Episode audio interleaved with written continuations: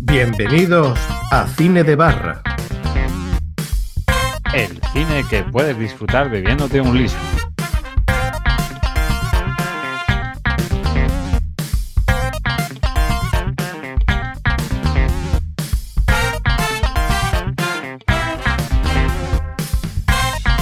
Hola a todos y bienvenidos a vuestro podcast de cine favorito, Cine de Barra. O único podcast você poder aprender a beber un liso fresquito. ¿Qué te pasa en la boca, chiquito? Nada, que he aprendido lecciones de, de brasileño eh, esta tarde y he ampliado mi vocabulario. Aparte de esto, puedo decir eh, Romario, Ronaldinho, eh, Bebeto, eh, Fosa para vivir y poco más. Qué artistazo eres. Bueno, hola a todos, ya estamos aquí de vuelta. Yo soy Benal Madelman, aquí a, a los mandos de la edición de este podcast con chuminadas campestres.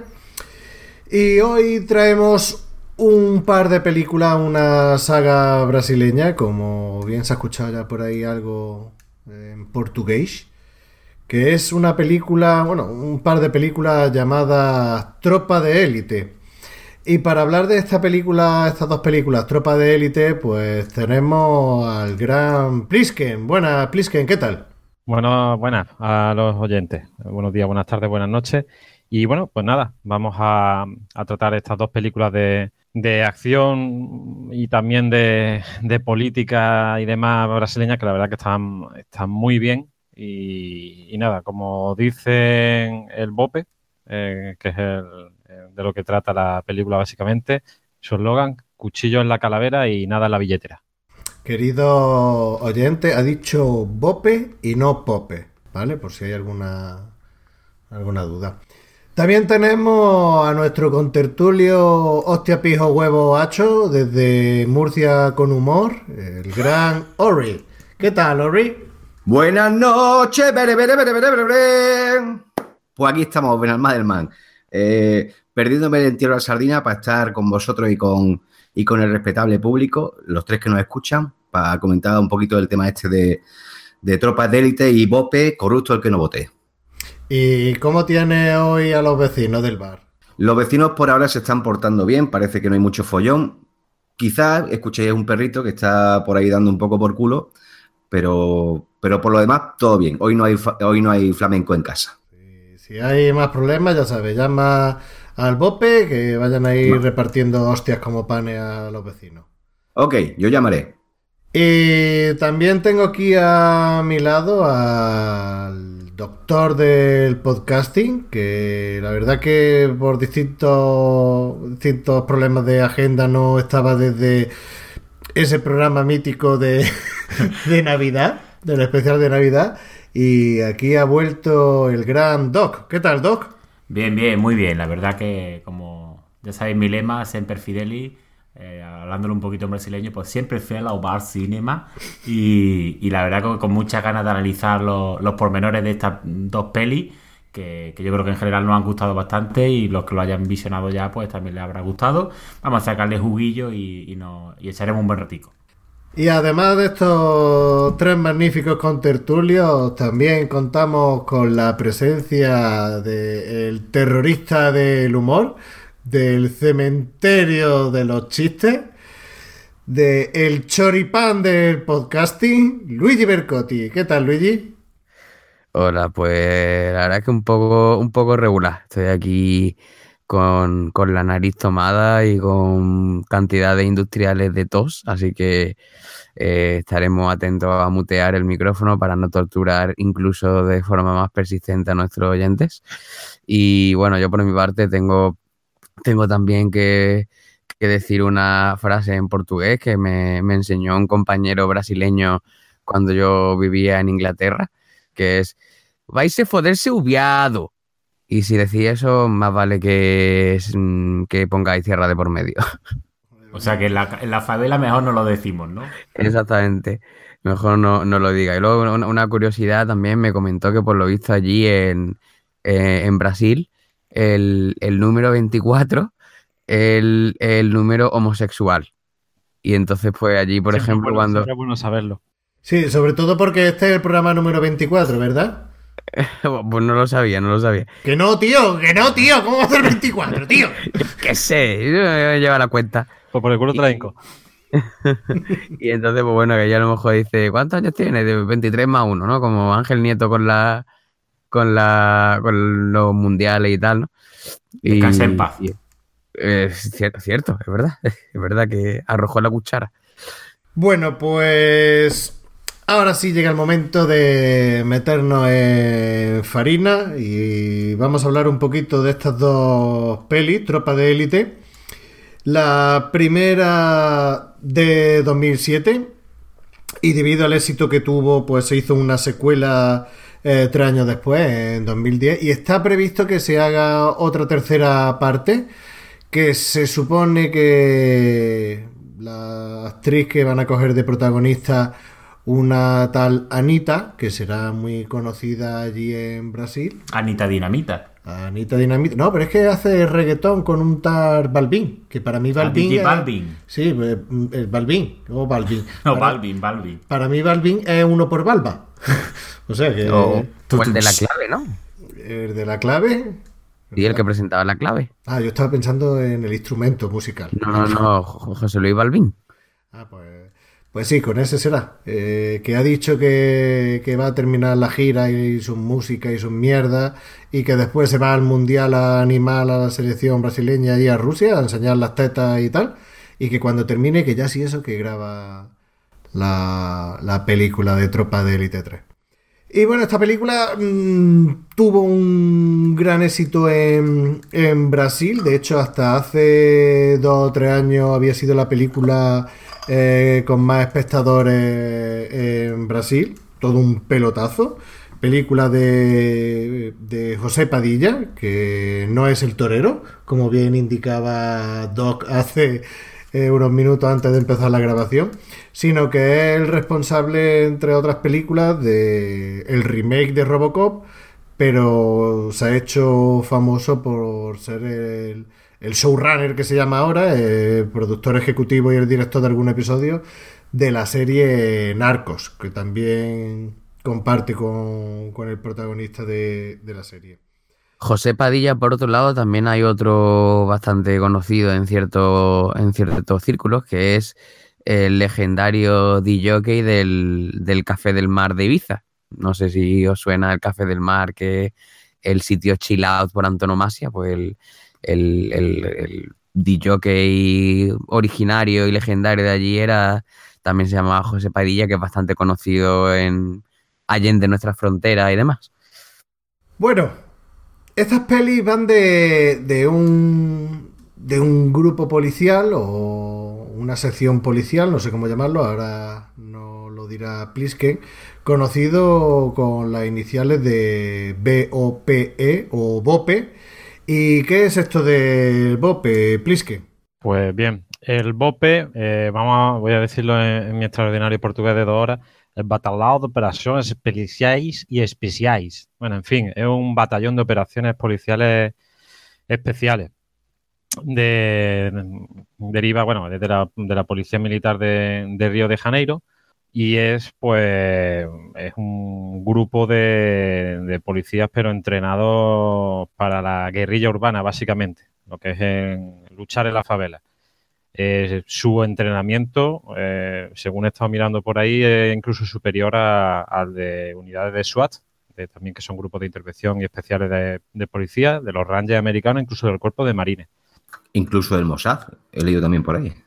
Pero el Mossad el servicio, Bueno, el servicio secreto eh, eh, israelí.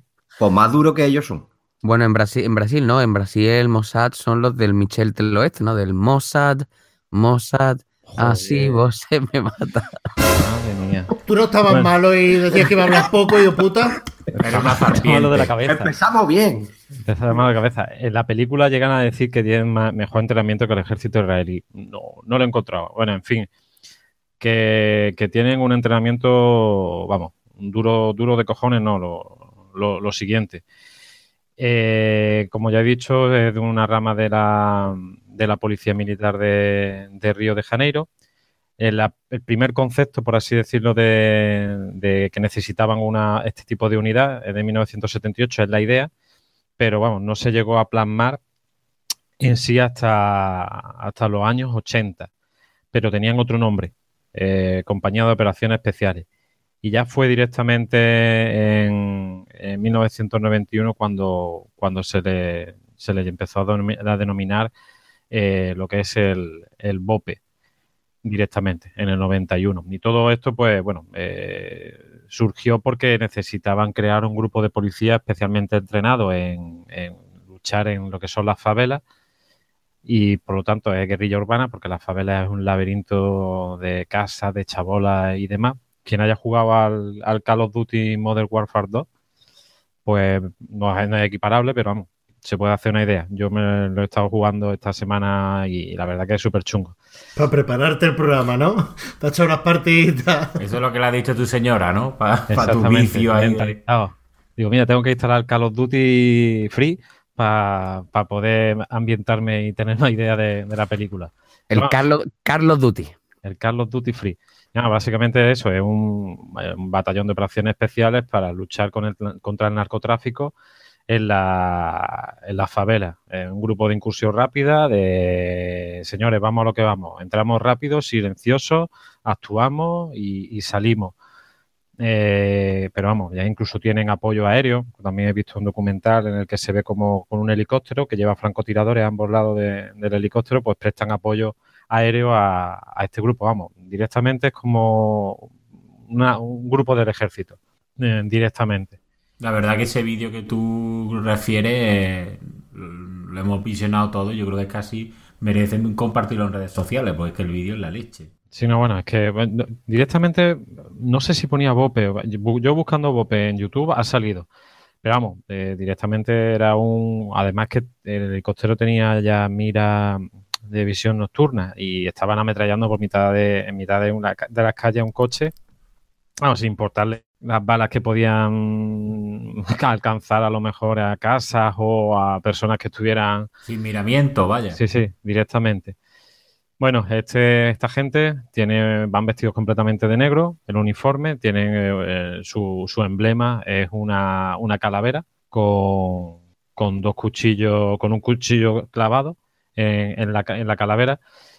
Por ahí he escuchado, he leído algo de, de del origen, pero no, no, lo, no, lo, he podido contrastar, entonces no, no, no lo voy a comentar. Bueno, llevan eso y bueno, pues están armados con chalecos antibalas de Kevlar, tienen cascos también de, de Kevlar antibalas, eh, granadas de uso militar, es decir, que esta gente tienen también granadas de humo, pero vamos, también tienen granadas que, que solamente la utilizan los, lo que son eh, los soldados. Y dentro del propio BOPE hay, hay varias ramas, por así decirlo, varios grupos. Eh, por ejemplo, hay francotiradores, también hay, que eso no sale en la película, pero hay una unidad que que, actualmente tiene una, una, excavadora que es para dejar libre el camino en las favelas cuando le van poniendo obstáculos, eh, lo, que son los narcotraficantes y demás. Es una unidad de demolición e ingeniería de transporte. Y, ya te digo, y están pues eso, armados hasta. tienen armamento militar, que eso era una de las cosas que, que tuvieron claro a la hora de, de, hacer el, el, este, este, grupo de operaciones, que tenían que tener una, un armamento eh, superior al de, al de los narcotraficantes. Y cuando hablamos superior al de los narcotraficantes, que los narcotraficantes, he llegado a leer por ahí que incluso tenían RPG, que son las típicas estas lanzacohetes que se ven en las películas de, de la guerra de Vietnam y tal, que tienen los soldados vietnamitas, y eso es, eso es para destruir ya blindados y todo eso. Bueno, como se ve en la película, eh, son los mismos narcos, son las armas son dadas por la policía corrupta a, cambio de pasta, o sea. Ah, hay una, sí, al principio hay una frase en la que dicen que la, el equilibrio, no es que no me acuerdo muy bien, pero vamos, que venía a decir que, eso, que eh, el número de balas que tenía eh, los, narcotraficantes y tal, que vamos, que era equivalente a las que le faltaban a, a, lo, a los policías. Y, nada, y también pues se utilizan unos vehículos blindados, eh, que también sale la segunda parte de la película, eh, Cabeiroes, y que, bueno, que son un tipo de, de vehículos que, que soportan balas de, de, de hasta el calibre de 7,62 milímetros, que es lo que puede disparar pues una K, una K-47, por ejemplo, o, bueno, K-47 no sé, pero otro tipo de, de, creo que sí, pero otro tipo de, de subfusiles y de fusiles lo pueden, lo pueden hacer. Una, una cosa hablando de, perdón, perdón que te interrumpa, hablando de las granadas que comentaba antes, eh, hay una escena en la que están, están haciendo el, un- bueno, una, está dando una charla a uno de los, de los preparadores y tal, y hay uno que se queda dormido, ¿no? Y le dice, le dice, le quita la anilla a la granada, se la da y le dice, si, si te quedas dormido explotamos todos. Sí, sí, eh, vamos, tengo por aquí el... vamos, normalmente eh, cuando hacen la operación, bueno, esta gente son duras porque el entrenamiento que, tienen es súper duro. Creo que son unas 14 semanas eh, de entrenamiento en diferentes partes de Brasil, en diferentes climas, por así decirlo también, para, para adaptarlo a cualquier medio. Eh, incluso tienen, tienen una tabla de ejercicio especial para que a la hora de coger las armas eh, las puedan manejar muy bien. Es decir, uno, eso lo he visto en un documental, que unas pesas están X tiempo para que después a la hora de llevar las armas tal y como las llevan por, por las calles de, por las favelas, pues apenas les pese para, para poder utilizarla muy bien y, Poder, poder apuntar con, con la derecha y con la izquierda.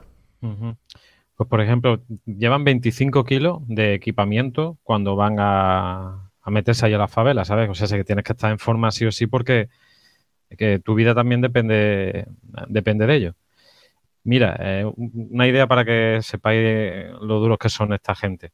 Eh, en uno de los procesos de selecciones de los últimos años, eh, se apuntaron 250 eh, policías que vienen de la, de la rama de la policía militar de los cuales solo 65 fueron declarados aptos para realizar las pruebas.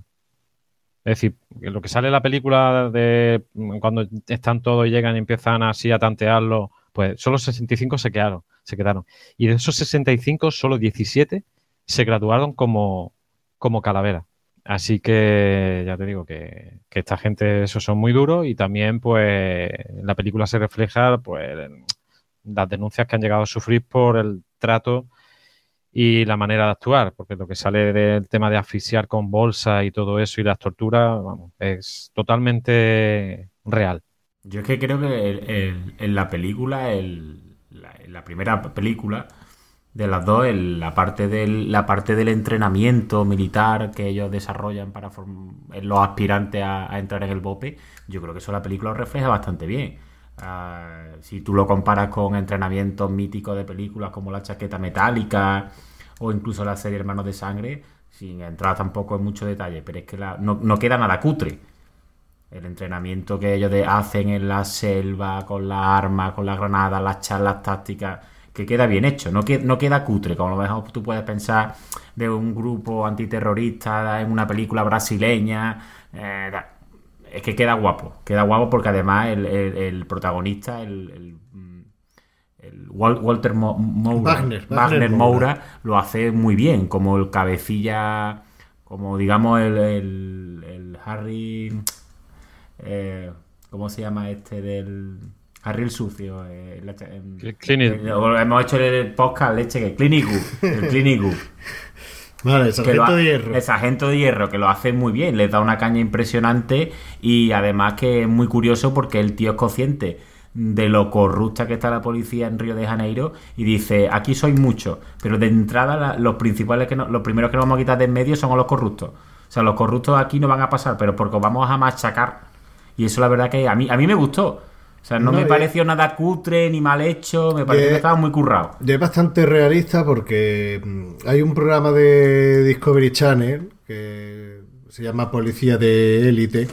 Vale, Ah. ca- Casualmente, como el nombre de la película, Tropa de Élite, pues el programa se llama Policía de Élite, que va de un programa documental de un antiguo militar del SAS, de, Sí, es el que yo he visto, del, del SAS. eh. de los británicos y es un tío, un ex militar llamado Chris Ryan y que va por todo el mundo viendo cómo se ejercita y cómo actúan las diferentes eh, policías y grupos eh, del Estado o militares y tal para ver cómo, cómo funciona. Y, y tiene uno con el Bope y es muy parecido a la película, por no decir que, es igual y te refleja eso, te dicen eso, el número de aspirantes que hay, que lo eligen ellos entre distintos cuerpos de otros cuerpos de la policía y lo eligen y el número es como lo, que ha dicho Plis, que, que es bajísimo los que pasan porque buscan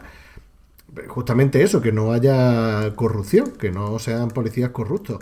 Y eso en la película, como ha explicado Doc, se ve reflejado. A mí hay una escena, por ejemplo, que, es la que más me, chocó, porque si bien dice, dice Doc que, que todo queda muy bien y, lo que ha dicho Luigi de la granada y tal, hombre, a mí la escena de la granada en sí no me llama especialmente la atención ni me gusta porque están en mitad de la selva de noche dando una lección de estrategia y están allí con su lápiz apuntando en un papelillo y la lección es estrategia, eh, griego, eh, latín, en inglés.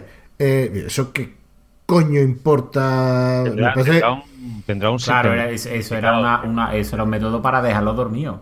Para ver quién aguante, para que aguantara. preparación psicológica y mental. Me parece una puta basura, pero bueno. Bueno, pero hombre, es que ya te digo que puede ser, que será eso. Es que aquí leyendo son tres meses y medio de formación y el primer mes duermen de media unas tres horas al día. O sea, sí, y ahora te pones a hablar. Como si eh, vosotros que, habéis sido padres lo pasáis por el forro de los huevos. No, pero es que como si te ponen a decir la declinación en latín un tío y tú anotándola, pues llega un momento que dices, tía, esto es que no, no, no puedo con él, vamos y vamos, y ponen más cosas, que los alimentos se lo ponen de una manera muy complicada de obtener, la película sale de otra manera, y esta gente, mm, vamos, saben, tiene eh, conocimiento de Muay Thai, de artes marciales, de Jiu-Jitsu, y tienen conocimiento, conocimiento también de Krav Maga, que es un sistema de lucha y defensa personal que utilizan las fuerzas de defensa y seguridad israelíes. También saben manejar cuchillos, porque llevan un cuchillo también, a la hora de entrar también llevan un cuchillo, vamos, un pedazo de cuchillo. Y, en fin, que, son, tienen que ser muy duros, tanto para, aguantar todo lo que tienen que aguantar a la hora de entrar ahí, como también para quitarse todo el, tema este de los corruptos y todo eso y coger a gente que, auténticamente quiera ser, quiera ser un, un, un cabaleira de esto. Lo que decías de las artes marciales, vamos, el, una cosa que me llamó la atención es que ahí el, chaval pues lo ponían haciendo judo, pero luego después cuando entrenaba era más como jiu brasileño lo que lo que hacía, no sé. Mm, sí, también, también tienen eso. Eh, aquí aparece como un, sistema de lucha de origen brasileño. Sí, que, es un valetudo, el valetudo, vamos, básicamente. No, no, exactamente. A ver, el valetudo básicamente lo que sería es un, un, combate de, o sea, básicamente una pelea callejera, es decir, no hay reglas, las únicas reglas que se solían poner pues eran a lo mejor eh, no sacar los ojos y no morder, ¿no? y, luego el jiu-jitsu brasileño es pues una, variante del, del jiu-jitsu japonés, ¿no? Que, bueno, básicamente la historia es que llegó un, eh, había un señor japonés que se fue a Brasil eh, y el tío, pues, hubo un señor que se llamaba Gracie que le, ayudó a establecerse en Brasil y era un tío pues, con mucha influencia y demás. Y el, y el Japo pues, le dice, mira, como agradecimiento voy a enseñar voy a enseñarle jiu a tu, a tu hijo, ¿no? Entonces mm, tenía, se lo empezó a enseñar a dos de su hijo, uno de ellos estaba, estaba malito, no estaba muy débil físicamente y tal, entonces pues él se quedaba mirando y, entonces pues cogió y adaptó el, el, sistema de, de jiu que requería fuerza, flexibilidad y todo eso a quien tenía unas condiciones físicas eh, malas, ¿no? Entonces un día que se, ponían ya ellos a dar clase a, a, a otros alumnos suyos y tal, y la daba el, otro hermano, ¿no? Y un día que no pudo ir, dice, dice el, señor, este, el, dice el hermano de, bueno, yo di la clase. Y a partir de ahí todos los alumnos dijeron que ya querían que las clases se las diera este que se llamaba Elio Gracie, ¿no? Y a partir de ahí entonces el, el, el jiu-jitsu brasileño, ¿no? Esta variante la familia Gracie pues decía que, era el sistema de defensa más, más eficaz que había y, lanzaban desafíos a gente de otras artes marciales decía, eh, diciendo, pues a ver, ¿tú, tú qué haces? Karate, venga, ven para acá y un millón de, un millón de dólares o de reales o de lo que, o lo que sea. Entonces, pues tenían combate así como a puerta cerrada y pues lo iban ganando siempre y tal. Y, de a, y a partir de ahí, pues fue cuando ya empezó, se empezó a hacer lo del valetudo, ¿no? Que era, pues eso, combate sin reglas, por así decirlo. No es exactamente lo mismo, vaya. Entonces, ¿dónde metemos lo del Kike Capoeira? Eh, Quique aquí pone que no hay Kike Capoeira. No, no, es que, es que la, la capoeira realmente como, como, a- como sistema de defensa, pues bueno, tiene una, tiene una eficacia bastante limitada, vaya. El, eso era, pues bueno, que cuando los esclavos pues, se ponían a practicar, a practicar un- una forma de defensa y pues para, para no levantar sospechas, pues lo hacían así como bailando, pero que bueno, que realmente de, en cuanto a efectividad, pues limitado, ¿no? El jiu-jitsu brasileño es mucho más efectivo en un cuerpo a cuerpo de uno contra uno real, vaya. Y siendo brasileño, lo mejor de cuerpo a, de cuerpo, a cuerpo es la lambada, el baile prohibido. Eh, tres apuntillos solo, ya está. Antes me he hecho la picha un lío con lo de la K-47, que sí tiene un calibre 7.62. Son unos 400 efectivos los que componen el, el BOPE. En la serie que estaba comentando Benal Madelman, de policías por el mundo y demás, sale que las, eh, el cuartel general del BOPE está en un antiguo casino, en una montaña, y claro, desde ahí tienen una, pueden, una buena perspectiva de lo que son la- las favelas eh, y demás. Básicamente, lo que ya lo que me queda por, por decir.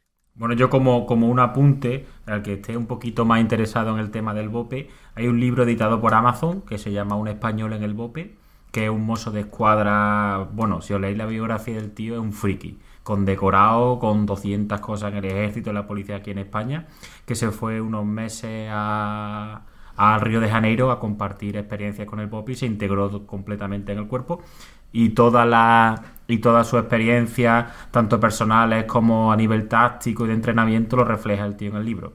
El chico, el, bueno, este señor se llama Eduardo Gavino y tiene un libro que se llama tal cual, Un español en el bope. Si alguien quiere, pues se puede, lo puede comprar por Amazon, echarle un vistazo. Y que nos cuente qué, qué le parece. Ah, también que lo- antes he dicho que los que acceden al BOPE son de la policía de la policía militar y pueden ser de la policía militar o, o militares eh, los que pueden acceder. Bueno, a mí me ha, quedado, me ha quedado la duda de Benalmádena, que estabas comentando antes de en el- la fase de entrenamiento de la película. Viste, la, la parte que más me ha gustado, pero luego no lo has dicho. No, que esa.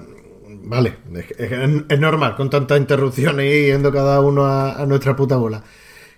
Lo que más me gusta de, de esa parte de entrenamiento es cuando le, hace con, le hacen comer a todos lo- la comida esta que se le tiran al suelo La y dice, tenéis cochinota, ¿no? 10 segundos para comer. Se supone que es rancho, ¿no? El rancho que se le llama la... Y, y dice, uno que va a vomitar, dice, si vomita va a hacer que sus compañeros se coman el vómito. Me parece asqueroso, esa parte es asquerosa. Y tienes que tener mucho estómago y, y si, se- si se supone que los corruptos son los que toman el camino fácil y que no se esfuerzan por conseguir las cosas, ahí caen como churros. Ahí, ahí, Pues aquí-. Pues aquí yo qué sé, tío. Esta gente se pone con todo delicado. y John Rambo comía cosas que harían vomitar a una cabra, tío. Y no, y no tenía, no tenía tantos miramientos. Bueno, pero John Rambo era una persona que se hacía querer. Y además era como. Tenía una mentalidad de. de una filosofía de. en su día. en su vida que era como el de María Teresa Campos, ¿no? Día a día. Vaya, vaya, sí, una- un buen símil o comparación. Bueno, yo creo que ya podemos hablar de la película, ¿no? Que llevamos, llevamos casi, casi, casi media hora y todavía no hemos empezado a hablar de la película. Estamos hablando del cuerpo de élite este, el que está, en el que son los protagonistas, en el que está inspirado. Y como, como os comentaba al principio, Tropa de élite es una película de, de José Padilla de 1900... O sea, está se supone que está ambientada en 1997, pero se, se realizó y se estrenó en 2007. Aquí en España llegó un año, un año más tarde. En el que los protagonistas son. Es un elenco de actores brasileños. la verdad es que nombrarlos, pues, podemos nombrarlos, pero que no los conoce ni el Tato. Quizá el único que sí ha salido fuera de. que tiene más repercusión ha sido el Wagner Moura por hacer de, de aquí el amigo Pablo Escobar en la serie Narco. Pero los demás son muy conocidos en Brasil, pero fuera de Brasil no, no los conoce ni, ni el Tato. Una de las actrices, me parece que era Fernanda de Freitas, sí ha participado en una película mala americana, una comedia. Es que la, la chica está de buen ver y supongo que mejor tocar, pero poco más. En la segunda parte sí, hay- por lo menos sí hay un, un actor más conocido, pero, pero los demás no. Poco. Sí me gustaría recalcar el papel de, de Andrés Ramiro, que hace de del soldado del aspirante Matías, entre otras cosas porque es un actor negro y al parecer, al parecer, los brasileños en, el tema de los actores y las actrices en el cine son bastante racistas.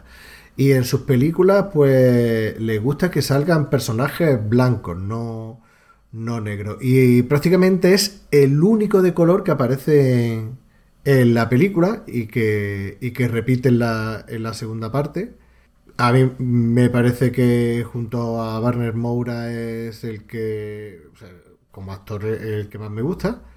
No sé vosotros qué, qué os parece el reparto de, de la peli. Sí, la verdad es que lo hace muy bien y vamos, eh, parece esto una película de, de John Hughes, ¿no?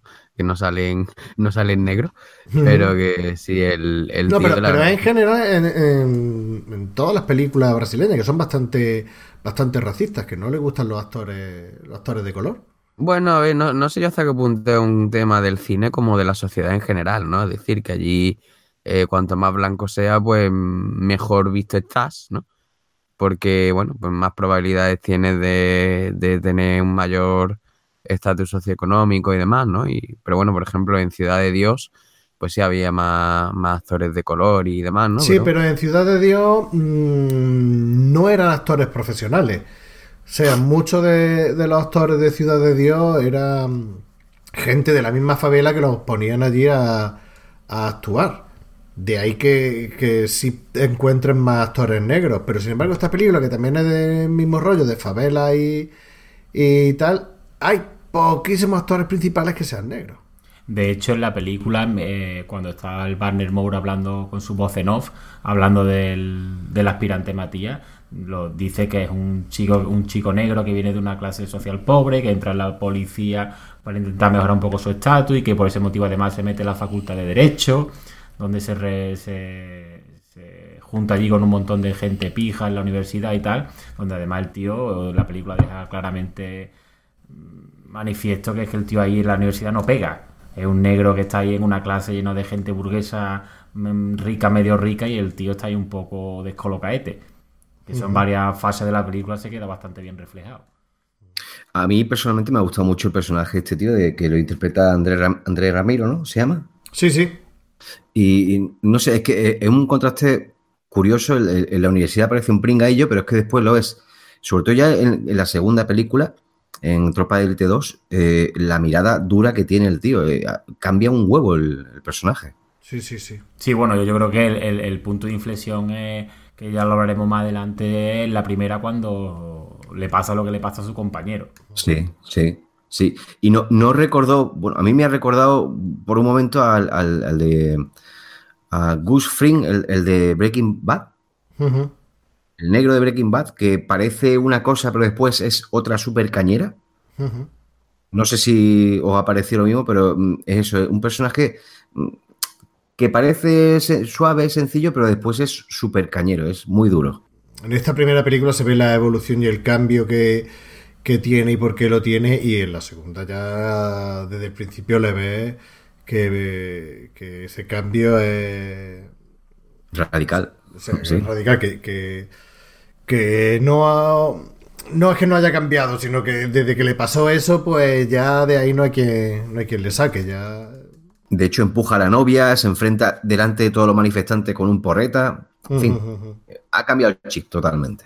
Y respecto al reparto, ¿algo más que, que destacar? ¿Algún actor que llame más la atención? Porque ya digo, yo me quedo con, con Wagner Moura y Andrés Ramiro. La pinta de loco del, del neto al final también está más o menos bien, del otro compañero de, del Matías, que tiene la mirada así, al principio se veía que era un tío comete con el tema de las armas y de entrenamiento y todo eso, pero al final se le quedaba una cara de... Psicópata, coño, si es que los que están en el bote Sí, parecen psicópatas, tío. Pero es que eso le pasa igual en la película, porque tú en la película el neto Con el empieza al principio y lo ves ahí metido en el taller arreglando cochecillos que tiene también que es un poco pringado o pardela y a medida que va avanzando la película se va el tío metiendo en el bope, hace el entrenamiento en el bope, al final el tío es un ido de la olla, es el que más en serio se toma el cuerpo, el más radical, incluso tiene un toque de atención del Barnes Moura porque se le va auténticamente la pinza en una intervención en la favela, o sea, es que ese, ese personaje sin que le pase nada más allá de que es que el tío se toma muy en serio el tema del entrenamiento del bope, es que también es un cambio radical de ese personaje al principio,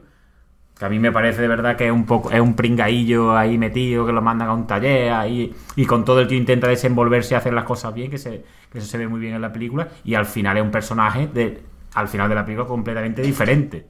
Pero, Doc, tú piensas cómo te puede cambiar la experiencia que, vivió, tío, que ha vivido ese tío en el entrenamiento. Es que es, que es, es, es bestial. Sí, la verdad Eso- que por eso digo que, la, que la, a mí me pareció que el entrenamiento quedaba muy bien hecho. O sea, me parecía Sí, sí, que, estaba muy, que estaba muy currado, sin desmere que me parecía que estaba al nivel de, de si hemos visto, todos hemos visto muchas películas bélicas y la y bueno, el ejemplo de la chaqueta metálica o de la serie Hermanos de Sangre, que ese entrenamiento está muy bien desarrollado y esta película a mí, hombre, es un fragmento de la película que no sé, no sé si son 15 o 20 minutos, pero que esos 15 o 20 minutos está bien hecho, por lo menos si lo reflejan bien. Hombre, también digo yo una cosa, y es que, a ver, mm, una persona que se mete en un cuerpo de ese estilo, en, en el que básicamente va a ir a matar gente, mm, hace falta una predisposición mental muy específica para eso, ¿eh? Y no solo matar gente, es que te está jugando la vida cada vez que hace una operación. Sí, por eso mismo, que es que, a ver, mm, yo que sé, un poco también, como por ejemplo, yo que sé, salvando las distancias, como el que se mete antidisturbios, ¿no? Es decir, que dentro de, de lo que son los antidisturbios, pues, a ver, hay una- un porcentaje de gente, pues, que, le gusta la violencia y, y le gusta, pues, tener la posibilidad de repartir hostias, ¿no? Y entonces, pues, en este caso, cuando hablamos de, cuando hablamos de, de meterse en un, en un cuerpo de este estilo, que mm, vamos a meternos en la favela a pegar tiros y a pegar tiros a matar, pues hombre, mm, no, no se mete cualquier persona en ese tipo de cuerpo, ¿no? Así que y si encima resulta que, que se meten eh, se meten allí, le hacen un entrenamiento extremo y luego pues toda la tensión que tiene, que incluso el, el mismo Wagner Moura, pues cuando llega a su casa se tiene que meter las pastillacas porque está, está con una ansiedad que no vea. Pues, pues al final acaban, acaban como acaban. Bueno, pero vamos a poner un punto de cordura a esto. ¿De qué va Tropa de Élite? ¿Alguien se anima a hacer la sinopsis o me lanzo yo? Tú, En Tropa de Élite lo que te cuenta es la, la situación en la que se encuentra el capitán Roberto Nascimento, que no es otro que el actor Warner Moura, que es el que está al mando de- del BOPE, ¿no? Del Batallón de Operaciones Policiales Especiales. Y se encuentra en el dilema de, de que está a punto de ser padre y quiere dejar eh, su puesto y, que lo ocupe, lo ocupe otra persona. Y para eso tiene que elegir. Tiene que elegir un candidato. Y está entre dos. Eh, Neto, que, que es el aspirante más, más lanzado, más guerrero. Y Matías, que sería el, el más estratega y, el, por decirlo de alguna manera, el más inteligente. Estos dos aspirantes eh, están en la policía y destacan porque ven toda la corrupción que hay al lado, o sea, se encuentra el que tiene a su, a su alrededor. A todo esto eh, nos, cuentan que justamente en ese momento el Papa Juan Pablo II va a visitar Brasil, con lo cual las favelas tienen que estar mm, tranquilitas y desalojadas de, de criminales porque al Papa se le ha metido en los huevos pues pasar la noche y hospedarse allí cerca de, de las favelas con el peligro que eso conlleva. Y básicamente esta es la, la, trama de esta primera de esta primera película, en la que claro mm, toca mm, temas de corrupción mm, dentro de la policía, alguna cosita de política te mete, aunque sea un poquito así de refilón, te mete eh, el tema de la sociedad, de los burgueses, de los los más desfavorecidos en, las favelas, también te toca un poquito el tema de la ONG, que hay... Creo que, le da, que da mucho, da mucho juego. Lo que sí me parece, lo que sí me parece, bueno, me parece a mí y a la sociedad brasileña también le pareció, que por eso fue tan polémica esta película, es que es muy de derecha. Esta peli tiene un punto de vista un poquito más de derecha y le da muchos palos a, la izquierda. No sé vosotros cómo, lo veréis. Han tildado mucho la película de, fascista y tal por el tema de meterle caña a los narcotraficantes. Y sí que se ve en la película, y también en la opinión pública, que hay mucha diferencia de opinión entre si está bien o está mal. La izquierda mm, es que, bueno, claro, eso entramos ya un poco en la segunda película. La izquierda defiende un poquito más el tema de los derechos humanos, pero la derecha eh, defiende más el tema de que se acabe con, lo, con, la, con el crimen. De hecho, en la cárcel proponen tirar la llave y dejar que se maten ellos solos. No sé si me estoy adelantando con la segunda película. No, Sí, es que mm, viene al caso porque esta primera película, pues eso, se le tildó de, ser un poquito bastante fascista y luego yo creo que, que José Padilla reculó y en la segunda parte le dio un, giro, pero bueno, eso lo vamos a ver cuando veamos Tropas de Elite 2.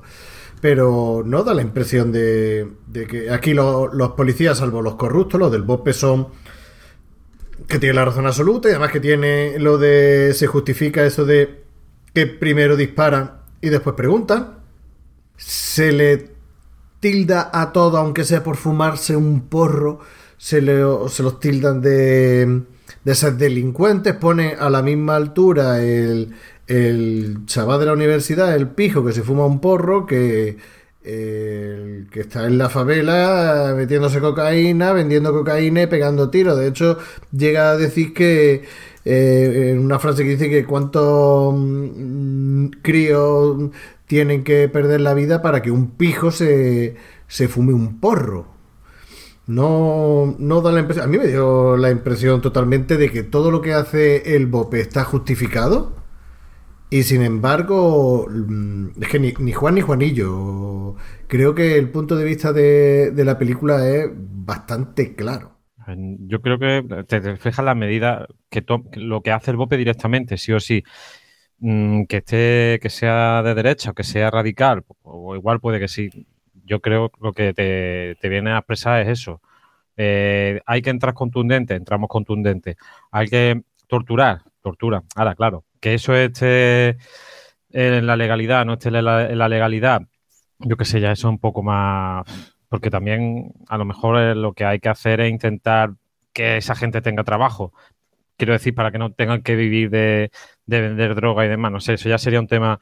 Lo que sí pasa que lo que lo que te refleja, pues, en su momento de derecha, yo qué sé. el director lo que te reflejó directamente, yo creo que es la manera de actuar del grupo de, la tropa de élite, del BOPE, porque tienes otra tiene otras películas anteriores por ejemplo, de 2003, que es Bus 174, que es como una especie de documental con imágenes filmadas y, de la realidad. Y lo que viene a, explicar es un, secuestro de un autobús en Río de Janeiro que al final acabó con, muerte por parte de la intervención de, creo que era del BOPE, ¿sabes? Que y, te viene mm, a explicar que, bueno, la situación pues se, complicó con, con, el BOPE, con el BOPE y también tiene documentales de que reflejan la pobreza. Yo creo que reflejó una realidad que a lo mejor nadie quería, quería ver, por así decirlo, de, un grupo que entra y a saco. También el, prota, el Warner Moura, llega un momento que tiene una crisis cuando llega la madre de uno de los coheteros y le dice, joder, es que mi crío avisaba con cohetes, simplemente, y lo habéis dejado vendido. Y entonces tiene ahí una especie como de crisis diciendo, es verdad, pero claro, por otro lado piensa, es que, pero es que tenemos que hacer eso, porque ellos, su ideal y para los que están entrenados y lo que ellos creen y su, y su convencimiento es que tienen que destruir a los, narcotraficantes y lo tienen que hacer a toda costa. No, pero incluso cuando están en, la universidad, porque Matías, el aspirante Matías, pues está sacando la, la carrera de Derecho y en la universidad, pues pues hablan de, la brutalidad policial. Exactamente, y, él sale a decir, dice, estáis equivocados. Y toda la... O sea, en la universidad está el pensamiento único de que la policía es el problema.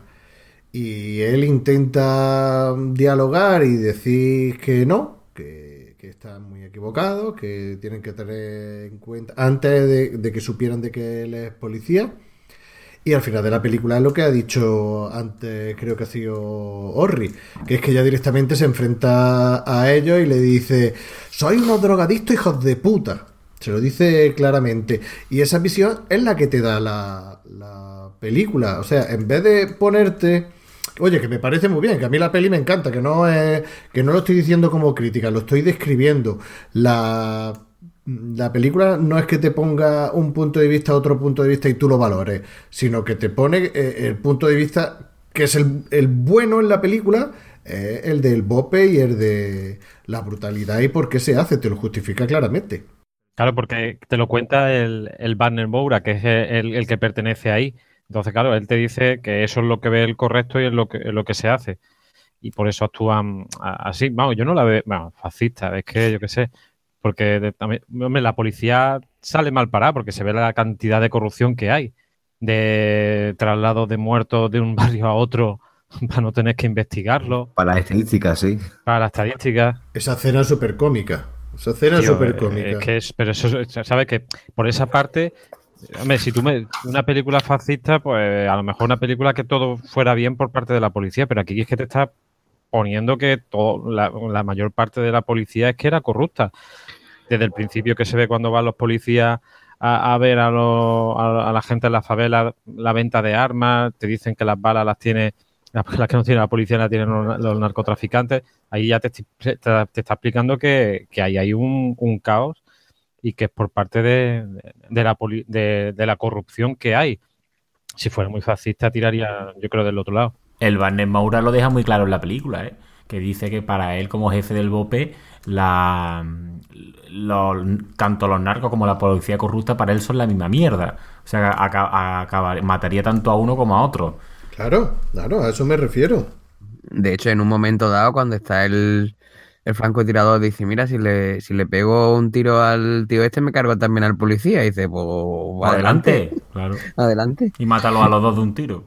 Hombre, también el tema de lo de la corrupción de la policía, eh, digamos que nos lo presenta, es decir, no, nos presenta realmente que es una situación muy jodida porque no solamente el hecho de, de ah, qué bien, voy a aprovecharme de mi, de mi condición de policía para sacarme pasta, sino que es que es un poco como que o, juega el juego o te matan. Claro, claro, es que no, no hay claro oscuro, ¿eh? O, o eres corrupto o estás muerto. Te lo pintan así, salvo el Bope, que el Bope es el todopoderoso que puede hacer lo que sale de, del Orcate. Vaya, de hecho, es que nada más que tienes que ver la primera actuación del Bope, la primera vez que aparece el Bope, las tollinas, los guantazos, que es una cosa que me encanta de la película, porque es que pegan unos guantazos, una tortura, y no son la típica mm, bofetada humillante, sino que el Banner Moura eh, eh, a un chavalillo se le a darle galletas y, digo, es que no está actuando, el, otro no está actuando, el otro es que está llorando porque a mí me dan dos de esas, no cuatro ni cinco, a mí me dan dos de esas y, a mí se me cae, a mí se me caen dos lagrimones. Vaya, me, viste de torero. Se le va poniendo la cara colorada al chaval de, la hostia que está dando, es que le están dando de verdad. Y, que esa escena aparecen más de una vez en la película y son tortas de verdad. Y eso está que te cagas. Y perdonadme una cosa, eh, remitiendo un poquito a lo que hemos dicho antes del traslado de, cuerpos para que no cuente las estadísticas, que ellos se llevan el cuerpo a un lado y después se lo devuelven y sigue contando las estadísticas. Hay una parte que me parece también súper cachonda que dice, un muerto en la playa, esto lo podemos clasificar como un ahogado. Dice, dice, pero si es que tiene un agujero de bala, dice, ¿tú que eres forense o qué? Eso sí es un poquito como, como diría. Sí, sí, es muy cachondo. Eso me recuerda un poquito como ya dijo Plisken en otros programas la serie de Wire. Sí, sí, es totalmente de Wire. Y... Sí, que moría en un distrito de la favela, tenían un muerto, un narco muerto, y la policía lo montaba en un coche y lo dejaba en otro distrito para que el papeleo y las estadísticas malas subieran en otro distrito y no en ellos. Y así iban, iban los cadáveres iban rulando por la noche, los policías iban rulando con la furgoneta por las distintas favelas porque ninguno lo quería. para, que no, para que no subieran los malos números. Y le importaban tres pitos la, ah, las balas y las pruebas que hubieran, si no... Yo, volviendo un poco a, la película, el desarrollo de la película, el, quería pedir un poco vuestra opinión porque a mí la primera escena de la película me parece una pasada cuando los narcos, o sea, la policía corrupta llega al concierto que hay en la favela, el musicote de la canción, que luego es una escena que ve desarrollada en 5 o 10 minutos, pero luego una tira, tira atrás la película unos 6 meses antes que ya enlaza, que esa escena con la que comienza la película enlaza a mitad de película de nuevo. Sí, ¿no? Que vuelve a retomar esa escena. Y esa escena, que es la primera escena con el, la música, que además es una canción que a mí me recordó de hace muchos años atrás. De salir de fiesta, la canción brasileña, esta de parra pa pa pa pa pa pa pa pa. Pero que esa canción habla de, de la situación esa, ¿no? Esa canción se llama Rap da Armas. Yo creo, vamos, yo, mi, mi conocimiento de portugués no son tan buenos como los de Plisken, pero, pero el, lo que me ha parecido entender oyendo la canción es que te está hablando de eso, de que en Río de Janeiro mm, telita, ¿no? Y, a mí esa, esa escena de la fiesta y tal, viendo eh, ahí a, la gente mm, andando para arriba abajo con las pedazos de ametralladora en la mano, es como, buf, joder, tío, es que, es que vivir y crecer ahí tiene que ser duro, tiene que ser, muy duro. Tiene que ser la hostia. No, que lo que decía Doc, que, está muy bien hilado en todo eso en la película, de sale al principio esa escena, después hacen un flashback y después vuelven a coincidir ahí con la misma voz en off, que la que dice, en ese momento estos dos toman una decisión y ahí vuelven hacia atrás y después sigue pasando el tiempo y vuelven allí otra hasta dice, y tomaron esta decisión y ¡pum! Y ahí es cuando se el, sería el taco. La verdad que sí que está bastante bien. Es curioso porque empieza la película y está la voz en off de Wagner Moura contando la escena esta y tarda 8 minutos la película hasta que te salen los créditos del inicio de la película. Se tira 8 minutos y lo que, lo que por una parte en su momento me gustó y ahora al, revisitar la, la, película, tanto la una como la dos, no me ha gustado tanto, pese a que creo que es un, en cierto momento es un acierto para, para contar la historia de la película y que sea más realista y ese tono que tiene casi casi documental y tal. Pero a mí mm, las escenas de acción con la cámara en mano, a mí me marean a mí me marea. Llega un momento en que, pese a que está bien, pese a que está bien, pero llega un momento en que dices, tío, enfoca. Eh, enfoca que se vea algo de lo que de la escena de acción. Y ya te digo, están bien. Están bien, pero. Uf, eso es lo que me parece que ha envejecido peor de, pero eso la película. Eso pasa mucho, sobre todo en la primera escena. Sí. Donde están los dos policías, pasa, eh, lo, del disparo y empiezan a callejear por la favela. Y es verdad que esa escena es con cámara en mano, pero es que es un ambiente claustrofóbico porque es la, son pasillitos entre las favelas. Tú no sabes, todavía no has ubicado los personajes, no sabes si son buenos, si son malos, quiénes son. Y es verdad que eso es que queda muy difuso. Porque tú luego lo revisionas a mitad de película porque vuelve a pasar la misma escena y ya lo de la. A mí, por ejemplo, ya lo de la cámara en mano no me despisto tanto. Porque ya, sabía quién, ya sabía quién eran uno, ya sabía por qué los perseguían, ya sabía por qué pegaron el tiro. Y al principio de la película, que eso está, está guapo porque está bien hecho, está diciendo, bueno, estos dos porque están pegando ese tiro, porque allí al concierto de la policía. Yo creo que mm, esto de la cámara en mano para ciertos momentos puede venir bien, pero fue una moda que, que surgió eh, hace unos años y y ya cansa. De hecho, película medianamente reciente de hace poquitos años, alguna que otra lo, lo pone y a, a, mí me cansa. En ciertos aspectos, incluso el inicio de la película, como lo ha justificado, puede estar bien. De hecho, está bien. No es que yo critique la cámara en mano porque sí, sino hay partes que están bien. Y si va a meterte por un callejón, como son las favelas, o es cámara en mano, o como, lo, como, como cojones lo, como hace, sí, como hace ese, ese, ese... esa escena. Pero es que eh, tanto temblar y tal, a mí llega un momento que, que me marea. Pero, bueno. pero es que Josepa, bueno, Josepa, eh, José Baudilla. Josepa. José, es que Josepa suena más rápido que José Padilla, pero bueno. El director está acostumbrado a hacer documentales y él es más de la escuela de cámara en mano. eh, Lo, he leído por ahí algún, en algún sitio. Entonces, como está acostumbrado a documentales, si os fijáis, no solo en, la, en las escenas de acción, en general hay mucha cámara en mano. De hecho, cuando está en el taller también se ve mucho, en plan pequeños planos secuencia, pero realmente es cámara en mano. Mientras habla uno, va enfocando y después enfoca al otro, enfoca al otro, que no son cortes de imágenes. Porque está acostumbrado a documentales. Vale, pero por ejemplo, eh, tú coges Narcos y, Narcos no tiene. Será por el paso de los años. Narcos, yo me he tragado las tres temporadas eh, dos o tres veces, cada una de las temporadas, y en ningún momento, vale, que no tiene escenas de acción frenética, pero tiene. No abusa de eso, ni, ni. O sea, es que ni se me viene a la cabeza que, que, haga eso. Y si me apuran más, en Robocop, que también fue el director, tampoco. ¿Vale? Que aquí tenía libertad para hacer lo que le saliera de los cojones y, y sería su sello, no está detrás una gran productora. Bueno, aunque sí, aunque la, los, los Western estaban ahí. Y Petrogas. Y Petrogas estaban ahí, pero que digamos que podía, podía tener libertad creativa y que luego, vale, los productores americanos le dijeran, no, mira, usted tiene que hacerlo de esta manera, vale. Pero, ¿qué queréis que os diga? A mí eso es lo que peor llevo de la película. O sea, si yo tengo que decir que es lo que menos me gusta de la película, aparte de lo de estrategia que he comentado antes, sería eh, en algunos momentos la cámara en mano que me parece excesivo y, y mareante. Pero pero es mi pedante opinión, como diría Orri.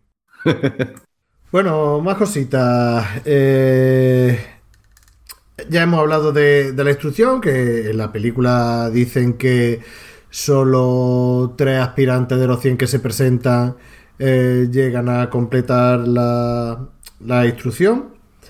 Eh, te habla también cómo el propio sistema, que luego ya en la segunda película se verá, se verá más detallado, cómo el propio sistema es el que la pescadilla que se muerde que se muerde la cola. Aparece también la, la ansiedad de del capitán Nascimento de Barner Moura por, por tener eh, a un estar a punto de ser padre y que tiene miedo a que le peguen un tiro que eso es una cosa que se dice tanto en la película como en, en el programa este de de televisión que he comentado antes, en el que están con el BOPE real, que dice que, que, los policías y tal, que tienen que tener miedo cuando se enfrentan a una situación de esta, que no, que el que no tiene miedo es que es un kamikaze. Y la verdad que la parte esa de meter el parte de la familia y el rollo que tiene con la mujer y con el hijo, a mí no me sobra la película ni mucho menos. Creo que le da eh, contundencia y, y, te hace el personaje de, de Banner Moura, te lo hace más, en más la, redondo. En la película él, él, deja a la mujer muy claro que tiene dos aspirantes. Que, que, él cree que alguno de los dos va a ser el que lo va a suceder, se decanta muy al principio de la película por Neto, pero a, a raíz de que a Neto le, se le va la ida de olla en la entrada a la favela y como que se tira a lo kamikaze, como tú dices, a pegar tiros a los narcos y tal, él ya recapacita y dice, y vuelve él a su casa y le dice a su mujer, si no recuerdo mal, creo que me he equivocado con el aspirante. Lo que pasa es que luego a Neto le pasa lo que le pasa. Pero ya él ahí como que estaba muy... La balanza caía muy a favor de Neto, pero a raíz de la ida de olla de Neto en la favela, él se da cuenta de que un buen jefe o un buen jefe del, del BOPE no puede ser un loco que lo que quiere es acción, acción, pegar tiros y matar narcos. Que hay que tener también una cierta responsabilidad y no, no dejarse llevar por la adrenalina y volverse un, loco y le de los tiros. Y le echa el puteo a la mujer. y le echa el puteo a la mujer y tal. Que también, es- para mí también están bien hechas esas partes de la intimidad de su casa. Sí, Que sí, cuando sí, él llega a casa, que tiene que tomar sedantes, benzodiazepina por la ansiedad que maneja, porque claro, vivir de esa manera es que ma- destruye pero a cualquiera. claro, tú, tú- sentido con una personalidad fuerte como puede ser este tío. Tú, tú como médico, tú como médico, una, una persona que se dedica a eso, que tiene que tener ta- tal nivel de estrés, Sí. tal nivel de ansiedad, que Sí. ansiedad en sí no es mala, sí, Sí, pero claro, en la película ya incluso él ya empieza a somatizarse, porque él Claro. incluso está en casa y dice, le dice a su mujer, vámonos para el hospital porque es que yo, yo ya no me siento el brazo. O sea, ya Claro. tiene un tal ataque de ansiedad Pero- que pero empieza a somatizarse, empieza a lo que te iba a notar. decir, si tú eh, necesitas tanta atención porque tienes que estar con la pistola en una calle o la metralleta en una calle vigilando y tal, tomar a- ansiolítico, eh, eso no, no debe, eso no debe ser compatible, ¿no? Porque eso tendrá, o sea, bueno, ¿qué- él, qué él te realmente en la película lo que, lo, que, lo que aparece en la película es que él toma ansiolíticos para dormir. O sea, que él cuando llega a casa se tomará un diazepam o lo que él quiera tomarse y imagino que para poder descansar, conciliar el sueño y tal. En la película no se ve que el tío tome ningún tipo de fármaco para desarrollar su trabajo, sino que parece más bien que lo toma cuando llega a casa para, para poder conciliar el sueño, para poder descansar. Claro, por- porque te digo yo que está con Lesatí y tú te estás tomando Lesatí y tú no puedes ir por la calle No, no, con la metralleta y No, no, apuntando no, estando en tensión y tal. evidentemente. Porque está en los mundos de Yuppie. No, no, claro, y más para un trabajo como ese, de tomar algo tendrías que tomar algo estimulante. Tendrías Claro. que tomar cocaína o anfetamina y tal para estar despierto, no tomarte un diazepam. Claro, por eso. Una cosa, ¿no os parecieron curiosos? A, a mí me han, me han llamado la atención los planos que hay que se ve la puerta y la cocina con la nevera. Mucho. Que en dos o tres ocasiones, o cuatro incluso, eh, se ve al protagonista que entra, abre la nevera, coge agua, se la echa en un vaso y no se la llega a beber. A mí me, me gusta esa escena mucho y además que salga reflejada en la segunda parte también, me gustó mucho porque Sí, es sí, la- coherencia, coherencia. Sí, sí, eh, te recuerda que es la misma casa, eh, lo que pasa es que ya falta ciertas cosas en esa, en esa casa, pero es la misma casa, la misma nevera, la misma cámara, la misma toma, el mismo plano. Es que se repite varias veces, ¿eh? Sí, a lo sí. largo de las dos películas. Sí, sí, te- y además te lo deja claro cuando llega a su casa que es otra cosa, otra cosa, que es tranquilidad, eh, llega... Agua, agua. Exactamente. Que- es que el hecho de beber agua eh, no tiene nada que ver con todo esto, ¿vale? Pero los animales cuando se relajan es cuando beben agua. O mejor dicho, cuando beben agua es cuando están relajados. Si están en peligro no beben agua. Por eso nosotros en cine de barra no bebemos agua, Bebemos bebemos liso fresquito. liso fresquito. Pero el tío cuando llega a casa bebe agua, o sea, supongo que lo que quiere, lo que querrán eh, dar a entender es que ya está relajado, va a beber agua, pero nunca llega a beber agua. A mí, yo es que no lo he visto beber agua. Y se echa agua en varias ocasiones. Y esa es toda mi alegación. Pues no me he fijado. Yo tampoco, yo tampoco. No Sí, me yo me he fijado también en lo- el tema de- del agua. Digo, joder, siempre se repite esta misma escena en la una y en la dos, pero tampoco he llegado a ver si, si, si bebe o no bebe. La verdad es que no vea. Pero bueno, tendría su. Pues mira, es una buena idea lo que ha dicho Orri, que es como los animales cuando están tranquilos cuando beben agua, y a lo mejor este hombre está tranquilo en su casa, el descanso del guerrero, por así decirlo, y al final no bebe agua porque sigue, sigue en tensión. Y luego otra cosa que quería. Que quería comentar. Bueno, quería comentar un par de, de cosillas, pero. A modo de curiosidad. eh, me resultó muy gracioso el nombre de, del chavalillo este, del niño de, de la favela, el que no veía bien. eh, y que van a llevarle la gafa. eh, Romerito. ¿No suena el nombre de Romerito? No. A, a mí sí, a mí sí me suena el nombre de Romerito. ¿Qué estaba haciendo en, la- en la- en las catacumbas? Hacer gárgaras, ¿no? Zorras. Sí, bueno, lo del nombre de Romerito es un nombre que Benal Madelman lleva, lleva hablándome de él desde hace ya, yo qué sé, como 15 o 20 años. Sí, aprox. Y. Cu- cuenta quién es Romerito. Romerito fue un fichaje estrella del Barcelona de Johan Cruyff. Que el tío era sudamericano, no sé exactamente la nacionalidad, pero no sé si era peruano o una cosa de esa. Que lo fichó para un partido, un Barça-Madrid o un Madrid-Barça. Eh, lo fichó para ese, eh, justamente eh, antes, la víspera de, de ese partido. Jugó ese partido, después desapareció Romerito, pero todos los periódicos hablaban del gran Romerito. Era, era paraguayo. Era paraguayo, ¿no? Y desapareció del mapa el Romerito. Y eso se quedó como una. Yo me acordaba del mega crack fichaje, que todo el mundo hablaba del mega crack fichaje Romerito. Estoy hablando de principios de los 90 o finales de los 80. Y jugó, no sé, jugó uno o dos partidos o ese partido solo y desapareció. Y te lo había comentado, a Luigi se lo había comentado un montón de veces y eso parecía una leyenda urbana. Un... Fue, fue la temporada 88-89. Ya. Y, Ya. y sí, bueno, es que digamos que nosotros teníamos una, uno, de, uno de nuestros pasatiempos favoritos en la época universitaria era recordar los, los pufos del Madrid y del Barcelona, ¿no? Y bueno, empezábamos a, pues yo qué sé, del Madrid hablábamos de Vítor, de, de secretario, de Spasic, de, de Rambo Petkovic, de Perica Ognienovic. John Eh, Jonovi. Ram- Rambo Pescovi, no eh, está Edwin Congo, que lo fichó el Madrid porque un chavalillo eh, le escribió una carta, no sé si era a Lorenzo Sanz, y dice, sí, tío, he visto, he visto a este hombre en, en la Ahora Copa- está en el chiringuito de comentarista. ¿Quién? El, el, el, el chaval o qué? No, el Congo. Ah, sí. Ah, bueno, está bien. El chaval. Y, y luego, yo qué sé, tío. y luego después, pues del Barça, pues Meo Codro, eh, Igor Korneyev, eh, el, el padre de Luis Enrique. eh, A Munique. No, y, y estaba Romerito, y yo siempre decía Romerito y me tomabais por loco. y yo no tenía ni puta idea de quién era, vaya. Bueno, pues Romerito, ya sabes, Romerito es el chaval este que no ve ni trae en un burro en tropas de de élite. Bueno, señores, mm, que esta película ganó el Oso de Oro en el Sí. Festival de Berlín del 2008. En la Berlinale. En la Berlinale ganó el- eh, ese premio. También. eh, Tras el éxito en la Berlinale. Exactamente, qué, qué bueno el Gasset cuando decía, bueno, es momento de los anuncios.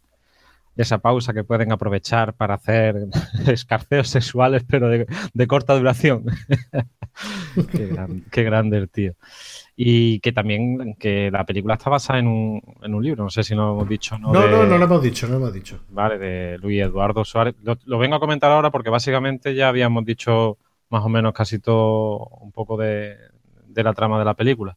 Y eso que de un sociólogo que sacó un libro, eh, Luis Eduardo Suárez, que también colaboró en, en escribirle lo que es el, el guion. Yo pensaba que era André Batista, pero bueno, puedo estar, puedo estar confundido. No, no, es que, verá, te comento, eh, aquí es lo que aparece en IMDB.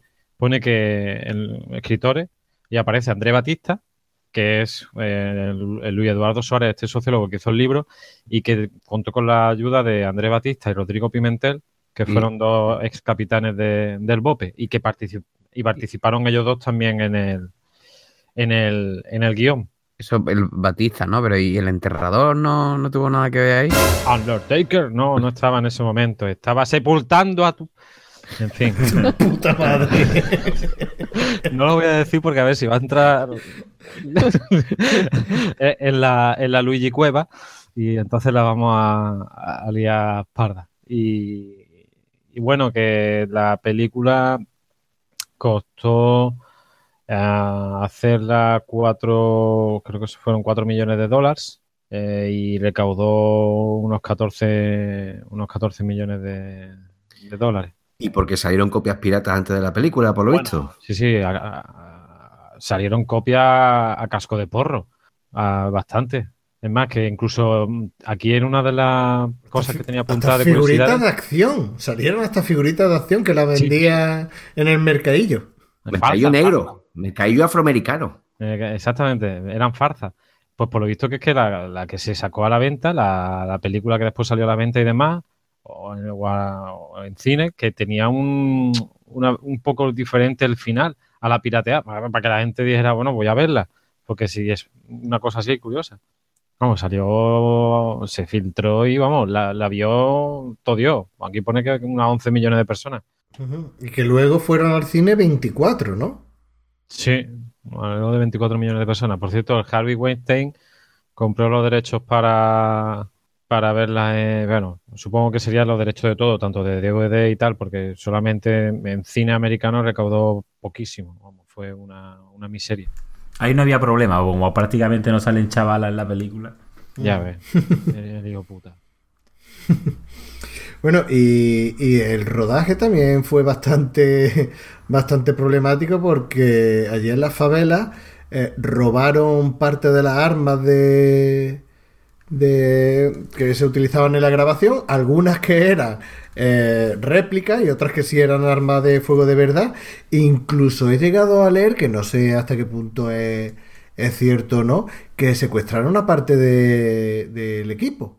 No tengo ni idea. de lo Yo de- tampoco, la verdad. Lo del secuestro de parte del equipo. No, lo de las armas sí que. No, que sería su- se- secuestro express, que no.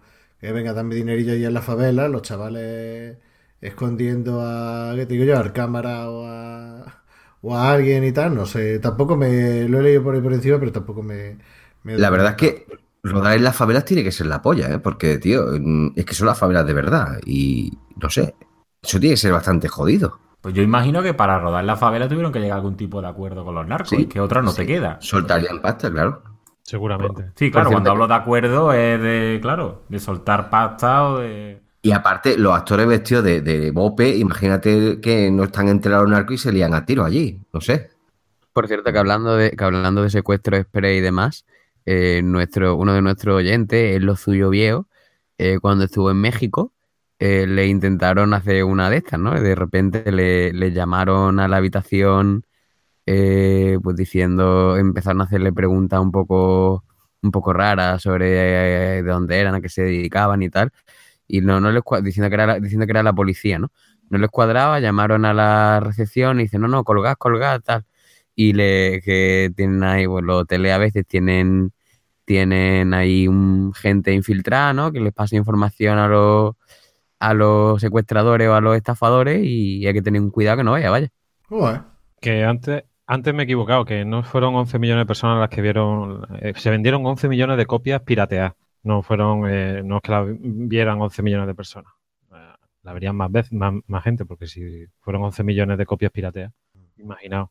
Bueno, y, la, y las escenillas de acción, ¿cómo han parecido? ¿Han parecido que han envejecido bien, mal, que están bien hechas? No, yo, yo lo que lo que he comentado, a mí me parece que la peli está súper bien, la peli me encanta, pero abusa del movimiento de cámara y llega un momento en que te marea. Yo creo que la película no, no pasa por alto de escenas violentas, pero tampoco cae la violencia porque sí. No, no, no es una peli de acción. No No es es una peli de acción, no es pero una sin embargo sí es violenta. Sí. o sea, hay escenas muy violentas. La- a mí una escena que me... Coño, que me, me- me- me- pareció dura, pese a que en la película el Bope tortura, el Bope pone la bolsa en la cabeza al narco hasta que canta, el Bope no tiene miramiento, en, como, como decía Plisken, primero disparaba y luego preguntaba. Pero también se ve como los narcos cogen a los dos eh, activistas de la ONG y a ella sin miramiento le descerrajan un tiro en la cabeza y a él lo meten embutido en una rueda de coche y le meten fuego y lo queman vivo. O sea que, que no es una película con una acción frenética y tal, pero tampoco se ahorra violencia. Posiblemente la, O sea, que la segunda- violencia segunda cruda. parte sí es más de acción que la primera. Posiblemente en la segunda sí tenga algo más de acción, pese. Bueno, ahora, hablaremos de, de ella, pero yo creo que, que tiene más. Pero sin embargo, en esta, lo, lo que tú dices, lo que estás comentando que sí, cuando se que coge a los los dos chavales o chavalas, chavalas de la ONG, los dos pijos estos. Pero sin embargo, a mí la escena más cruda es cuando al al chaval que le han regalado una zapatilla y lo- en su casa lo eh, empiezan a, a registrar y se le encuentra la zapatilla y dice, bueno, tú... Y eso que coopera, ¿eh? Claro, Eso que coopera. Claro, y además súper educado. Sí, señor, claro, sí, señor, y tal, no sé qué. Y le dice, oye, tú tienes estas zapatillas que valen más que el sueldo mío de un mes. Tú tienes que saber dónde está eh, el narcotraficante, el, el jefe de la favela aquí y tal. Y se lían a darle eh, tollinas, que le dan tollinas de verdad, que se le pone la cara colorada. Y además tú te crees que es que el tío no sabe nada porque le dan de todos los colores y no canta. Y Claro. tú te crees que no sabe nada, pero Pero cuando le dicen, eh, bájale los pantalones que te va a meter un palo por el Un culo. hierro Ya- por el culo. Claro, y ahí dice el tío este, por el culo ni el pelo una gamba. Aquí... ¿Qué quiere que te cante? Yo te canto ópera, vamos. Claro, claro, claro. Y a mí esa escena mm, posiblemente para mí fuera la más dura de, de la película. Para mí. Yo estoy de acuerdo, es, es- es dura, es dura. Y, y bueno, y, el, y quemando al tío en los neumáticos también da un poquito de grimilla, ¿eh? Bueno, pero es que a mí me caían súper mal los pijos estos de la ONG, con lo cual... Es que, eso no lo he comentado antes, pero el tema de los pijos que fuman porro eh, es lo que comentaba el director, que eso está contribuyendo a que siga habiendo narcotráfico. Claro, claro, si es que es lo que te... Es lo, que decías. Claro, la, favela no solo... La, venta de droga en la favela no solo será para la gente y en la favela. Mucha droga se venderá para el resto de la ciudad de Río de Janeiro, la mayoría. Los de, los de los derechos humanos que protestan por estas cosas son los que están contribuyendo a que haya más narcotráfico. Claro, pero a eso me refería, que es que eh, tanto los pijos universitarios, que sí, que son pijos universitarios, pero son de izquierda, son, son progresistas, como los que trabajan en la ONG, que son progresistas, o sea, y te los meten a todos en el mismo saco. Eso es lo que digo yo que, que esta película que por lo menos esta primera entrega que tiene las cosas muy claritas. Lo malo es lo de izquierda y lo de derecha es eh, los que tienen la razón. lo que refleja la película, sí. Exactamente, digo que es lo que refleja la, la película. Que a ver si te van a poner a parir por cosas que tú digas que no tienen nada que ver con lo que tú dices. No, no. que refleja la película. Exactamente, exactamente. Que yo no entro a valorar si tienes razón, si no tienes razón. A mí eso me, a mí la política me come los huevos. Tanto lo de la izquierda como la derecha, como lo del centro para adentro. Pero que estoy diciendo que es lo que transmite el director, eh, al menos en esta primera película. Y luego en la segunda ya. Ya veremos qué, tal. Bueno, y otra cosa que iba a decir antes, que, que, quería comentar, que me ha llamado mucho la atención, es el fundido en blanco con el que termina la, la película. Me ha gustado mucho, sobre todo teniendo en cuenta que la segunda película termina con un fundido en negro, que la primera en blanco y la segunda en, negro. Me, llamó me llamó poderosamente la atención. Bueno, más cositas que queráis hablar de, de esta peli antes de hacer una pausita. La banda sonora. Eh, sí, la música está chula. Eh. La canción que sale cuando están en la fiesta de los por así, de, la clase, de los pijos, por así decirlo, que, ponen la canción para fastidiar a, Matías. Sí, el Shiny Happy People, ¿no? De Rem, ¿no? Sí, estaba Rem, pero la quitan para poner la... Ponen, policía de Titas, el grupo se llama Tita, y, y la he buscado por YouTube la traducción, vamos, y la traducción es que, que la policía, hablan de la policía que sirve solamente para agredirte, para hacerte la pupita y demás. Bueno, también claro, la idea de, si la policía está tan súper corrupta también, claro, la idea que pueden tener ellos es, y que eh, Sepultura tiene la versionado, eh, la versionado en alguna que otro concierto en directo, incluso en algún concierto han salido a tocarlo junto con el grupo este, con los, los Titas. Y, la canción del y la canción de Tropa de Élite que también está, está, está guapa. Está muy guapa. La banda sonora está de puta madre, la verdad. Sí, sí, y, no solamente la banda sonora, sino la música que es de, de Pedro Brofman, que también es el que hace la música de, Narcos. Está muy bien la música. Bueno, no solamente la música, sino todo el, el sonido de la película, el ruido de la arma y el ruido de la favela. La verdad es que está, está muy bien. ¿Más cositas? ¿O hacemos una pausita? A mí, la verdad, la, la actuación del personaje me ha encantado. Yo, mm, la verdad, no, he visto Narcos todavía, pero el tío me parece un, pedazo de actor, para empezar, en la película. Y ya después he dicho, coño, me suena la cara este tío. Y ya después me he dado cuenta de que era el protagonista de Narcos. Y hace un papelón, la verdad. A mí la película me ha encantado, me ha encantado y el actor también. Bueno, Pliske, ¿qué es lo que más y lo que menos te ha gustado de la peli? Eh, lo que menos me ha gustado, Posiblemente sea un poco lo que a ti, eh, un poco lo que es la, cámara la cámara en mano y al hombro y tal, que entiendo que puede ser para reflejar un poco eso, pues también lo laberíntico que, es todo de la favela y tal, pero a mí me, me, me, cansa un poquillo, pero bueno, no es poca cosa lo que me fastidia. Y lo que más me ha gustado ha sido la escena entrando en las favelas con la panoplia de armas por parte de, del Bope. Bueno, y la actuación del, de Matías. ¡Matías! Señor Matías.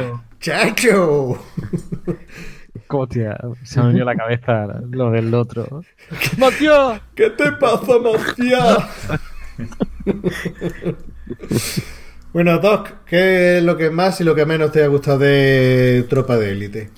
Bueno, yo creo que lo que más me ha gustado es que tanto el desarrollo del BOPE como el de la el de los narcos está bien. O sea, yo me, me, a los narcos en su papel de narcos, tíos violentos, hijos de puta, me los creo totalmente y creo que están bien reflejados, igual que el del Bope. O sea, es que un cuerpo que crean con, dentro de la policía, donde no hay corruptos y donde, donde lo que es es que entran a la favela a limpiarla de mierda, es que no tiene otra, no tiene otra misión que esa, pues me parece que eso lo refleja muy bien la película. No eh, le meten floritura ni para bien ni para mal, es que son lo que son.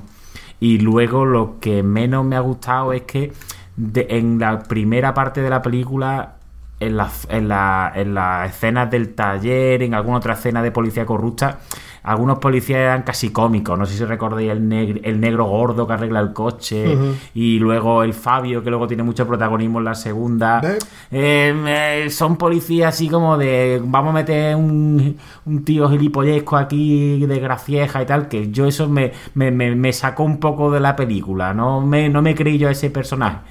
Mm, había cosas en la policía que no me terminaban de encajar. Porque querían darle como un matiz cómico a unos tíos que eran unos pedazos de hijos de puta. Ahí Y ahí, ahí, me sacó un poco la película. Pero vamos, mm, es una película que me ha gustado muchísimo, la verdad. Ahí coincido contigo en la actuación del actor que hace de, de Fabio.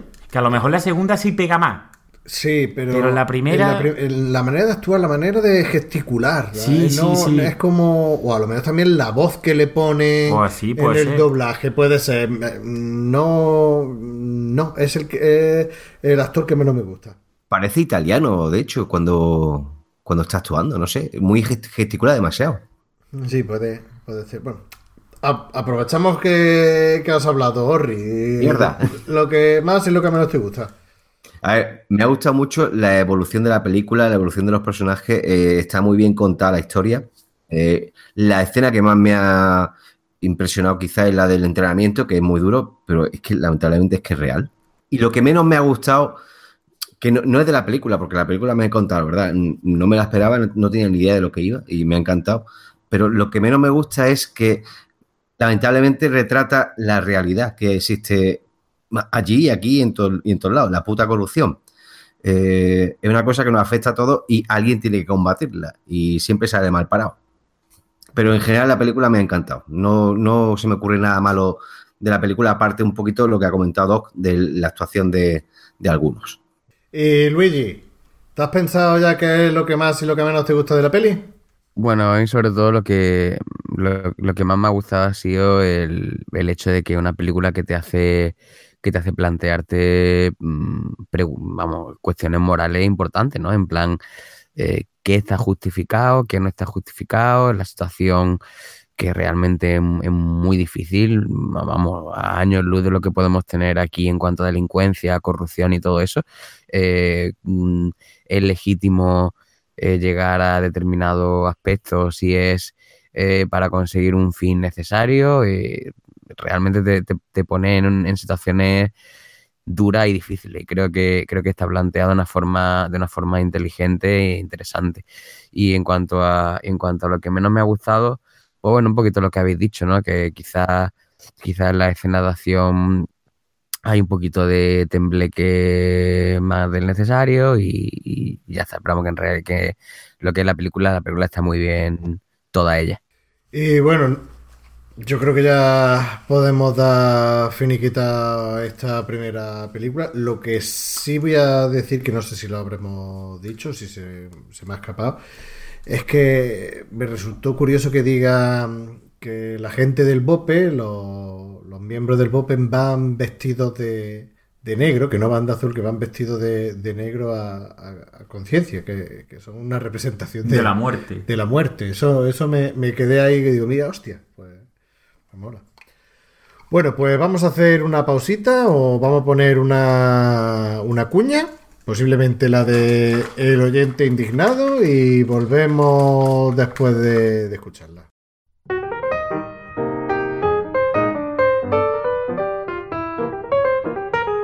En Cine de Barra siempre vamos documentados al programa.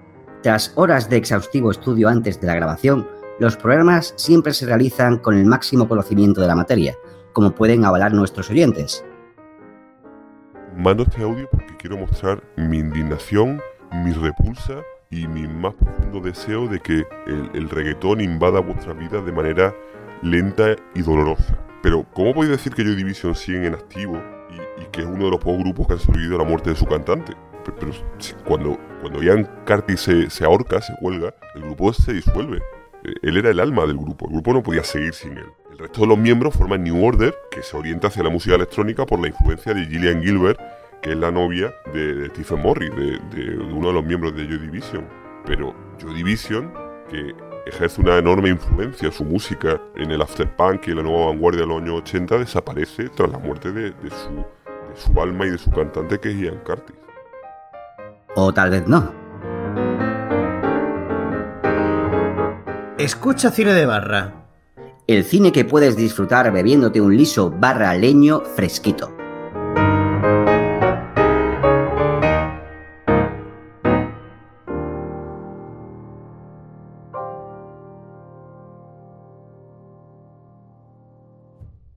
Bueno, y tres años, tres años después, en 2010, el mismo grupo de.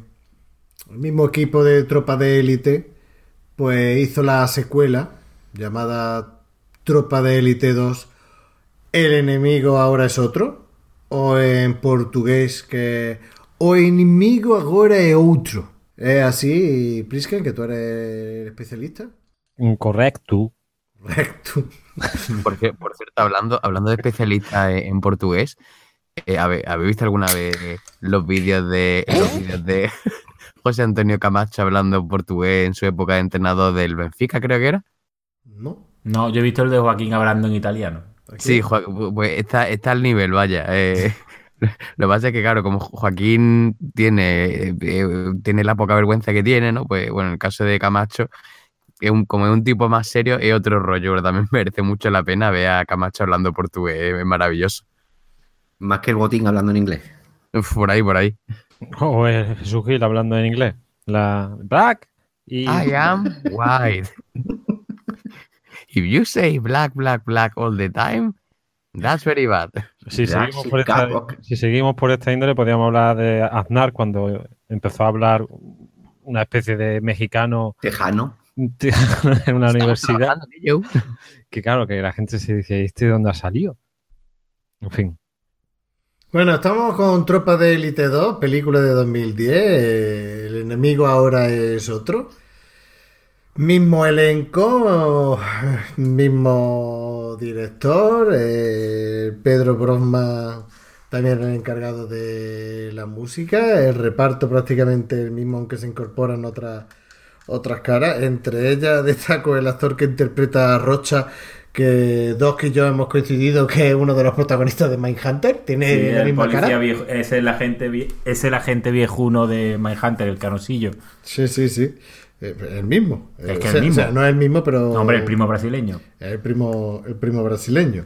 Y luego también aparece el cantante y, y actor Seu Jorge, que lo conoceréis si os gustó y habéis visto Ciudad de Dios, que es el actor que, inter- que interpreta a Mané Galiña. Que el Seu Jorge este es un pavo, un músico que también relacionado con el cine y tal, hace una versión de la canción principal de, de la película... Ay, ahora no, no me acuerdo. La película que salía Natalie Portman, eh, Julia Roberts, Cliff Owen y tal. Cliff Owen, Sí, exactamente. sé qué película es, pero no me acuerdo del título. ¿Closer? Closer. Closer, sí, sí, la canción que es eh, de- el hijo, la hija del, del, del- iba a decir el florero, el florero es el que está en la mesa, del vendedor de flores, no sé, bueno, pues hace una, una versión con otra cantante brasileña que la verdad que está, que está bien. Bueno, y, a- y aparte de, de Seu Jorge y, y del actor que interpreta a Rocha, también hay, hay otro actor que, visto que la película era la Tropa de Élite 1, como hemos dicho, estaba como más enfocada a la derecha, aquí quería darle un poquito de, de giro y que fuera también... eh, tuviera el punto de vista y no tan negativo de la izquierda y por eso pusieron a, a un defensor de los derechos humanos y, y de los necesitados y le pusieron el nombre de Fraga. Una cosa muy... Sí, para los españoles nos queda rarete. No, para los españoles nos queda... Diputado Fraga. Diputado Fraga. Diputado Fraga. Claro, es que queda súper raro. Dice, Fraga de izquierda, dices, es izquierda. incompatible. Con Eso- dos cojones. Eso es incompatible. Es como, eh, no sé, como inteligencia No sé, tío, yo que militar. cada vez que, me acuerdo- que pienso en Fraga me acuerdo del tío en lo- con los gallumbos allí en la playa de Palomares. Sí, Siempre no, es una cosa. Sí, exactamente. Esto nos parecemos a Japón. Eh, Japón tiene su bestia post-nuclear, que era Godzilla. Nosotros tenemos a, Fra- a Manuel Fraga, que se metió en el agua de Palomares con las bombas atómicas y el tío aguantó ahí Con el hasta... calzoncillo, los Julia- con el bañador los Julián Muñoz. Una cosa. Sí, sí, estuvo ahí aguantando años y años, que por lo visto fue un cachondeo. La, Claro, o claro, sea, el tío aguantó tanto porque la, esa agua estaba radiactiva de cojones. Y el sacarse las fotos en lo de Palomares, por lo visto también fue una peripecia. Lo leí hace tiempo que... Sí, eso, eso tiene, eso tiene muchas anécdotitas históricas, ¿eh? Sí, sí. Palomares. Y bueno, y, y gente de Palomares que han estado yendo hasta hace bien poco a Madrid a hacerse eh, un cierto tipo de reconocimientos sí, sí. médicos especiales y demás. En fin, que ahí hay pues entonces... temita. Hablaremos en el especial de Palomares. Sí, entonces, entonces Fraga, Fraga con la radiación se volvió inmortal, ¿no? Claro, Porque ha durado todos los años del mundo. Y la mala hostia que tenía. Sí, sí. Amigos, os emplazamos al siguiente programa de la nave del misterio para hablar de el expediente Palomares. Palomares. Y Bueno. cómo absorbe agua por el culo. Eso era de- del otro. Sí, ese era, era del otro, joder, tío. Sí, el de Sí, eh, era. Camilo José Cela. Cela, sí. Sí. El de, Sí. ¿está usted dormido? Y salta, no, estoy durmiendo. Y salta es lo mismo. Y dice, no, no, no, está, no es lo mismo estar jodido que estar jodiendo. Yo veo que no es lo mismo. Y la- lo de la, lo de la, lo de la palangana lo hizo además con Mercedes Milá cuando, cuando era una periodista que pretendía ser seria, antes de toda la historia de Gran Hermano y demás. Y sí, el señor Fraga que murió con 90 tacos, el tío. Bueno, como estábamos hablando, Tropa de Élite 2, del mismo elenco, el mismo director, los mismos... Y lo que sí hace el director es que nada más aparecer en la película te pone un mensajito diciendo que es una obra de ficción. O sea, ya te lo deja claro porque... con Porque reparta diestro y siniestro. Claro, porque ya la polémica, la primera tropa de élite tuvo polémica, esta segunda yo creo que posiblemente fuera casi, casi más polémica. Es que mete mucha caña a, a nivel político. Que la primera lo, pa- lo pasa de soslayo, pero yo creo que en esta va a cuchillo. Pues venga, arráncate, Doc, cuéntanos la, la sinopsis de esta, de esta segunda peli de tropa de élite. Bueno, si, si bien es cierto que en la primera parte la temática está más centrada en- entre el bope y, y los narcos de la favela, en esta segunda sigue siendo igual, pero haciendo más hincapié en la corrupción policial que mm, va, eh, digamos que la corrupción eh, policial va un poco avalada por el por la corrupción también a nivel político, ¿no? Como los, los políticos tiran de mandos policiales para tomar el control de las favelas y por tanto de que al final son votos. Entonces van pasando cosas en la peli eh, con el bope, con los narcos, con los políticos. Hombre, no quiero lanzar eh, spoilers, pero digamos que a, grandes rasgos, pues es una película que hace mucho más hincapié en, en la corrupción política. Sigue habiendo corrupción entre la policía, pero sobre todo a nivel, a nivel político. A mí es una película que no pensaba, eh, la primera la había visto, esta segunda la he visto para preparar el podcast y no pensaba que la segunda me fuera a gustar tanto que la primera, que la tenía muy muy arriba, pero la segunda para nada me ha, me ha defraudado. Te puedo decir que me ha gustado tanto como la primera y según qué escenas, según qué tal, más. Quizás me ha hecho reflexionar más la segunda que la primera. Quizás por el momento a lo mejor que estamos viviendo ahora con tanta corrupción política. Pero, pero, pero yo creo que merece. Que si ves la primera tienes que ver la segunda. No te puedes quedar sin, sin verla. Además que aquí en esta segunda película aparece un elemento, un personaje que no está en la primera, que son las milicias. Los escuadrones de la muerte, cómo los, mili- o sea, cómo los, los propios policías organizan otro grupo Sí, para, como una especie de paramilitares. para beneficio de el suyo propio y el de los, el de los, los, poli- o sea, los- los- Los los políticos. Y además, una cosa curiosa que, que se ve en la película es que como las milicias se dan cuenta que, que pueden ganar dinero, no, no solamente extorsionando a los narcotraficantes de la favela, sino directamente eh, ahorrarse de intermediarios y sacarle el dinero a las personas de la favela. A la persona física, claro, es lo que Eh. todavía se ha llamado la, la mordida por la protección.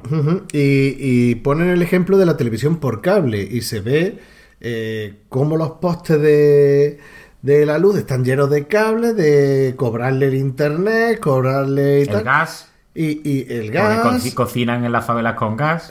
Y eso, la, la televisión por cable, el internet, pero es que eh, en el documental, bueno, en el programa este de Discovery Channel que ya hemos citado antes, hacen una operación, una intervención en la favela y lo que descubren, además de armas, lo que descubren es tarjetas y equipo para eh, piratear las señales de, de televisión, de la televisión privada. O sea que más real que eso no, no hay o sea, no, no hay otra cosa.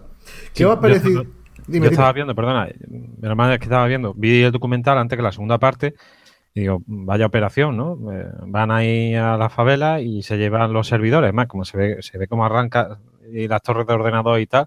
Y yo, yo pensaba que eran drogas, tal, pero claro, al ver la segunda película ya, ya me aclaró la, la situación esta. De hecho, es- empieza esa situación porque ya se les corta el rollo con el tema de la droga. O sea, ya, las favelas ya no tienen tanto, nar- na- tanto narcotraficante y tienen que sacar pasta alguna, de algún sitio. Entonces, se quitan de medio a los intermediarios y empiezan ellos a- al tema. Sí, bueno, eh, empiezan y le ponen, vamos, al agua, a, a la televisión por cable, a, a- Coño, al viejito que está con la bombona y dice, queda, queda gas. confiscada. Sí, sí, increíble, es una pasada. Yo cuando vi eso digo, "Uf, es peor el remedio que la enfermedad. La cara del viejito de la bombona fue un poema. ¿eh? sí, totalmente. Bueno, y como ha- ya que ha sacado el tema Doc, ¿cuál os gustó más? ¿La primera o la segunda? A ver, eh, sinceramente, mm, como impactarme, por así decirlo, me impactó más la primera. Ahora, como temática y tal, la segunda, porque es que la segunda es que cuando empieza ahí con la política, el, el grupo este policial súper corrupto, lo que tú has dicho de las milicias, después el tema del senador, e- e- el, diputado, el no sé qué, el gordo de puta mierda este Sí, Con Gordo el- Pilo. Con el programa este de mierda súper sensacionalista, mm, vamos, eh, que me, se, se un me la saludo para, no, para el programa La Báscula de Canal Sur. Sí, No, yo es que se me vino, se me vino a la cabeza Jesús Gil y, y el programa tal y tal. ¿Y el de la sexta? ¿No recuerda un poco al de la sexta, tío? El de Arrojo Vivo. Ferrera, Ah, bueno, tú dices físicamente, no sé. No, no, sé. físicamente no, en la forma de, de- de- no sé, mucho No, el sensacionalismo. otro, bueno, este es súper sensacionalista, pero no sé, me, me- A mí me, recordó pareció- a un telepredicador. Sí, es Me, eso, me pero recordó es que- más, más religioso que, que político. pues a mí, me ha pasado, a mí me ha pasado con este tío lo mismo que en la primera me pasaba con el Fabio. Que el gordo esté haciendo los mensajes estos en la tele, igual que los aspavientos al final, con el Buster Moore, de este tío, este de qué va, este, el El gordo personaje este". está bien, pero la interpretación. se le va la pinza. Por lo- sobre todo al final, en la, en la- en la- en la- la declaración del, del Banner Moura, allí el tío era protestando porque lo estaba increpando y lo de.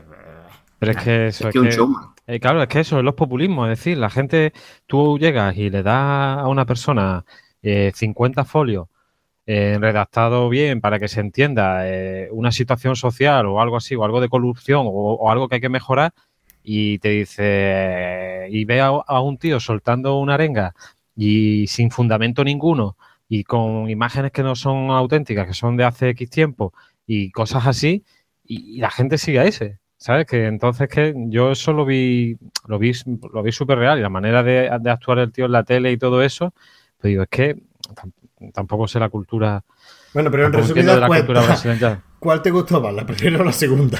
Es que ya te digo que cada una de las dos tiene una cosa. Es decir, la segunda me, me gustó más por, por todo lo que toca, de toda la corrupción y todo eso, pero la primera me gustó por, por el impacto de- del grupo, de las operaciones especiales, del entrenamiento. Las dos.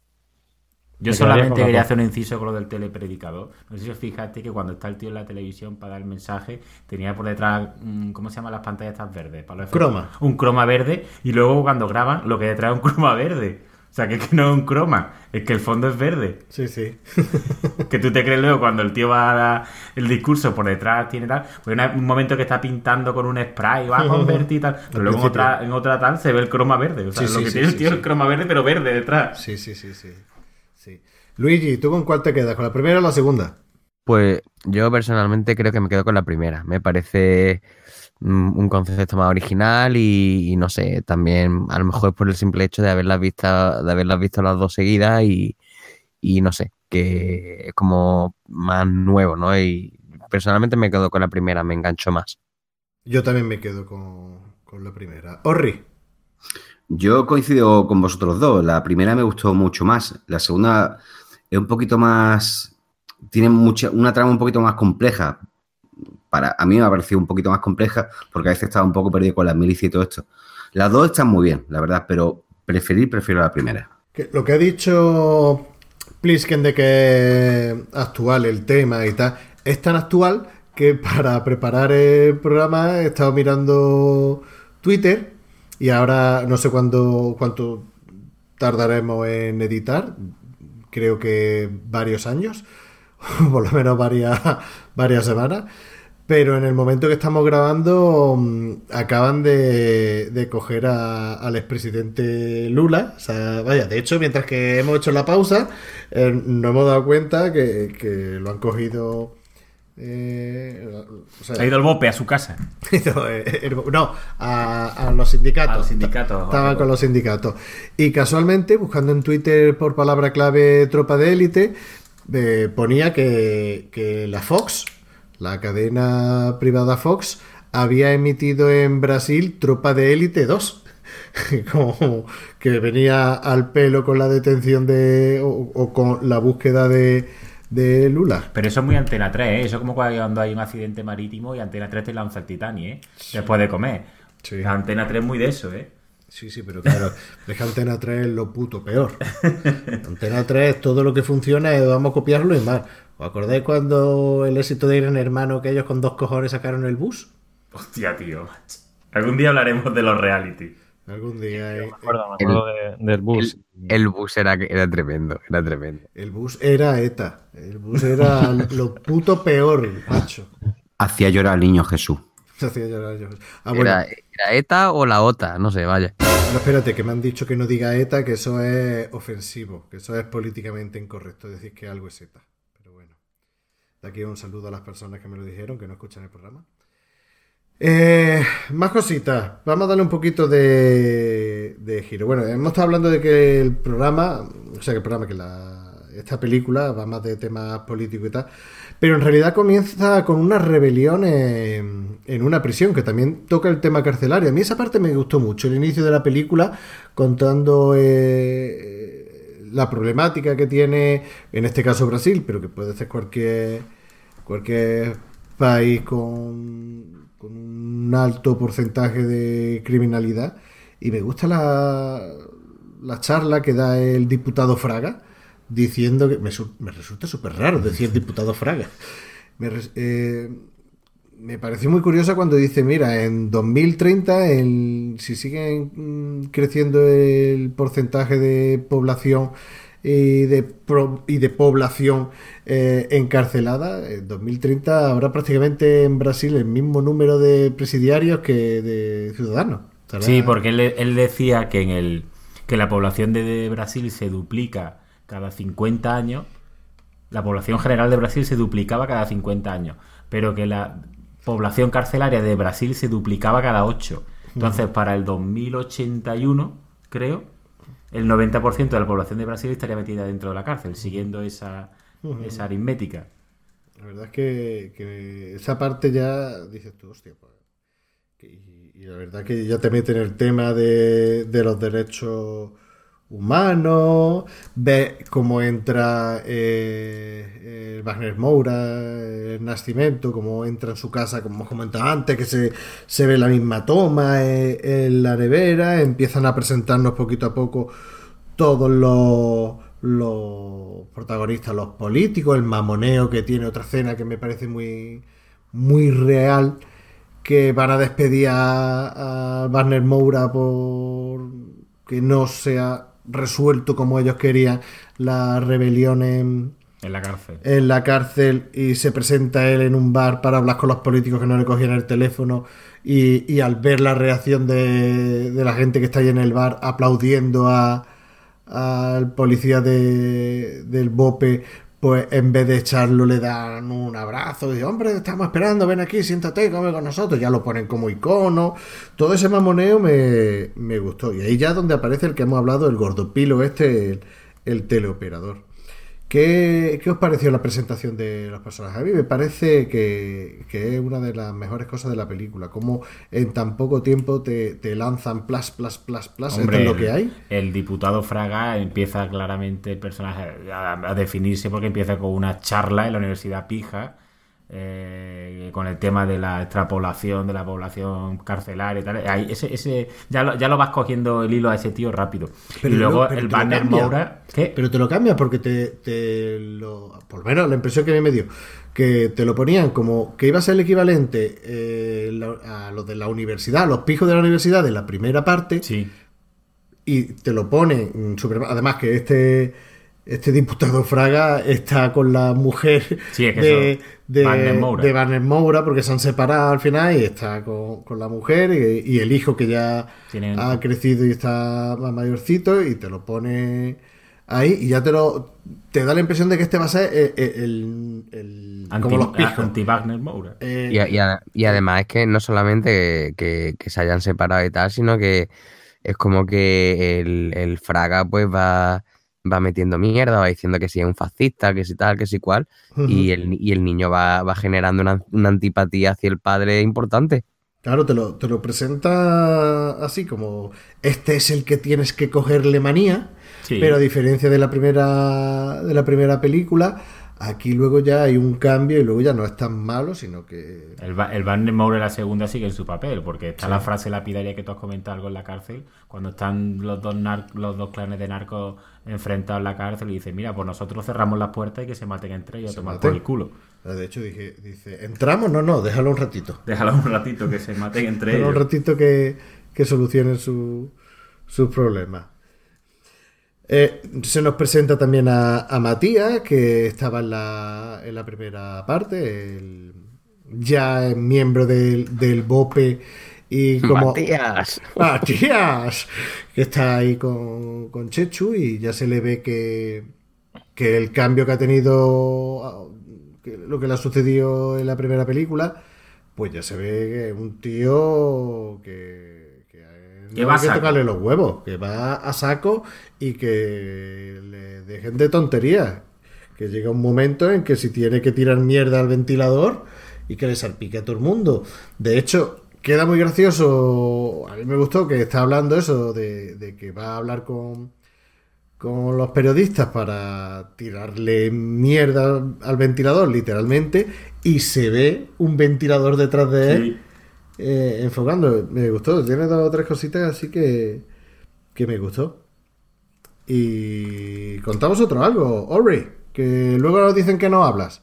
Bueno, el Fraga, mm, no sé, hace de mediador allí, que se lía la que se lía, pero bueno, yo creo que intenta hacer que, que no haya mucha violencia, pero los del BOPE, obviamente lo que quieren es quit- erradicar el tema de, el problema, erradicar el problema del tirón. Lo de cerrar las puertas y tirar la llave, mm, no sé, yo no sé si estoy muy de acuerdo con eso, pero bueno, lo de que se maten entre ellos, yo no sé si es muy políticamente correcto. No sé. ¿Qué pensáis vosotros de eso? Yo prefiero no mojarme. Pues entonces esto lo Te cortan estás luego. mojando tío. que te cagas. Tú esto lo cortas luego, macho. Porque No, que- tampoco. No, que, que lo que estábamos hablando era, pero eso de, de un poco de eso de cómo estaban trazados los personajes, que un poco que se habla de ellos y demás, pues ya aparecen claramente sus intenciones. Eso es lo que estábamos más o menos hablando. Y del Fraga, pues había comentado eso, que estaba en la cárcel, en la universidad, diciendo, exponiéndote que la situación pues, eh, de las cárceles está súper poblada, que vamos, que que tienen que tomar otras medidas. Eh, Eso es lo que estábamos hablando, de, de que con poquita cosa, el gordo pilo, por ejemplo, pues con poca cosa ya se ve que es un gilipollas. Sí. No, y todos los políticos, todos los, los políticos te los pintan desde el gobernador hasta Corruptos máximos. todos te los pintan fatal. De hecho, eh, la solución que tienen para quitarse el grano en el culo, que es el Banner Moura, es ascenderlo. Claro, Sí, pero porque, porque se lo quitan de. Se lo va, es decir, te- se lo quitan del BOPE. Dicen, este es un problema nuestro. De, este es un problema para nosotros que esté en el BOPE. ¿Qué hacemos? Lo ascendemos. Y ahora lo metemos en un departamento que, Que lo, tenemos nosotros, nada. co- que lo tenemos nosotros controlado totalmente. Sí. Es más, cuando llega al, de- al despacho no tiene ordenador. En, en el despacho. Y dicen, sí, ahí está tal lado, aquí está tal otro, pero tú no tienes ordenador. Entonces ya lo tienen controlado, por así decirlo. Y, y bajo su, su falda. Y lo que pasa que, claro, el, este nacimiento es el nacimiento y dice, a mí por los cojones. Yo voy a seguir buscando y más cuando ve todo lo que hay, que, al que no se da mucha cuenta, hasta que ya se encuentra con la realidad de frente y dice, no, señora, aquí lo que estoy engañado por todos lados. Y desde luego, él tiene sus intenciones claras. O sea, él no tiene a lo mejor los recursos que tenía antes, pero sabe que tiene otros recursos y los va a aplicar para seguir con su objetivo, que es cargarse la corrupción. Sí, pero ya eh, por el mero hecho de, de haber ascendido y estar en un cargo mayor, ya el propio Matías le dice, dice, vas a cambiar si no has cambiado ya. Sí, es cierto. Ya, ya, ya Sí. tiene- ya tienen dudas, ya tiene dudas. Pero luego hay una frase guapísima, la- o por lo menos me pareció muy, muy chula en la, en la película, que es que cuando la- la- las milicias interceden para que el BOPE readmita a Matías y, se quieren, y quieren meter a Matías para reventar el, la favela en busca de las armas y todo eso, dice la voz en off de- de- del comandante Nascimento, dice... Eh, ellos quisieron coger a Matías porque era un tío duro, formado en el BOPE y tal y cual. Dice, pero lo que no esperaban y no sabían es que a Matías lo había entrenado yo. Claro, en plan, que era el tío era una presa. Vamos a reventar aquí la- a los narcotraficantes. De eh, hecho, el. Matías ayuda a los, a los paramilitares estos a reventar a todos los narcos de la favela, pero luego el tío sigue RR con la arma. ¿Y que dónde están las armas? ¿Y que dónde están las armas? ¿Y qué pasa aquí con las armas? ¿Y dónde está el confidente? En, en lugar de hacer pasar la vista gorda. Que lo que no esperaban estos pavos es que este fuera como un perro de presa. Y es un perro de presa porque es que lo he entrenado yo. Pero Matías no sabía cuando se metió ahí lo que había.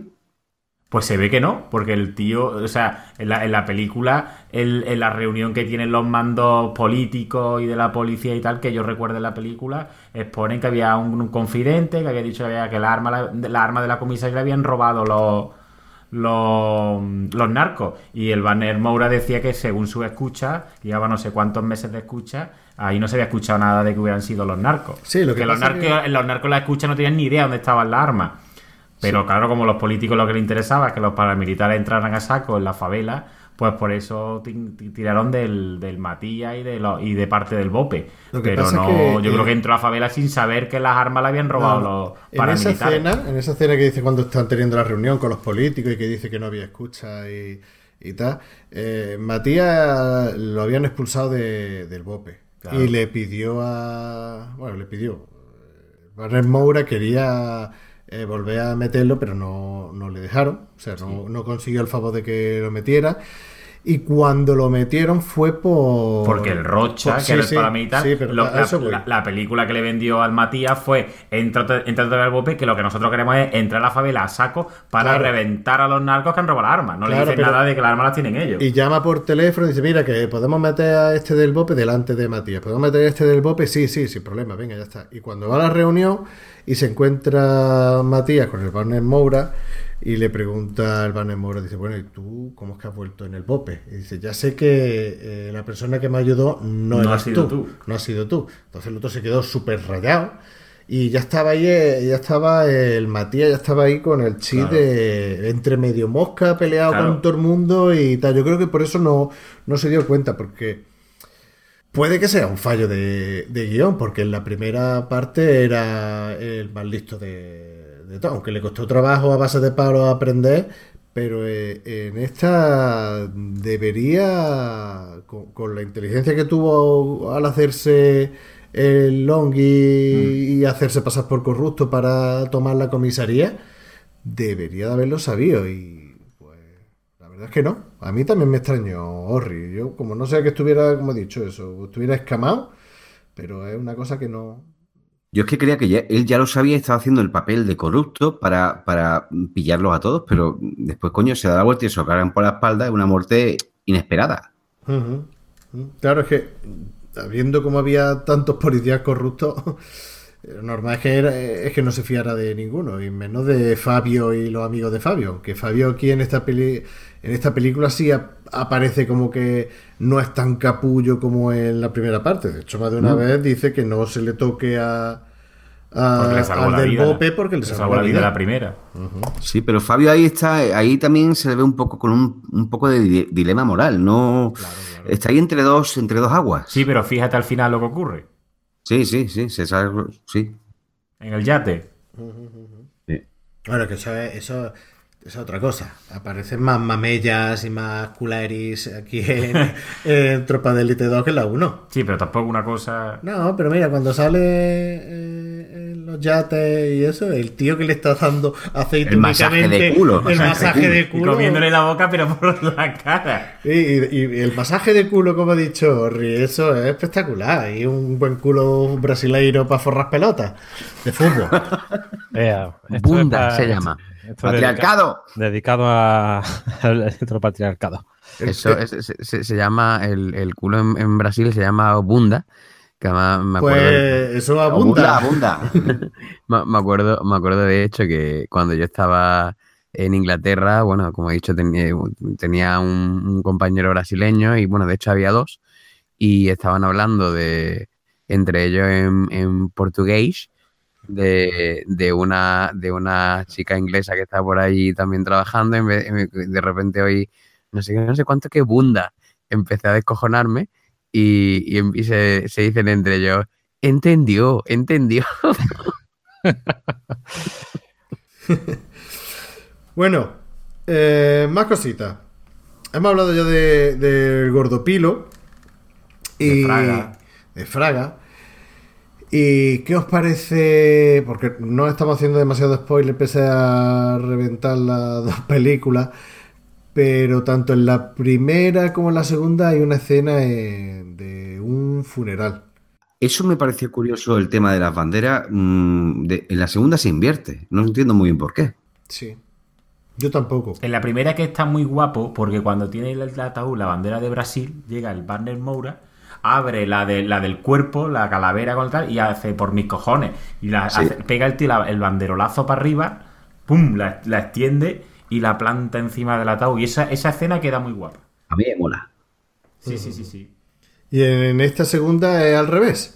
Está la de la de los calaveras y la que ponen es, La de Brasil encima. es la de Brasil encima. O Que sea no es que- como los americanos, que luego la empiezan a doblar. En 20 dobleces hacen el paquetito y se lo dan a la viuda. Pero no sabemos por qué esa inversión, ¿no? No, No, no, no, no, no, no. la verdad es que no. ¿Y quién, quién pone la bandera de Brasil? La de Brasil, en, en la segunda, Claro, la segunda. en la segunda un negrillo, un negrillo, un negrillo que hay ahí. El negrillo no sé si es el hermano de del que ha Sí, fallecido. de- sí, de- O- del Matías. Sí, sí, sí. estaba intentando evitarlo, pero bueno, pero, Pero si ya se ha dicho, ya se ha dicho antes. que- no, no, no se ha dicho. No, no Bueno, se ha dicho. sí, sí. Pero bueno, da igual, da igual. Eh, sí, en cine de barra siempre hablamos con spoilers, eh, hoy que nos estamos cortando un poquito. Pero es que como también está el, los dos tíos de- del taller que aparecían en la primera Sí, película, sí. que aquí en la segunda solo aparecen en, En el, el entierro. No sé ya si, si es el hermano de, de Matías o el, o el negro grande del, del taller. No, no, no, no, es, es un negro del gaillo. Entonces se supone que es un hermano. Sí, Un hermano me lo estoy imaginando yo. Familia de, de Matías, más que todo digo que familiar porque, como ya hemos dicho, no hay negro en la película, salvo Matías y, Y el gordo del taller. Y el gordo del taller. Ya está. Una cosa. Bueno, yo tengo un poco más ah, anotado aquí de Tropa de Elite 2. Así que, que os doy. eh, Carta blanca. palabra. Sí. Carta blanca, nos das carta blanca.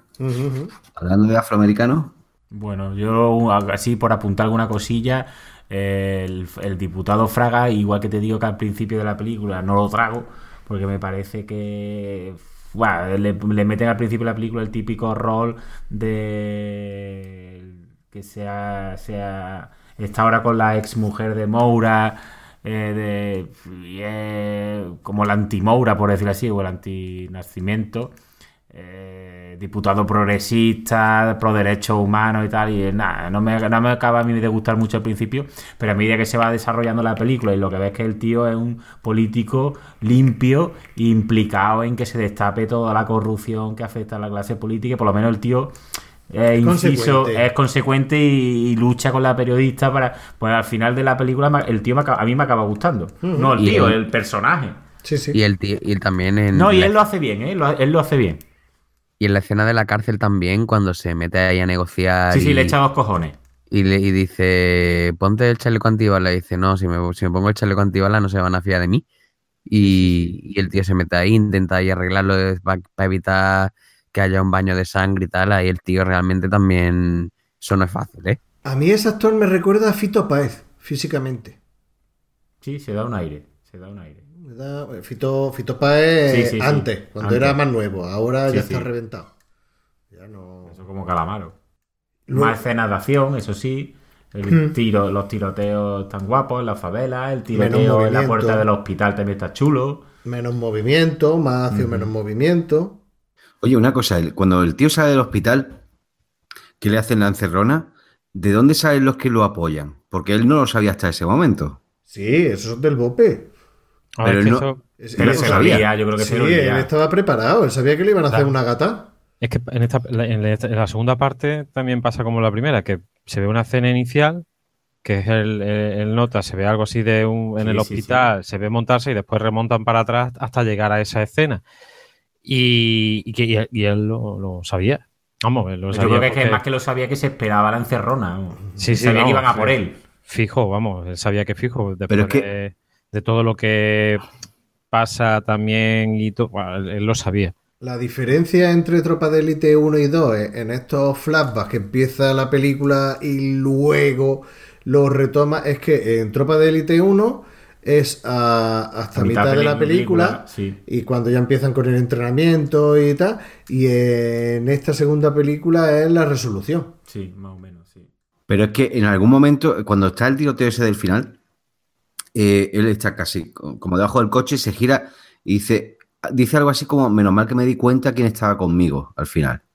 Bueno, no sé, si ya estaba compinchado, o sea, si ya lo sabía, vale, pero me dio la impresión de que él no lo sabía, que lo estaban persiguiendo por los dos lados. No, yo creo que sí. Yo creo Vale, que sí porque dijo que, que estaba preparado o algo, o algo de eso.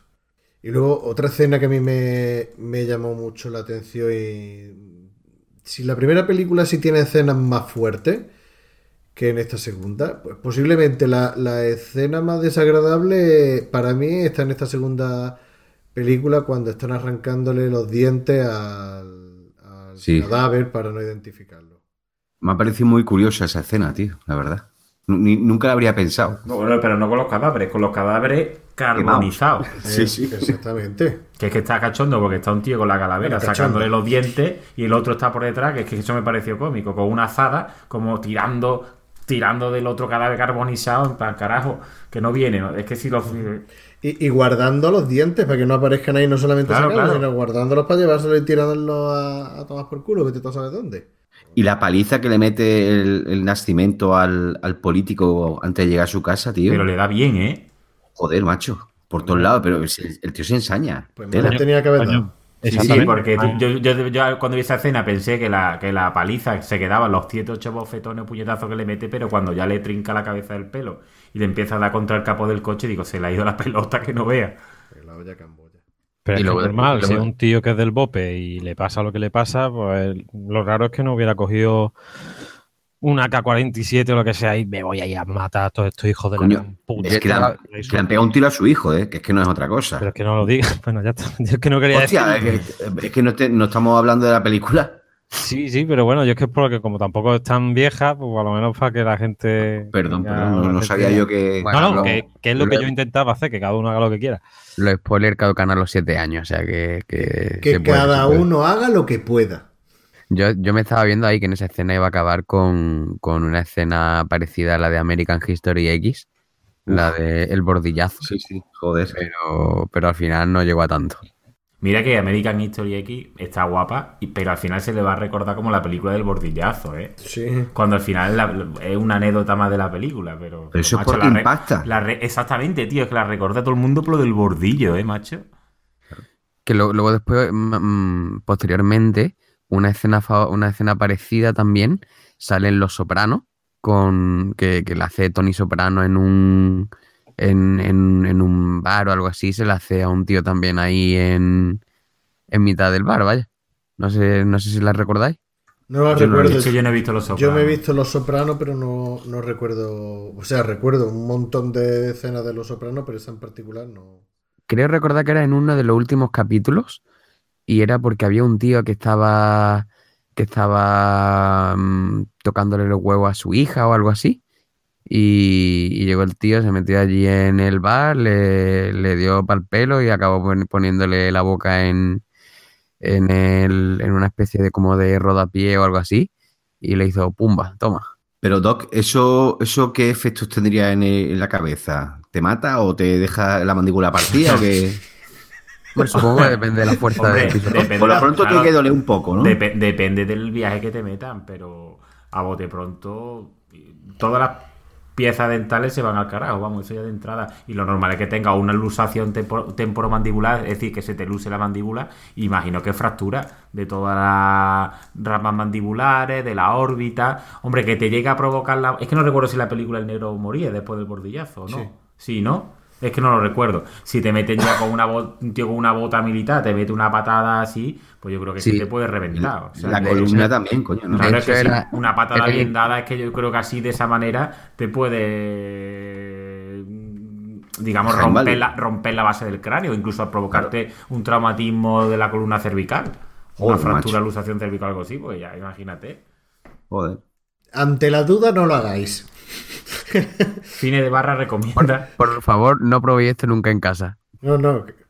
El problema de estas cosas es que pueden dar ideas que no molan, tío. Pero bueno, da igual. En verdad, hay gente que mu- ha muerto por una por un puñetazo o por una patada. Simplemente un, un puñetazo fuerte que te han dado y ha provocado una hemorragia interna.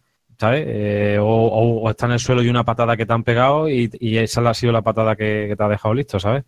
Que tampoco es. Desde cine de barra recomendamos a nuestros oyentes que no lo intenten en casa. Hacer el amor y no la guerra. Sí, sí. Pero- Exactamente, Amar. Y si lo hacen, que sea con la supervisión de un mayor.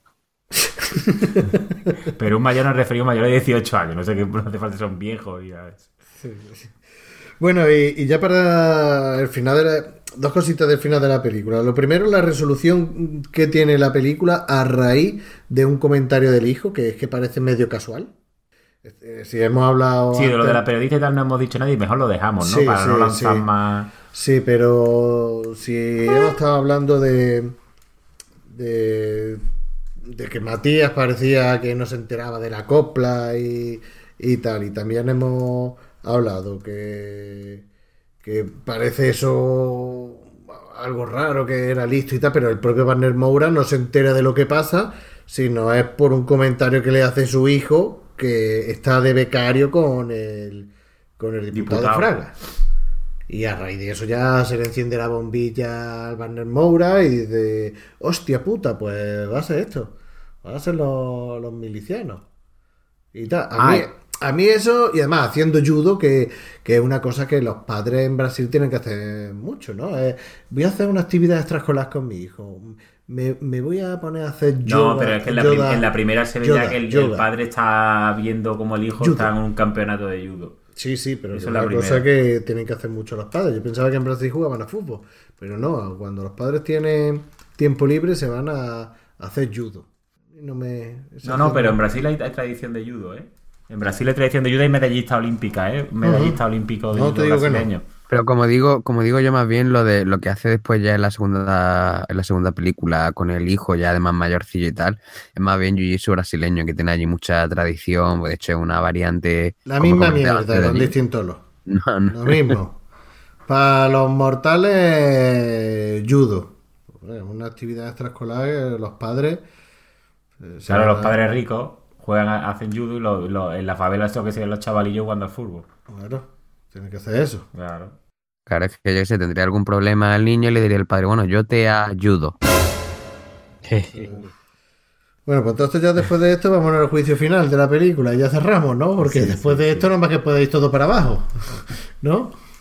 Venga, ¿nos ayudas a, a hablar de juicio? Os ayudo, os ayudo. Venga, pues tírale, ¿qué te pareció el juicio final?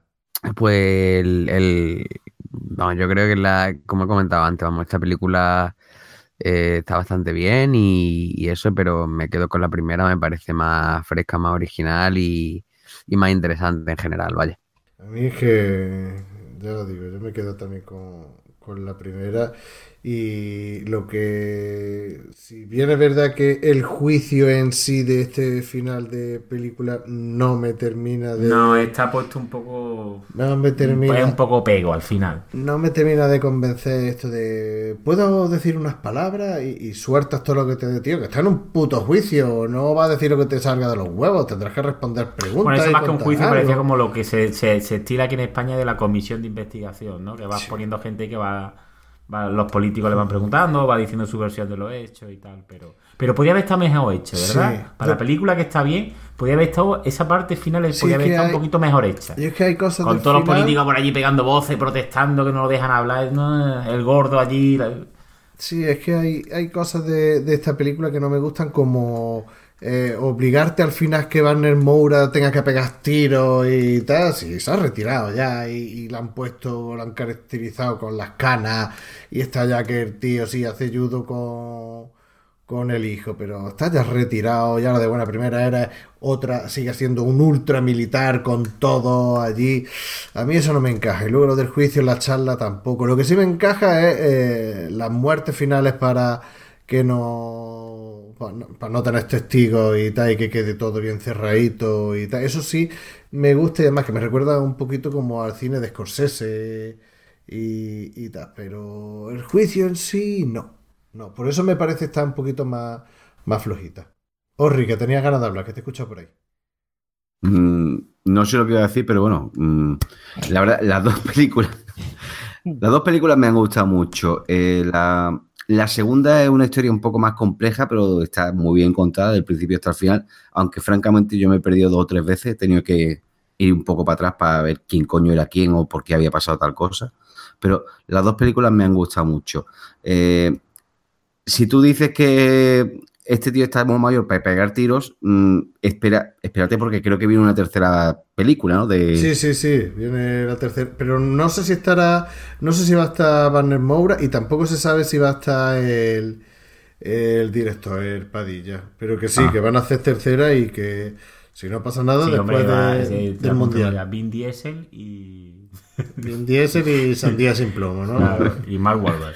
Mark, oh, eh, Mark Wahlberg, qué malo, tío. Vaya dos, vaya dos putos petardos, tío, de cine de acción. Sí, de malo Steven Seagal. Y de rock. eh. Y el personaje de Nascimento me, me parece un personaje genial. mm, O sea, el tío, el, el- el Warner Moura hace un papelón, la verdad. Me- yo me creo la actuación, me creo el papel que hace.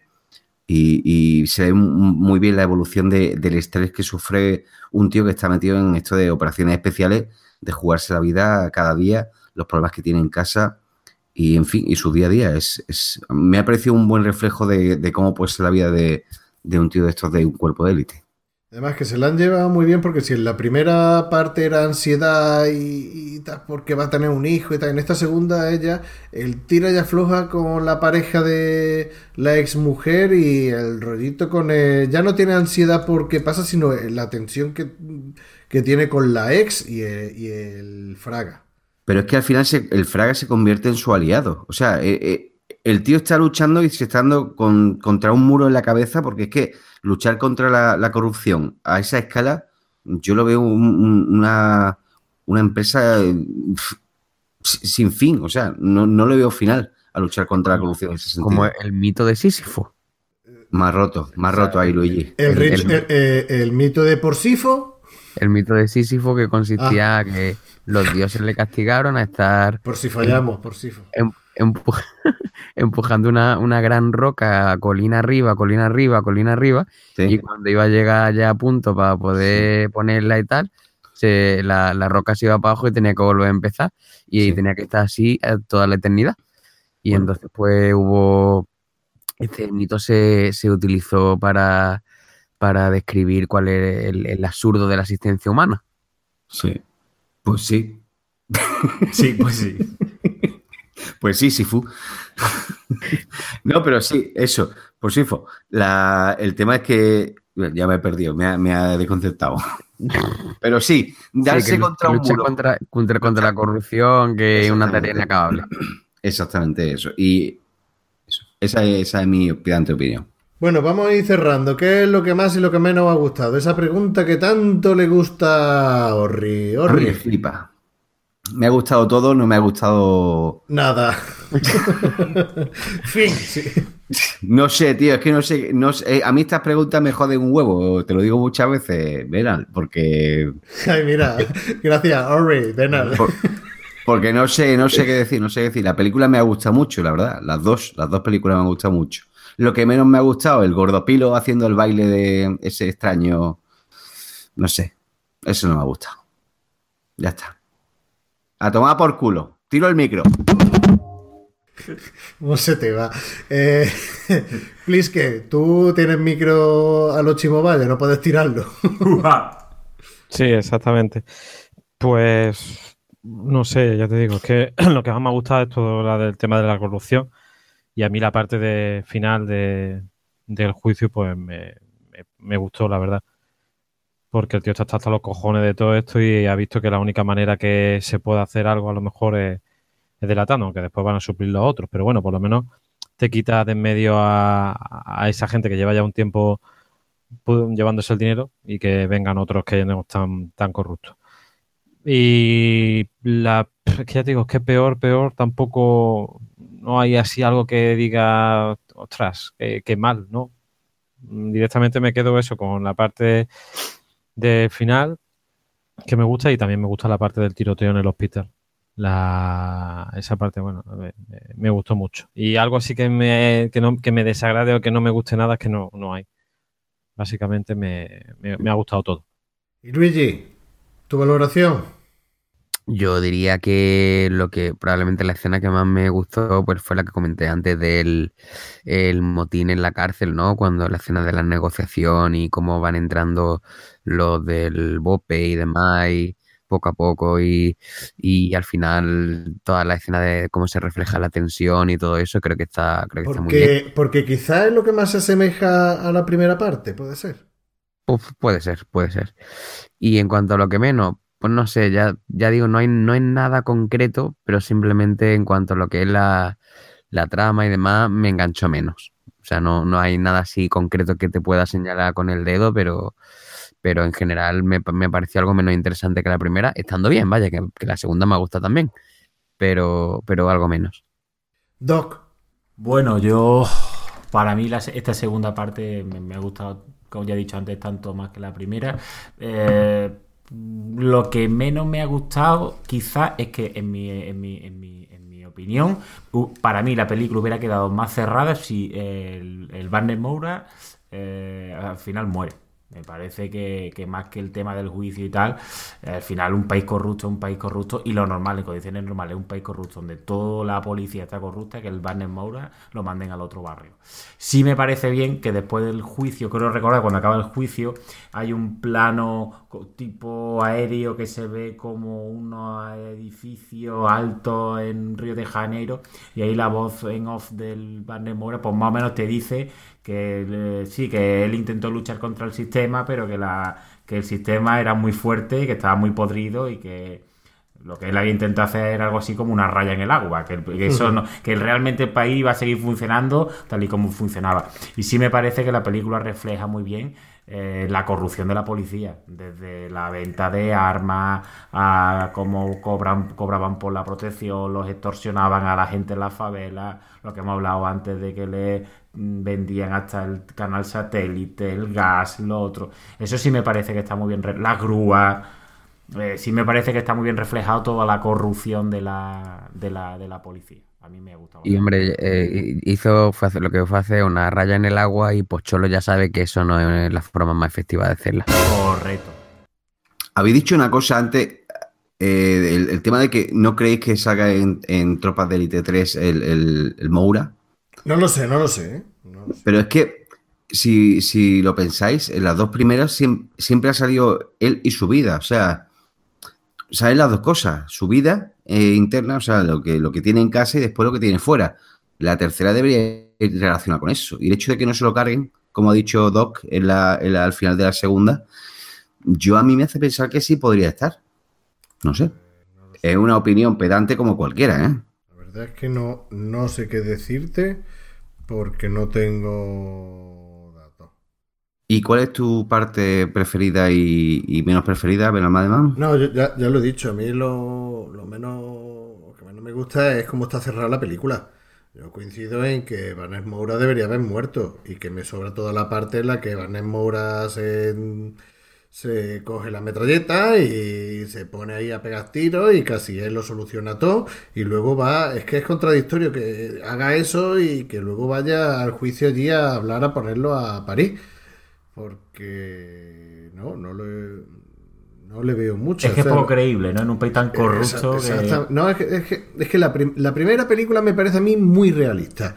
A mí me gusta la primera película más porque, o sea, dentro de que esta también me gusta mucho, me encantan las dos películas, pero la primera me gusta más. Pero que te- la primera es súper realista y queda todo cerrado, te da todo muy bien. Esta segunda te pone otra idea que es también muy buena, que es otro... vamos a subir... eh, El escalón de eh, eh, corrupción. Exactamente, vamos a subir, eh, hemos estado ya en los barrios bajos, en las favelas, ahora, venga, vamos a hablar un poquito más, vamos a expandirnos, ¿no? Como tú ves la serie de, de Wild y va tocando todo, Los estratos. todos los estratos, ¿no? Y en esta, pues venga, vamos a subir otro estrato más. Eh, Está súper bien, pero claro, la resolución no es la lógica. La primera es realista, la segunda no es realista. La segunda es cómo vamos a cargarnos al protagonista de la primera y el protagonista de la segunda. Eso, ¿cómo no lo vamos a cargar? Entonces a mí eso me, me saca. Y claro, la escena esa de acción final y tal. No.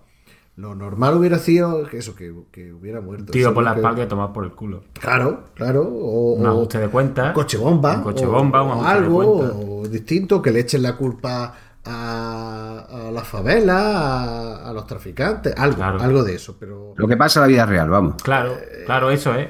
eh, claro, y, y ahí ya me descuadra. Eso es lo que menos me, me gusta. Dentro que ya te digo, que, que me gusta la peli.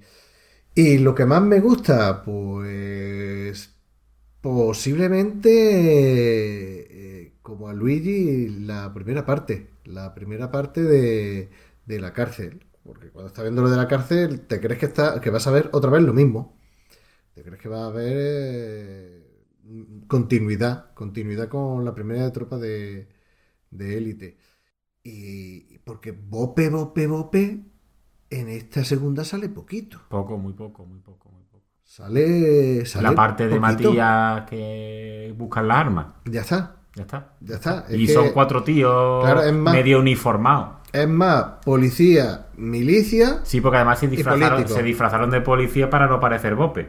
Exactamente. En la película. Exactamente. Entonces, Bope, Bope, Bope, poco. Yo hubiera echado de, o sea, o sea, echado de menos más tralla de eso. Pero por eso, posiblemente lo primero, lo que más me Porque gusta. la segunda va por otro derrotero. Sí, puede ser.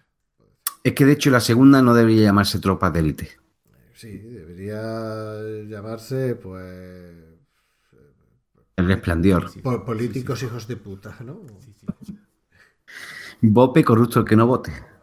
No, no, no quiere. Me, me comenta por línea interna dos cargos, pero no quiere, no quiere decir.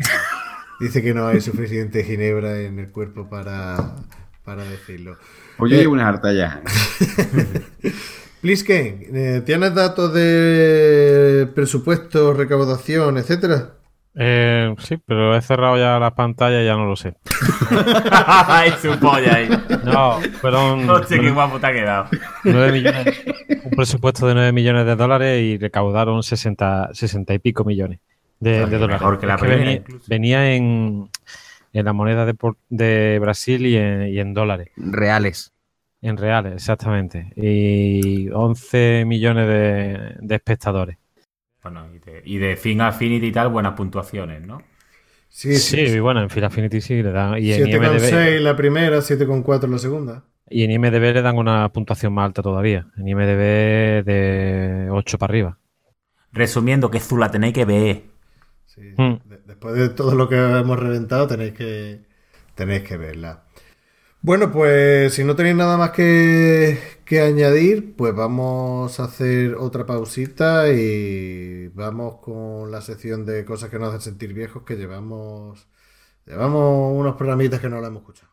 Pero antes de pasar a, a la pausita, vamos a despedirnos de, de Doc, que mañana tiene cositas que hacer y... Pues nada, antes de que sea más tarde, Doc, muchas gracias por, por pasar aquí un ratito agradable hablando de estas dos pelis y a ver si podemos repetir, ya sé que tienes la agenda complicada, a ver si podemos repetir lo que no pase tanto como desde el último programa que, estuviste. Bueno, para mí un gustazo. eh, es una pena no poderme quedar más rato, pero, pero es lo que tiene venir a, grabar aquí a la Benalmádena en Cueva, que, que ahora hay que volver a casa y mañana por la mañana tengo que hacer cosillas.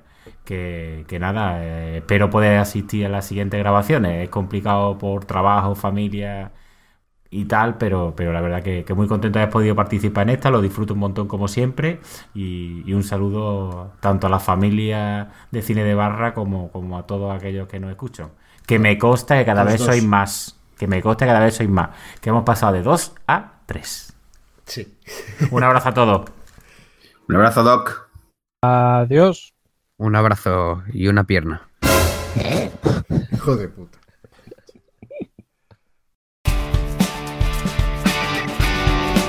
Los comentarios de Cine de Barra no pretenden ofender a ningún colectivo. Por tanto, pedimos perdón a vendedores de palomitas, taxistas, bomberos, boys scouts, exnovias, monárquicos, republicanos, mormones, militares, estudiantes de la OXE, cantantes de trap, Escucha cine de barra. El cine que puedes disfrutar bebiéndote un liso barra leño fresquito. cantantes de reggaetón, crossfiteros y por supuesto a Nicolas Coppola Cage.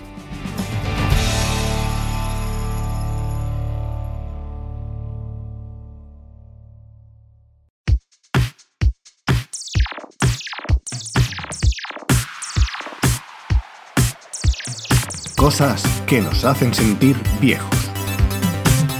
Con Luigi Bercotti.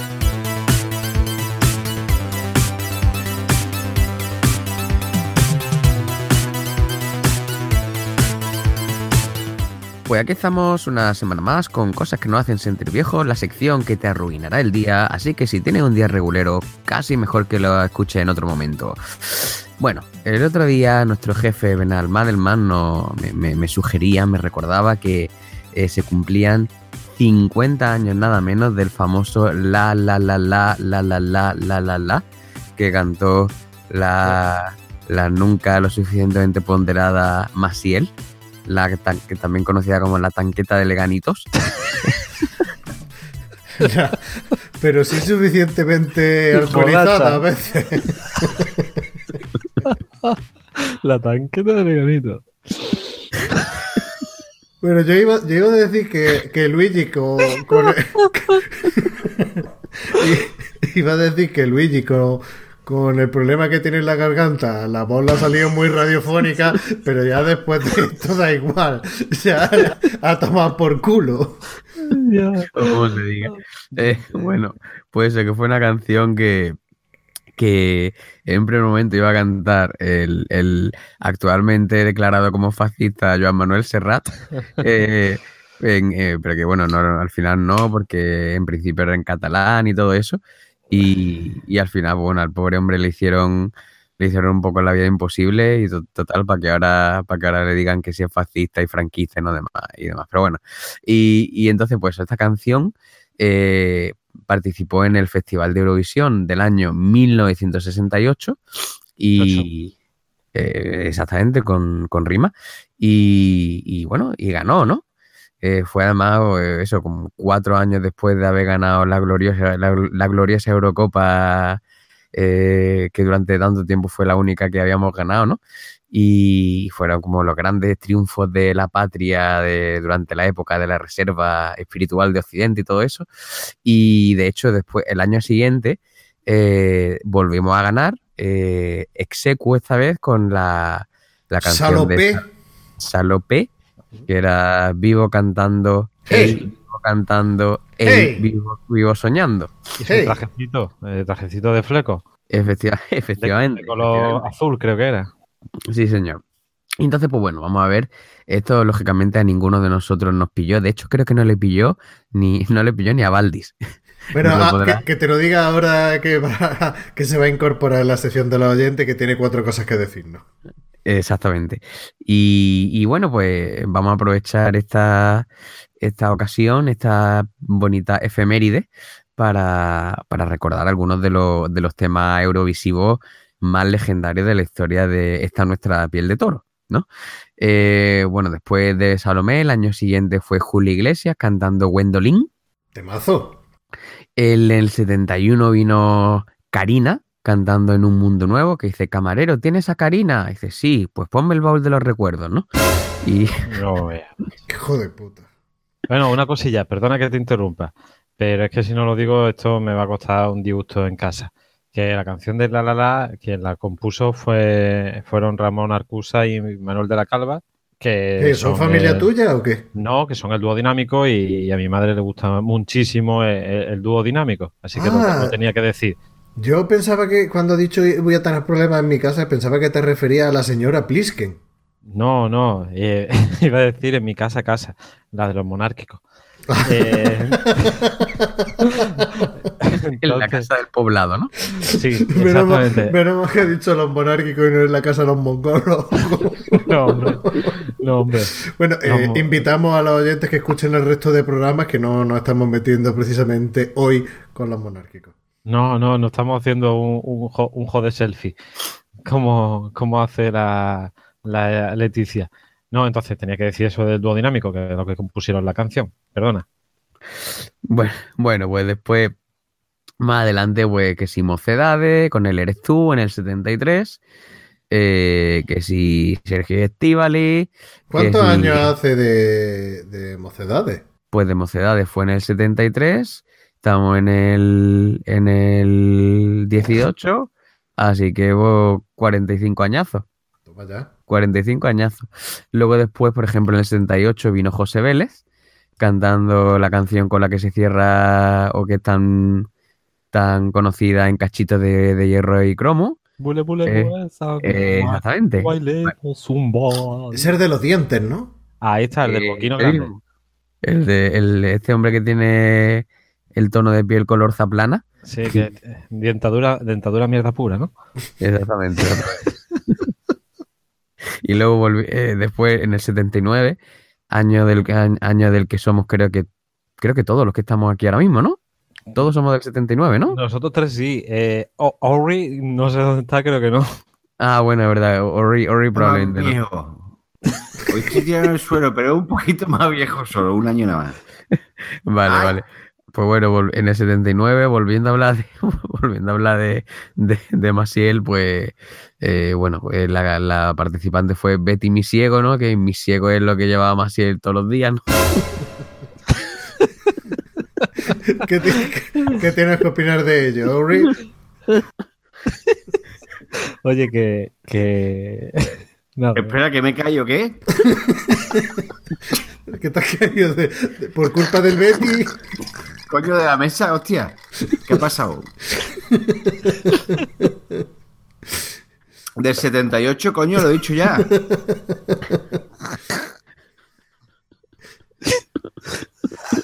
Venga, venga Luigi, tírale. Bueno, continuamos, continuamos. Bueno, Sí, pues, a, a ver si llega ya quien maneja mi barca, coño. e- ese es, bueno, en, en el, en, el, en el 82, en el 82 vino... eh, y- perdón. Por Bueno, tengo. en el 82, el año del Mundial, eh, resulta que llegó una cantante sevillana llamada Lucía. Eh, y bueno, resulta que ese año el festival se celebró en el Reino Unido. ¿Y qué pasó?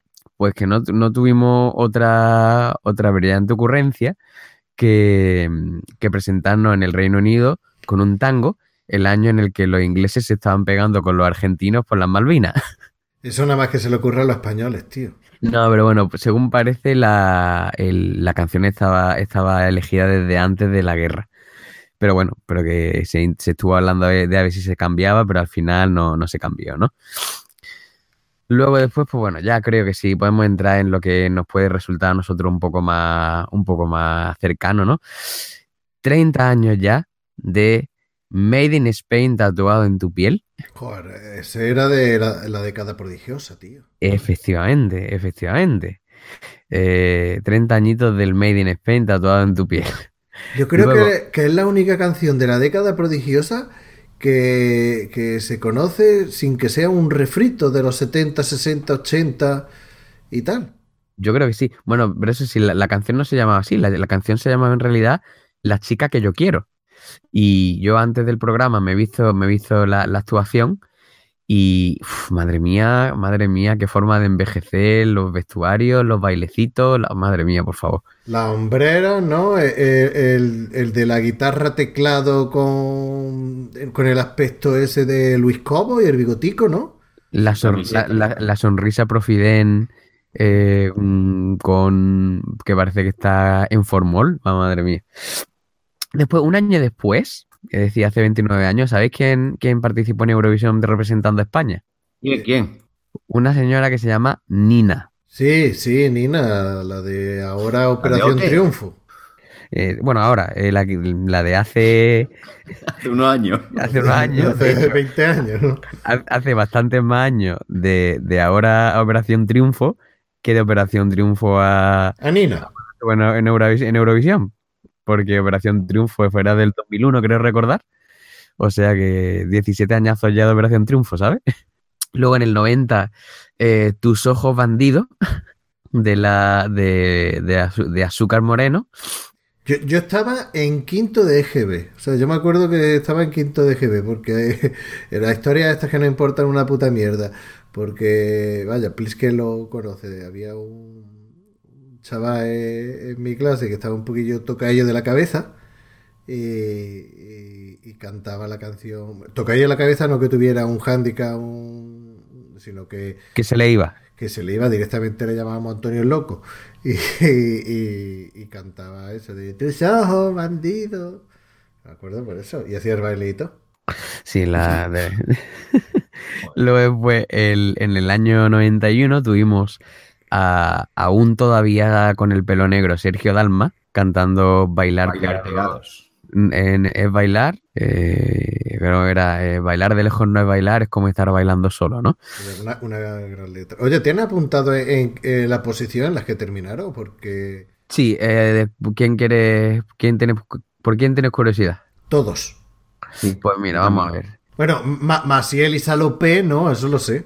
Pues mira, de los que hemos estado comentando, tenemos, por ejemplo, Mocedades quedaron segundos, luego José Vélez quedó noveno, Julio Iglesias. Ju- ah, Julio Iglesias, perdón, Julio Iglesias quedó eh, cuarto, después Betty Misiego eh, quedó segunda, eh, Lucía quedó décima, luego después la que comentaba Blisken, ¿no? De Remedio Amaya cantando ¿Quién manejó mi barca? Pues bueno, nos comimos un bonito rosco, un bonito rosco, quedamos 19, o sea que últimos. Después en la década prodigiosa quedamos undécimos, Nina quedó sexta, ¿Y el chiquilicuatre? Azúcar, quedó- Azúcar Moreno quedó quinta, bueno, quedaron quinta, Sergio Dalma quedó cuarto, y luego tenemos en el 92, el año olímpico, hace 26 añazos, eh, Serafín Zubiri.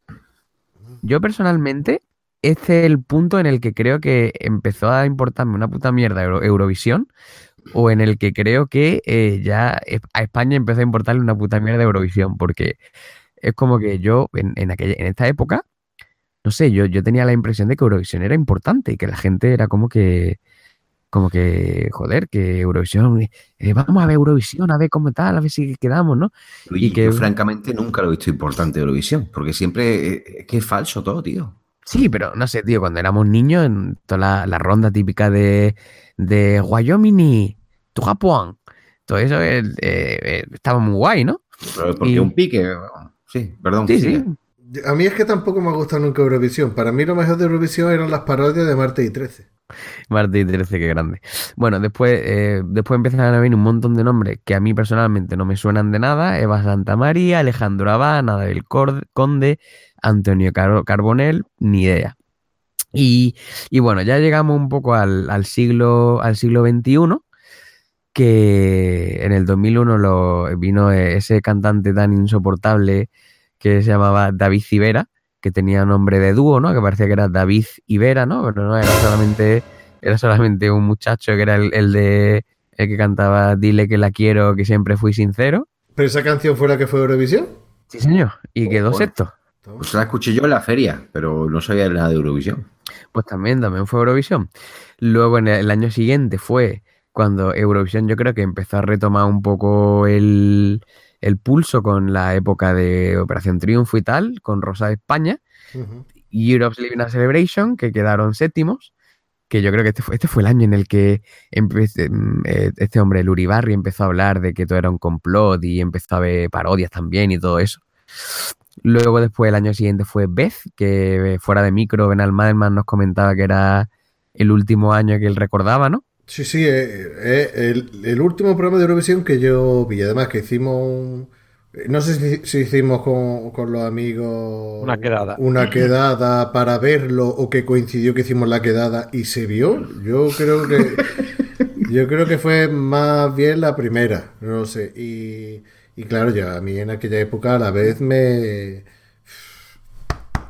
mí la vez me la ponía Frozen, Frozen. Sí, la, la vez eh, es que la podía ver una y otra vez. Te conquistó con una vez.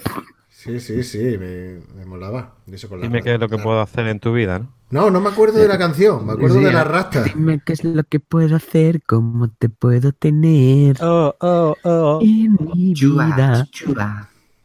Soy lo Tío. puto peor, haciendo vocecita que ha quedado hasta bien. Tío, me fastidia porque he tenido un fallo técnico y, y me he perdido un remedio a Maya con quien maneja su barca. Pues sí. Bueno, ¿tiene Lo algo que comentar al respecto? No, no, lo, volveré, lo escucharé, ya no voy, a, no voy a volver al pasado. Venga, sigue. Bueno, después, eh, después de unos cuantos nombres irrelevantes que no me suenan de nada, en el Dilo, 2000 dilo, dilo, por algo, a ver si nos suena a Pues mira, nosotros. Ramón, No, Hombre, es que he dicho así. sin ape- apellido. Sin apellido es como, es como los monaguillos de la Capilla Sistina. Esto lo ha pintado un tal Miguel Ángel. Ah, si no tiene apellido no es importante. luego Son de Sol, Son, son de sol. Esa, esa Porque era- no son de otro lado, no son de otro lado. esas eran dos negritas, así como. no tengo ni la... Como de por ahí. Ay, son de sol. No, eso hay so base. Ah, eso, eso. Y luego están de la Son de Sol, Son de Sol, Son de Sol. Son de Sol. Venga, anda. No es. Veo que no he perdido nada. no, has perdido. Después- Has perdido neuronas. Sí. Bill. año- En el año 2006 vinieron nada más y nada menos que las Ketchup, con un Bloody Mary. Por favor. Las Ketchup que quedaron en, en un mm, nada honroso puesto número 21. ¿Cuántas participaban? ¿22? 20. Pues, pues a saber. 20. Luego, después, el año siguiente, un tal The Nash. Ah, este era un grupo de tíos. No tengo ni idea, no tengo ni Sí, idea. tío, esos fueron a la feria del pueblo, colega. ¿Sí? Sí, tío. Joder, qué mierda. Sí. Bueno, eh, hay hay que decir que a nuestro pueblo ha ido gente tan glamurosa como la Lorna de la que cantaba Papi, Papi, Papi Chulo. Sí. ¿Te gusta el... mm? ¿Te gusta el... mm? Y fueron de Nash. Pues no le sirvió de nada, verdad. Yo, de Nash. ¿No, no le sirvió de Nash? Yo creo que sí, tío, porque yo no conocía ese grupo y me dijeron sí, lo... claro, que eran una cosa así como Backstreet Boy o New Kid on the Block en en español cutre, ¿no? Aparte que mm, puedo ver la, la- la conversación. Oye, chicos, vamos a ver a un grupo que se llama Tenaz. Y ven al Madelman con una cara diciendo, ¿quiénes son? Sí, los que han ido a Eurovisión este año. Entonces la cara de Ben Almádena es, ah, vale, ya con eso me la ha aclarado todo. Mm, La, la canción, el título de la canción es I Love You, mi vida. El odio en mi vida, hijos de puta, tío. Qué poca vergüenza, tío. Y luego eh, estamos diciendo Eurovisión el 21, el 19, hijos de puta, tío. Quedaron, quedaron en el puesto número 20. Bueno, Luego, el año siguiente fue, hace ya estamos hablando de aquí, eh, 10 años ya de diferencia, Rodolfo Chiquilicuatre con el Chiqui Hostia. Chiqui. Uno, el Breaking Down. Dos, el Cruzadito. Tres, el, Ma- el Michael Jackson. Cuatro, el Robocop. ¿Y en qué Y punto ahí- quedó eso?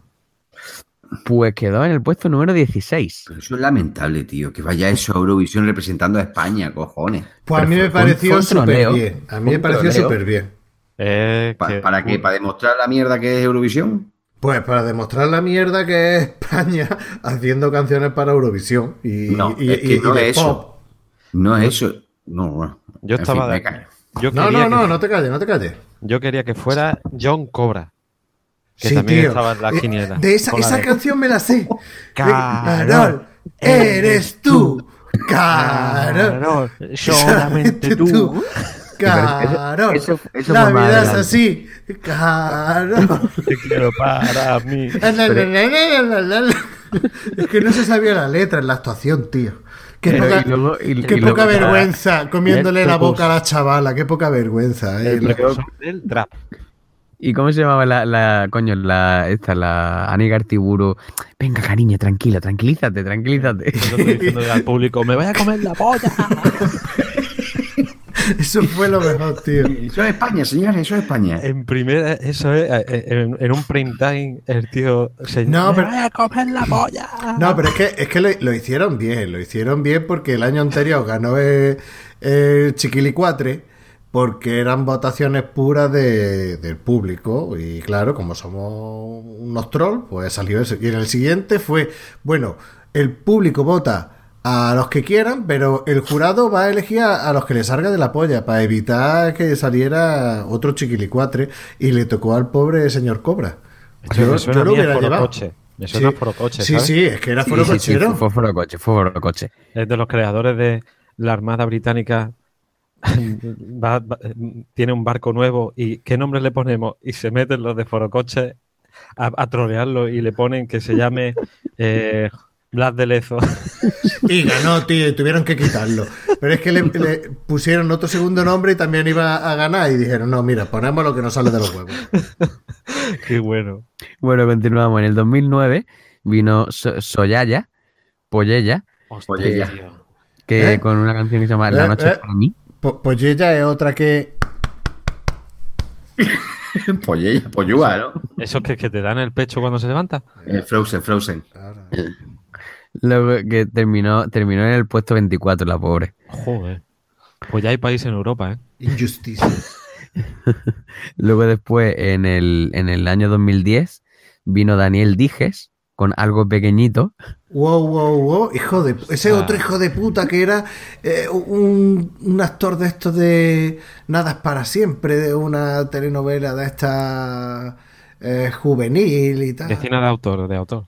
Hijo de puta. Yo, yo recuerdo además, me acuerdo que en la época, esta era la época en la que Facebook molaba y que era la época de los grupos y tal, que había un grupo que era algo así como eh, la hostia que te voy a dar no va a ser algo pequeñito, algo así, ¿no? ¿La hostia que te voy a dar o la hostia que te vas a dar? No, no, la hostia que te voy a que, que te voy a dar no va a ser algo pequeñito. No, Y- gente, ¿eh? Y este fue, y cre- creo recordar que, que saltó el, el, el pamplina este, el, el Jimmy Jump, ¿Eh? el, el- un, un de estos de un de estos que salta a los partidos de fútbol y Espontáneo. Ah, sí, vale. un, un- un imbécil de estos, sí.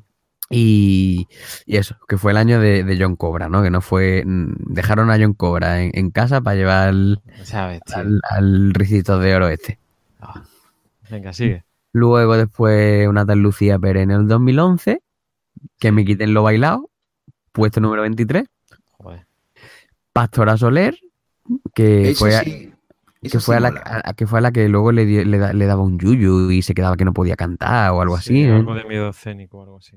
Luego en el 2012, perdón, en el 2013 El sueño de Morfeo, contigo, contigo hasta el final, pues, el número 5.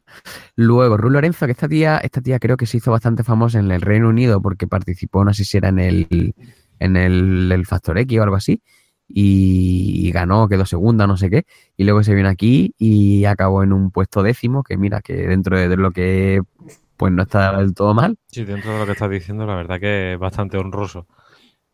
Luego en el 2015 estaba Edurne. ¿Quién? Edurne. Ah, Edurne. Edurne. Vale, ya. Guau, guau. buah, buah. Venga, sentimiento. No, ve. Esta noche va a dormir a gutico. Frozen. En el, en el, en el 2016, Barei, Barey. ¿Eso no es un país? ¿Cómo? ¿Sei gay? Seijay, Ah, Sei, Sei J. Barey, pero. eh, ¿De dónde ¿Pero eso es? qué, pero eso qué es? ¿Pero eso qué es? Es una España, eh, en esta España grande, Fue un puesto número 22, 22 tío. Que, que- poco le, que- poco le mereció.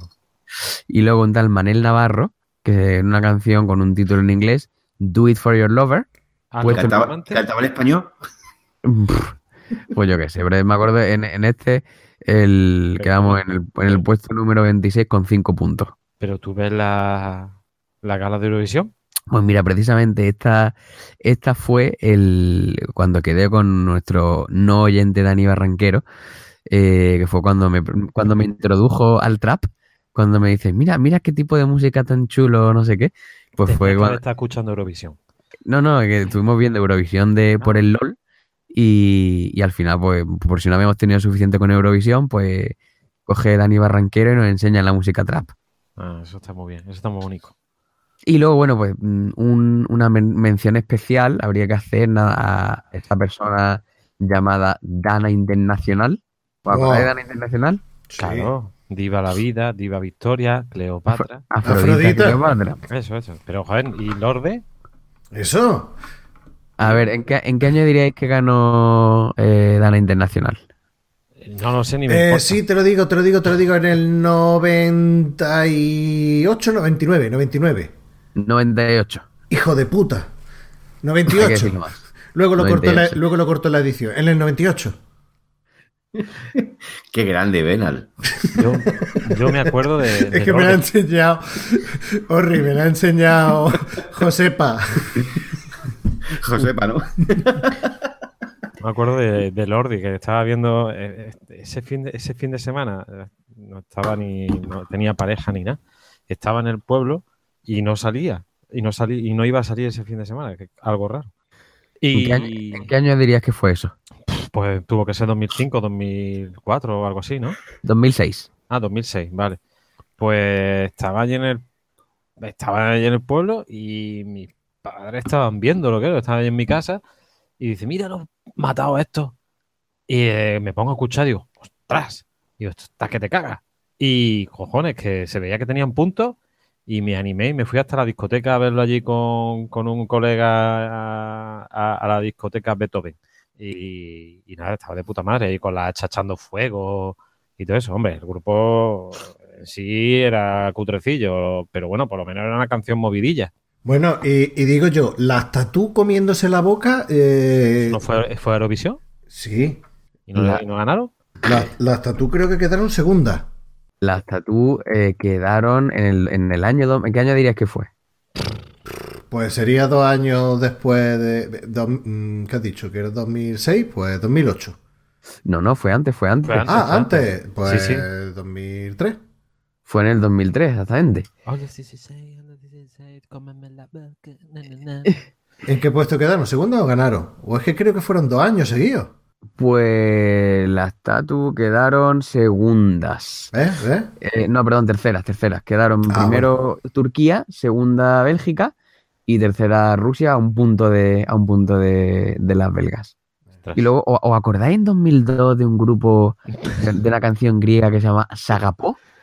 Sí, Que era- Eh, que eran- no. que eran unos tíos con hombreras que iban con una especie de como de medio Robocop, medio locomía, era una cosa curiosísima. Ah, no, yo me he equivocado con otro grupo. Bueno, pues, pues eso, eh, básicamente esta- esto, es- esto ha sido todo por hoy. Yo creo que con esto es más que suficiente, ¿no? ¿Has dicho que Celine Dion participó en Eurovisión? Mm, Perdón. Celine. Dion participó por Suiza en Eurovisión. Celine Dion, ah, pues, pues- pues no Y- lo... Y Olivia Newton-John por el Reino Unido. Sí. Y también iba a participar eh, Morrissey, el cantante de los Smith, pero al final no participó. Porque Es vio que el Reino Unido había quedado tan mal que él pensó que si me presento yo gano. En fin, Celine Dion en el, en el 88 y... el año no lo sé. Y ABBA, no, supongo que sí, eso lo habrá Sí, dicho. bueno, pero sí, lo de ABBA, ABBA es típico, eso lo sabe todo el mundo. Y también Dulce Pontes, creo.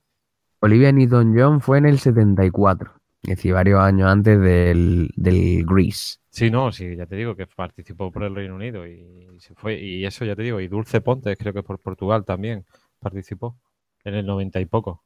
Pues sí, pues bueno, yo creo que, con- que con- que con esto, esta pequeña, este pequeño repaso de Eurovisión ya con esto es bastante, es más que suficiente. Así que, bueno, paso el testigo. Yo creo que ahora pasamos el testigo a los oyentes, ¿no? Sí, vamos a pasar a la sección de los oyentes con la, con la incorporación de Baldomero, que está ahí escribiéndome por WhatsApp, que dice que nos va a poner a, a parir, a caer de un burro por las burradas que hemos hecho. Uh,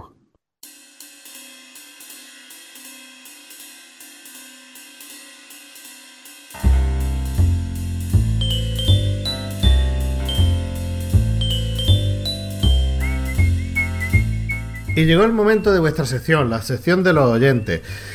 Que llevábamos una semanita que no escuchábamos en el programa, no leíamos vuestros comentarios y hoy tenemos aquí recopilados eh, los que nos habéis dejado en el último programa de películas de asesinos en serie. Y también se ha incorporado al programa, al final del programa se ha incorporado eh, con tertulio el gran Valdis, que quiere leernos la cartilla. Buenas Valdis, ¿qué tal? ¿No has podido eh, aguantarte, no? No, de hecho, eh, como forma de, de censura, eh, no he acudido al programa y aparezco ahora. Porque he preferido no hacer la primera parte. Sigo indignado todavía. Sigue indignado. Bueno, pues ahora vas a tener, vas a tener tu sección, bueno, tu parte en la sección de los oyentes, como buen oyente que también eres cuando no participas, incluso cuando participas, para ponernos los puntos sobre la I es porque no lo, no lo merecemos. Y como estaba diciendo, vamos a hablar de los comentarios que habéis dejado en el último programa de Asesinos en Serie. Y vamos a empezar por Facebook, ¿no, Orri? Sí, efectivamente. En Facebook, Héctor Martínez nos comenta: Cuatro horas me da para dos viajes en bus. Mm, podría ser. Guiño, guiño. Un saludo a Héctor que nos escucha desde Colombia y me consta que sus viajes en bus son bastante largos. Se nota, se nota. Luigi, Un abrazo, Héctor. un abrazo. Luigi, vamos a ver. Eh, Rafael Alcaide nos dice: Interesante programa, pese a ser un tema durillo. Me ha costado varios viajes de muchos kilómetros en bici y quedarme sin batería en mis cascos varias veces. Pero está interesante. Mucha información que digerir que en mi experiencia he tenido que, he tenido que dosificar en varios días. Un saludo. Postdata. Mm, Bueno, no sé si tengo que leer esto porque... sí, sí, debes, debes. No, no sé, no sé. Postdata. Matar a Luigi. Que en este se ha soltado poco y vendrá con las pilas cargadas para el próximo. Bueno, qué, qué- qué- qué- qué manera de injuriar tiene la gente aquí, hombre. Un abrazo, Rafa. Que lo, que lo escuchen y juzguen. Un abrazo, Rafa. Nos pasamos ahora a Twitter y tenemos a Laura, arroba Laura8516, que nos dice sobre la película de Asesino en serie. Nos dice, qué maravilla es M y qué genio era Fritz Lang. Seguro que Baldi está de acuerdo. Eh, sí, claro, obviamente. No voy a estar de acuerdo. Claro, no, no dudaba menos de, de ti, Baldi. Siempre es bueno, Bueno. es bueno que tengamos oyentes inteligentes. Sí. Que saben valorar, que saben valorar el buen cine. Bueno, y yo creo que es más interesante aún que tengamos oyentes femeninos. O sea, con los fricazos que somos, que nos escuchen. Mm, Con sus dos fem- brazos, sus dos piernas. que nos escuchen, que escuchen fémina, que nos escuchen fémina es, es un Sí. vaya, es un progreso. Señor director, ese comentario deja mucho que desear. Ah, sí. dice, dice muy poco de, de sus cualidades para hacer amistades femeninas. Sí, sí, sí, luego sí, estoy soltero por algo. Please Ken. Eh, venga, eh, es lo suyo viejo arroba paleño. Dice, ya he terminado el podcast, solamente siete viajes de tren en cercanía. Menos cómico de lo habitual, pero me ha gustado bastante la descripción que habéis ido dando de los asesinos y las películas. Eh, abro paréntesis. Me habéis tentado a ver M, cierro paréntesis, punto. Sugerencia, coma. Películas de terror de serie B. Bueno, pues, pues mira, películas de terror de serie B, yo me conozco alguno que otro que estaría encantado, ¿no? Yo, yo me puedo apuntar si se puede meter la de serie Z. También, también. También, seguro que hay por ahí una panoplia de películas que no conocemos ninguno salvo, salvo usted. Sí, cosas grotescas seguro que hay muchas. Bueno, no, pasamos ahora a Evox, ¿no, Orri? Exactamente, en Evox, Carlos CLM nos dice 4 horas y 15 minutos de programa. Eso sí que es un asesinato en podcast. Solo con lisos y leños fresquitos no se vive. Nos vais a matar de hambre. Para llegar al final del programa tenéis que poner algo de comer, mamones, hijos de puta. Pues sí, la verdad es que nos pasamos un poco con la duración, pero bueno, por lo menos mm, acompañamos a nuestros oyentes con, con los viajes. Y además es que la mayoría nos están diciendo que, que si bicicleta, que si bus, que si... Bueno, pues mira, no será tan malo la duración, que ha sido el programa más largo y el que tenemos más comentarios. Un abrazo, Carlos. ¡Una experiencia! Luigi. Continuamos con un anónimo que en esta ocasión no, no ha entrado para insultarnos, eh, diciendo un apunte, dos puntos. Las fotos del chicatilo aterrador eran de él ya detenido y sabiendo que ya no se escaparía, no de él en su día a día como civil, donde pasaba como un hombre cualquiera o cualquiese. Eh, además, imagin- imaginen ser entalegado en aquella época y país. Buen podcast, gracias. Pues, bueno, ya, gracias, oyente anónimo, ya lo comentamos en, en su momento. De hecho, creo recordar que Valdi y yo estuvimos eh, debatiendo sobre el tema, que no estábamos, no estábamos de acuerdo. Sí, sí, yo, yo dije que a mí no me parecía tan. O sea, que, el, el actor me parecía muy pusilánime y me tirasteis de, de la oreja diciéndome, claro, es que luego después las fotos tan terroríficas y tan eh, impresionantes que, que se vieron en su momento eran, eran a posteriori, cuando ya lo habían cogido y cuando él acrecentaba ese, esa idea de, de hacerse el, el loco. ¿no? Oye, Anónimo participa un montón, ¿eh? Un abrazo, Anónimo. Muchas gracias porque está escribiendo un huevo. Sí, sí, sí. La verdad es que no nos podemos quejar. Que... Pero mejor que, que nos pongan nombre y apellido, sobre todo cuando las críticas son málagas. Son málagas, sí. Son málagas. Son, son Málaga la bombonera. Sí.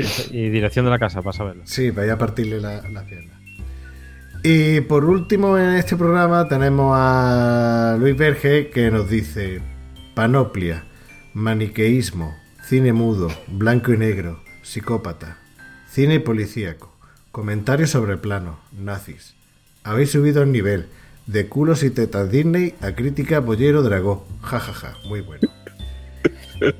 Y luego además también, por otro lado, eh, Luis Berger nos comenta, nos comentó también el programa de, de alta fidelidad, diciendo lo siguiente.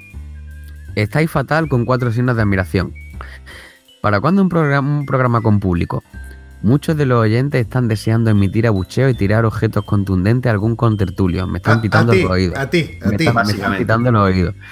Desde el cariño. No es mi película favorita, coincido con alguno de vosotros en decir que Jack Black es insufrible. Me causa tanto trauma o más que escuchar un chiste explicado de Luigi. Seguida así. Eh, una, una vez eh, que dije cine de barrio y me llamaron parada, sin, eh, sino de interrogaciones múltiples. ¿Qué, qué os parece la idea de hacer un programa de, de cine de barra con público en directo? Yo creo que solamente sería aceptable si el público está también tomándose liso desde, desde sus respectivos asientos. Con un par de sillas suficiente, ¿no? ¿Cierto?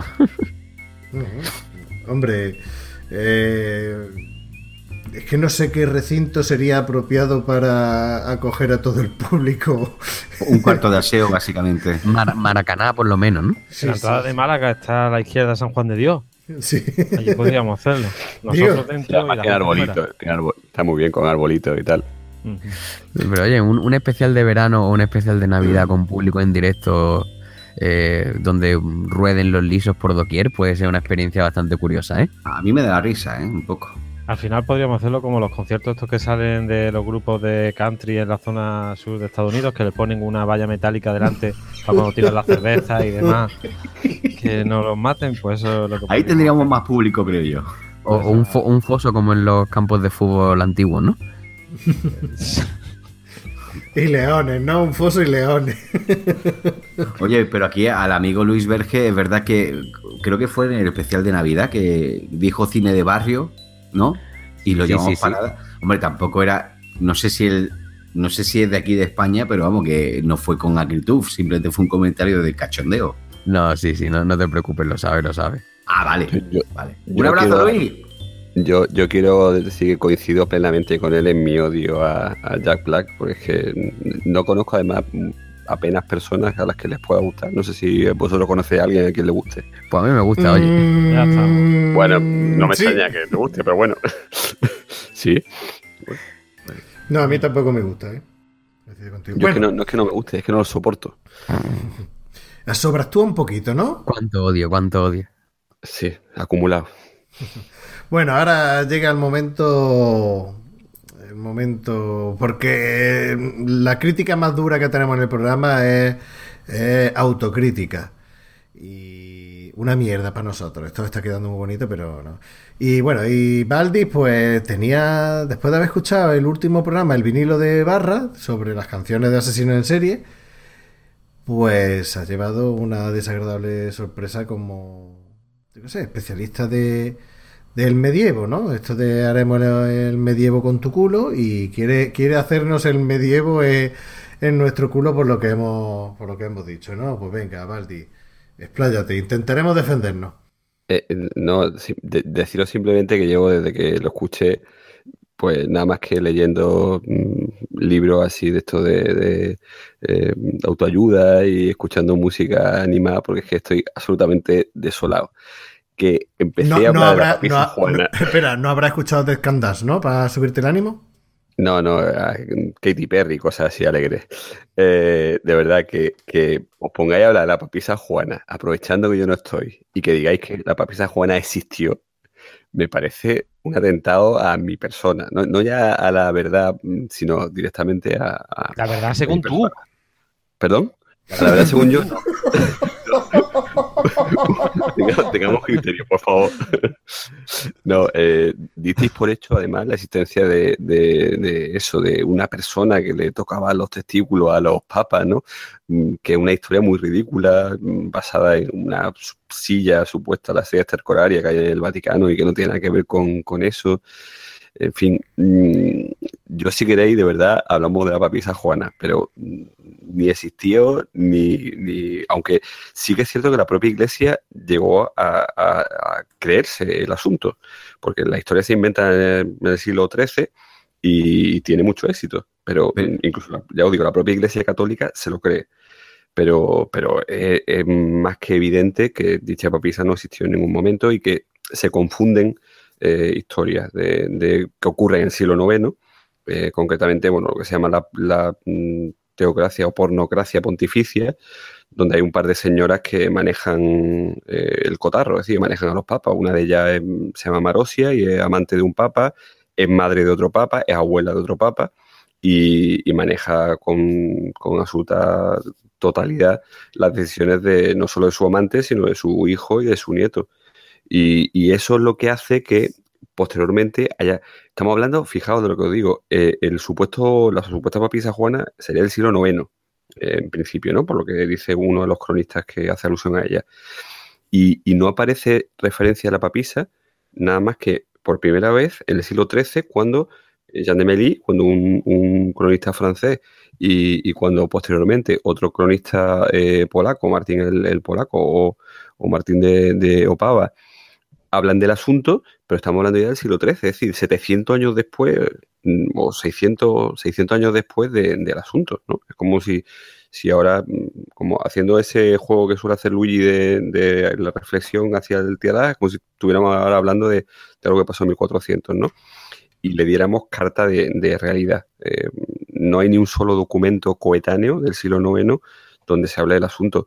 Y pensar que estamos hablando de un asunto que no es, no es ninguna tontería. Es decir, un papa que de repente, en mitad de una procesión, mm, da a luz, se cae del, del caballo, da a luz y con todo el escándalo que supondría eso, no, no, hay, no hay ni una sola referencia, no ya coetánea, sino durante los siglos posteriores.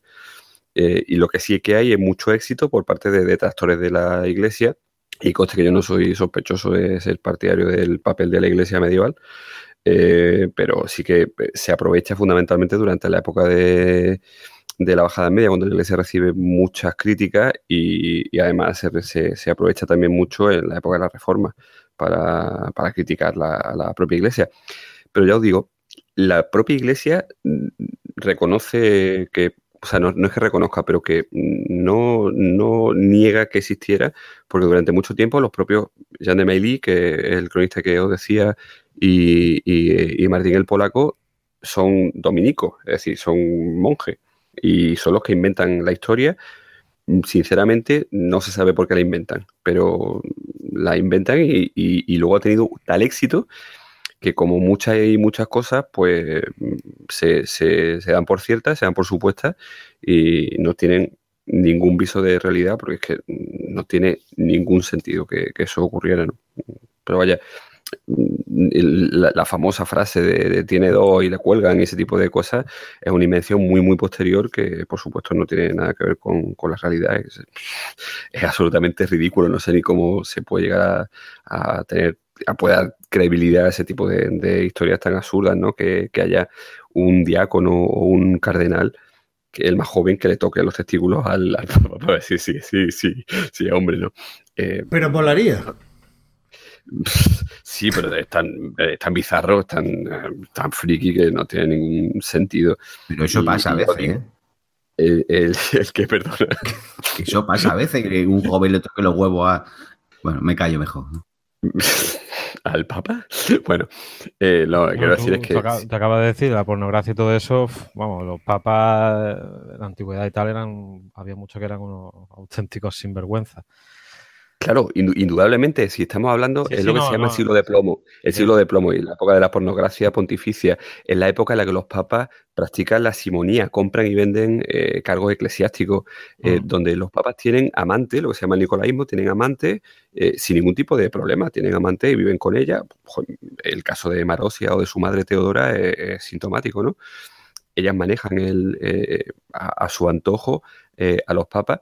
Y hay casos, por ejemplo, en, una- un obispado de Francia, donde eh, un señor con mucho dinero compra un obispado para su hijo eh, y luego después lo hereda el hijo de este también. Eh, es decir, que hay una dinastía de, obispos eh, normal, como si fuese. Bueno, de hecho, uno de estos papas del siglo IX, de lo que estoy hablando, no recuerdo ahora mismo quién, eh, quién era, accede al, papado con 20 años. eh, con 20 y pocos años. Eh, el, hijo de Marosia, de hecho, Juan XI, eh, Juan el Onceno, accede al trono con, con 20 y pocos años, eh, lo cual es bastante absurdo. Es la época también, no sé si, si os suena, de- del famoso concilio cadavérico que se produce en el año 897, donde se desentierra un papa ¿no? muerto. Destierran a un papa para juzgarlo, ¿no? Exacto, al Papa Formoso se le desentierra eh, para juzgarlo y se le parten los dedos que con los que se supone que, que imparte eh, el- el- que imparte la bendición y luego después su cadáver se, se echa al, al, al Tíber, ¿no? Es decir, es una cosa, pero se sienta al Papa, se le viste de Papa al, al cadáver y se le juzga y se por supuesto se le condena, se le considera culpable, ¿no? Eh, Le, le por- gusa, le tenían gusa al Papa.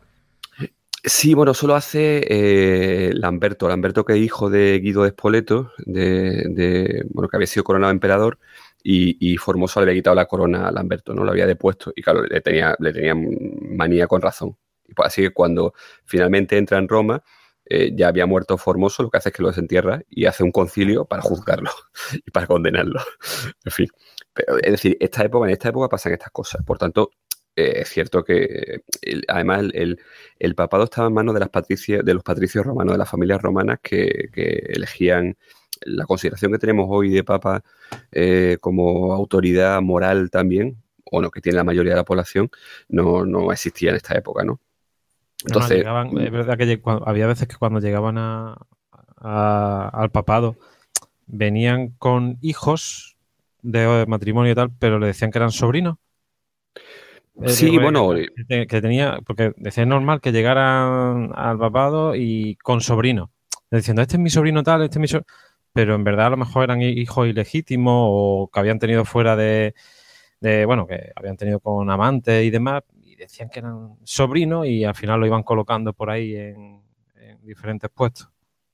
Sí, pero es que además el caso, eh, digamos, el, voto de castidad eh, no se instaura hasta una época tardía, es decir, hasta bien entrado el siglo X o el siglo XI, mm, la castidad entre el orden eclesiástico no es algo, es algo que sí queda reducido al ámbito monástico, es decir, los monjes sí son castos, eh, no pueden tener relaciones sexuales, eh, pero, aunque las tengan, por supuesto, pero el caso de los clérigos eh, seculares, es decir, los que no son, no están sujetos a una regla, no son benedictinos, ni son eh, hay como mucha más mangancha, no está, no está tan regulado y serán los concilios los que determinen que eso no está bien, que es pecaminoso y que las barraganas, que eran las, típicas sobrinas de los curas, ¿no?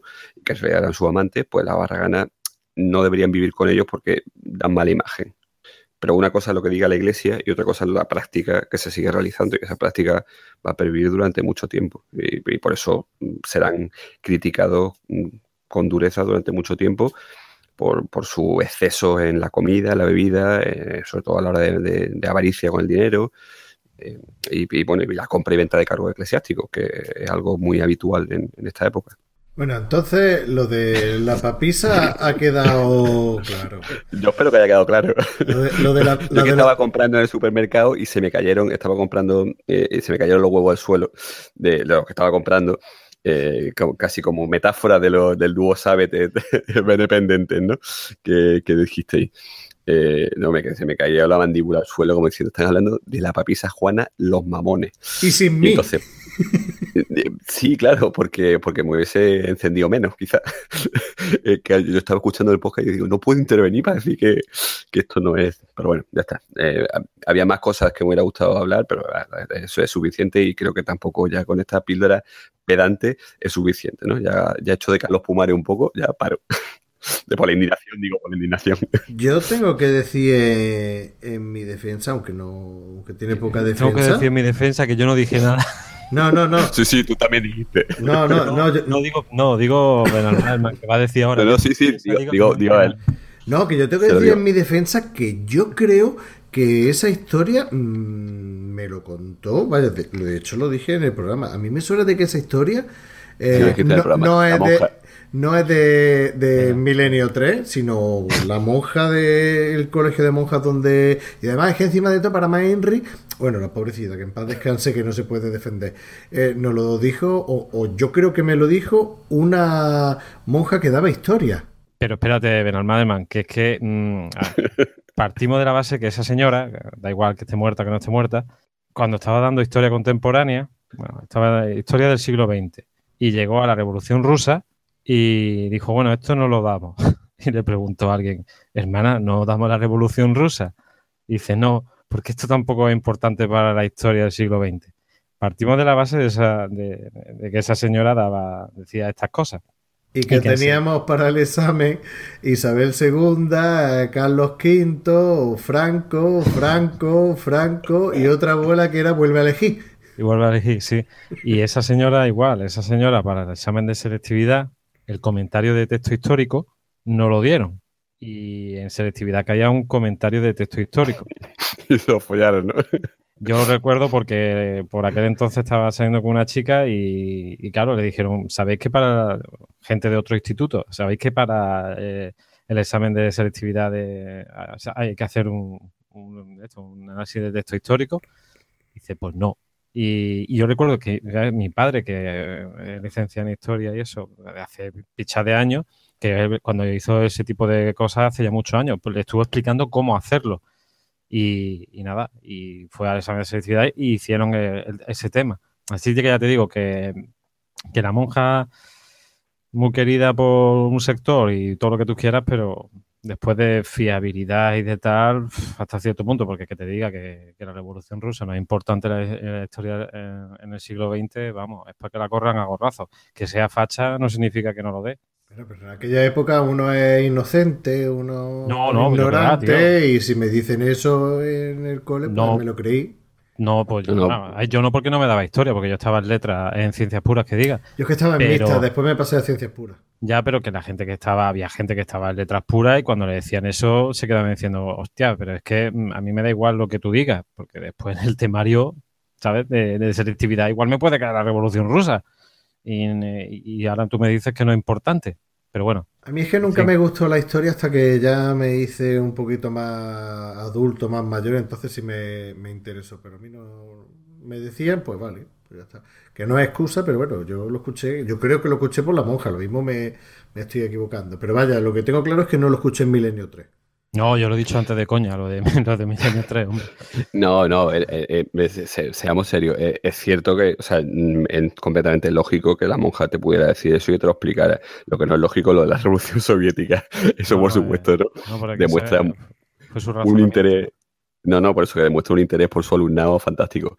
Pero, pero lo, lo que quiero decir es que la propia iglesia, pongo un ejemplo, en el, el año 1415 se hace, produce el concilio de Constanza, porque hay, hay un pollo en la iglesia, un pollo importante, porque hay tres papas simultáneos y cada uno de ellos dice que es el papa auténtico, es, es lo que se llama Eso el cima de Occidente, ¿no? el cima de Aviñón eh, es- bueno, lo de antipapa es una persona que se erige en papa o, o que el emperador lo nombra como papa y que el papa legítimo lo, lo excomulga. Vale, Entonces es un antipapa. Eh, es decir, no necesariamente tiene por qué ser este tipo de papas, pero en un momento determinado, en el siglo XIV, eh, hay un problema en el, en el- en el- papado y los papas se van de, de Italia porque es imposible celebrar elecciones papales en Roma normales. La, gente, eh, hay linchamientos, hay peleas, y entonces las elecciones papales no son normales ni lógicas. Y, y los papas se van, y se van a Aviñón, se van al sur de Francia, y, y durante un tiempo están en Aviñón. Y luego después, bueno, por distintas razones, hay dos papas, uno en Roma y otro en Aviñón. Se intenta solucionar el problema, hay un concilio en Pisa y se nombra un tercer papa y se depone a los dos anteriores, pero ninguno de los dos decide que se quiere ir. Entonces, ahí tenemos tres papas al mismo tiempo, cada uno excomulga a los otros dos, en fin, un follón importante. Y la cosa no se solucionará hasta el año 1415, cuando en un concilio que se, se celebra en Constanza, el emperador ya por fin depone a todos los papas y supongo que el Papa Luna os suena, ¿no? Benedicto, el Papa Sí. Luna, un papa español. Sí. Bueno, pues uno de esos tres papas es el Papa, el Papa Luna, ¿no? Bueno, pues en ese mismo concilio de Constanza se aprovecha la coyuntura para juzgar a un hereje que se llama Jan Hus, que es el líder de la herejía husita en la República Checa, que es una herejía, es decir, un movimiento contrario al, al orden católico, que además mm, verá como varias cruzadas contra los herejes, en fin, simplemente el, el propio líder de, de la herejía, Jan Hus, acude al concilio de Constanza para defenderse. ¿Vale? Y se enfrenta al colegio cardenalicio y se enfrenta a una serie de, bueno, de, de- de cardenales que hablan con él en juicio, que lo acusan de herejía y tal.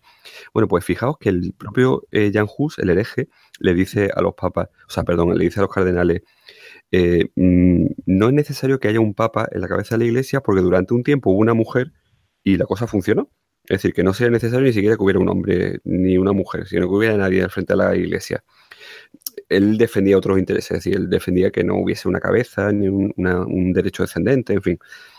Y los, y los cardenales, en vez de decirle, no, eso no pasó nunca, eso no existió y tal, eh, argumentan contra sus ideas, pero no dicen nada de lo de la papisa. Es decir, lo de la papisa lo dan como por hecho. Y estamos hablando de 1415.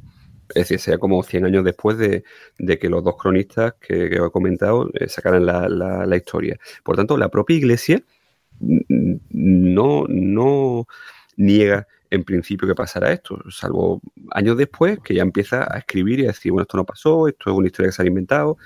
Por tanto, mm, hay mucha gente que, que- que dio credibilidad a la historia de la papisa Juana, incluso dentro del propio seno de la iglesia. Así que, bueno, pues no me extraña que una monja del siglo XX se sí. creyera la historia. Y no lo dijera y ya está. La culpa de la monja. Sí, pero vaya, que, hay mucha gente todavía que piensa. De hecho, hay una película de, con Liv Ullman de protagonista. Bueno, no, hay dos. Hay, hicieron otra hace muy poco tiempo. Yo no, no la he visto. Vi la de Liv Ullman y está basada en la historia, pues la historia que ha ido circulando desde el siglo XII sobre la supuesta papisa y, y sobre, sobre su vida. De hecho, fijaos, el, el- uno de esos cronistas que, que os decía, ¿no? El Martín de, de Opava, el Martín el Polaco, cuenta por una parte que muere linchada con- cuando nace su hijo y al hijo lo linchan y tal, cuando nace el bebé, y por otra parte dice que, eh, que tiene al niño y que el niño al final se acaba convirtiendo en, en un obispo de hostia eh, y que luego después se entierra ella con él. Decir que Sí, bueno, que se. no tiene sentido. El mismo tío sí. cuenta do- dos historias diferentes, ¿no? Pero vaya, que ya está, que no me caliento más. Que simplemente es que este tipo de cosas, cuando se habla, por ejemplo, de, del derecho de pernada o cuando se habla de, de los cinturones de castidad, ¿no? todo ese tipo de cosas que son mentiras, eh, o por ejemplo la papisa juana, me enciendo mucho. Hombre, la verdad que te entiendo, porque en un medio de gran difusión como es el nuestro, obviamente. propagar, propagar esa falacia es, es algo No, pero- perjudicial. Joder, aunque sean tres, tres oyentes, si, si se quedan con, con una, con una mentira, con un error, pues no está bien. Es Claro, como, pero- por ejemplo, sí, perdón.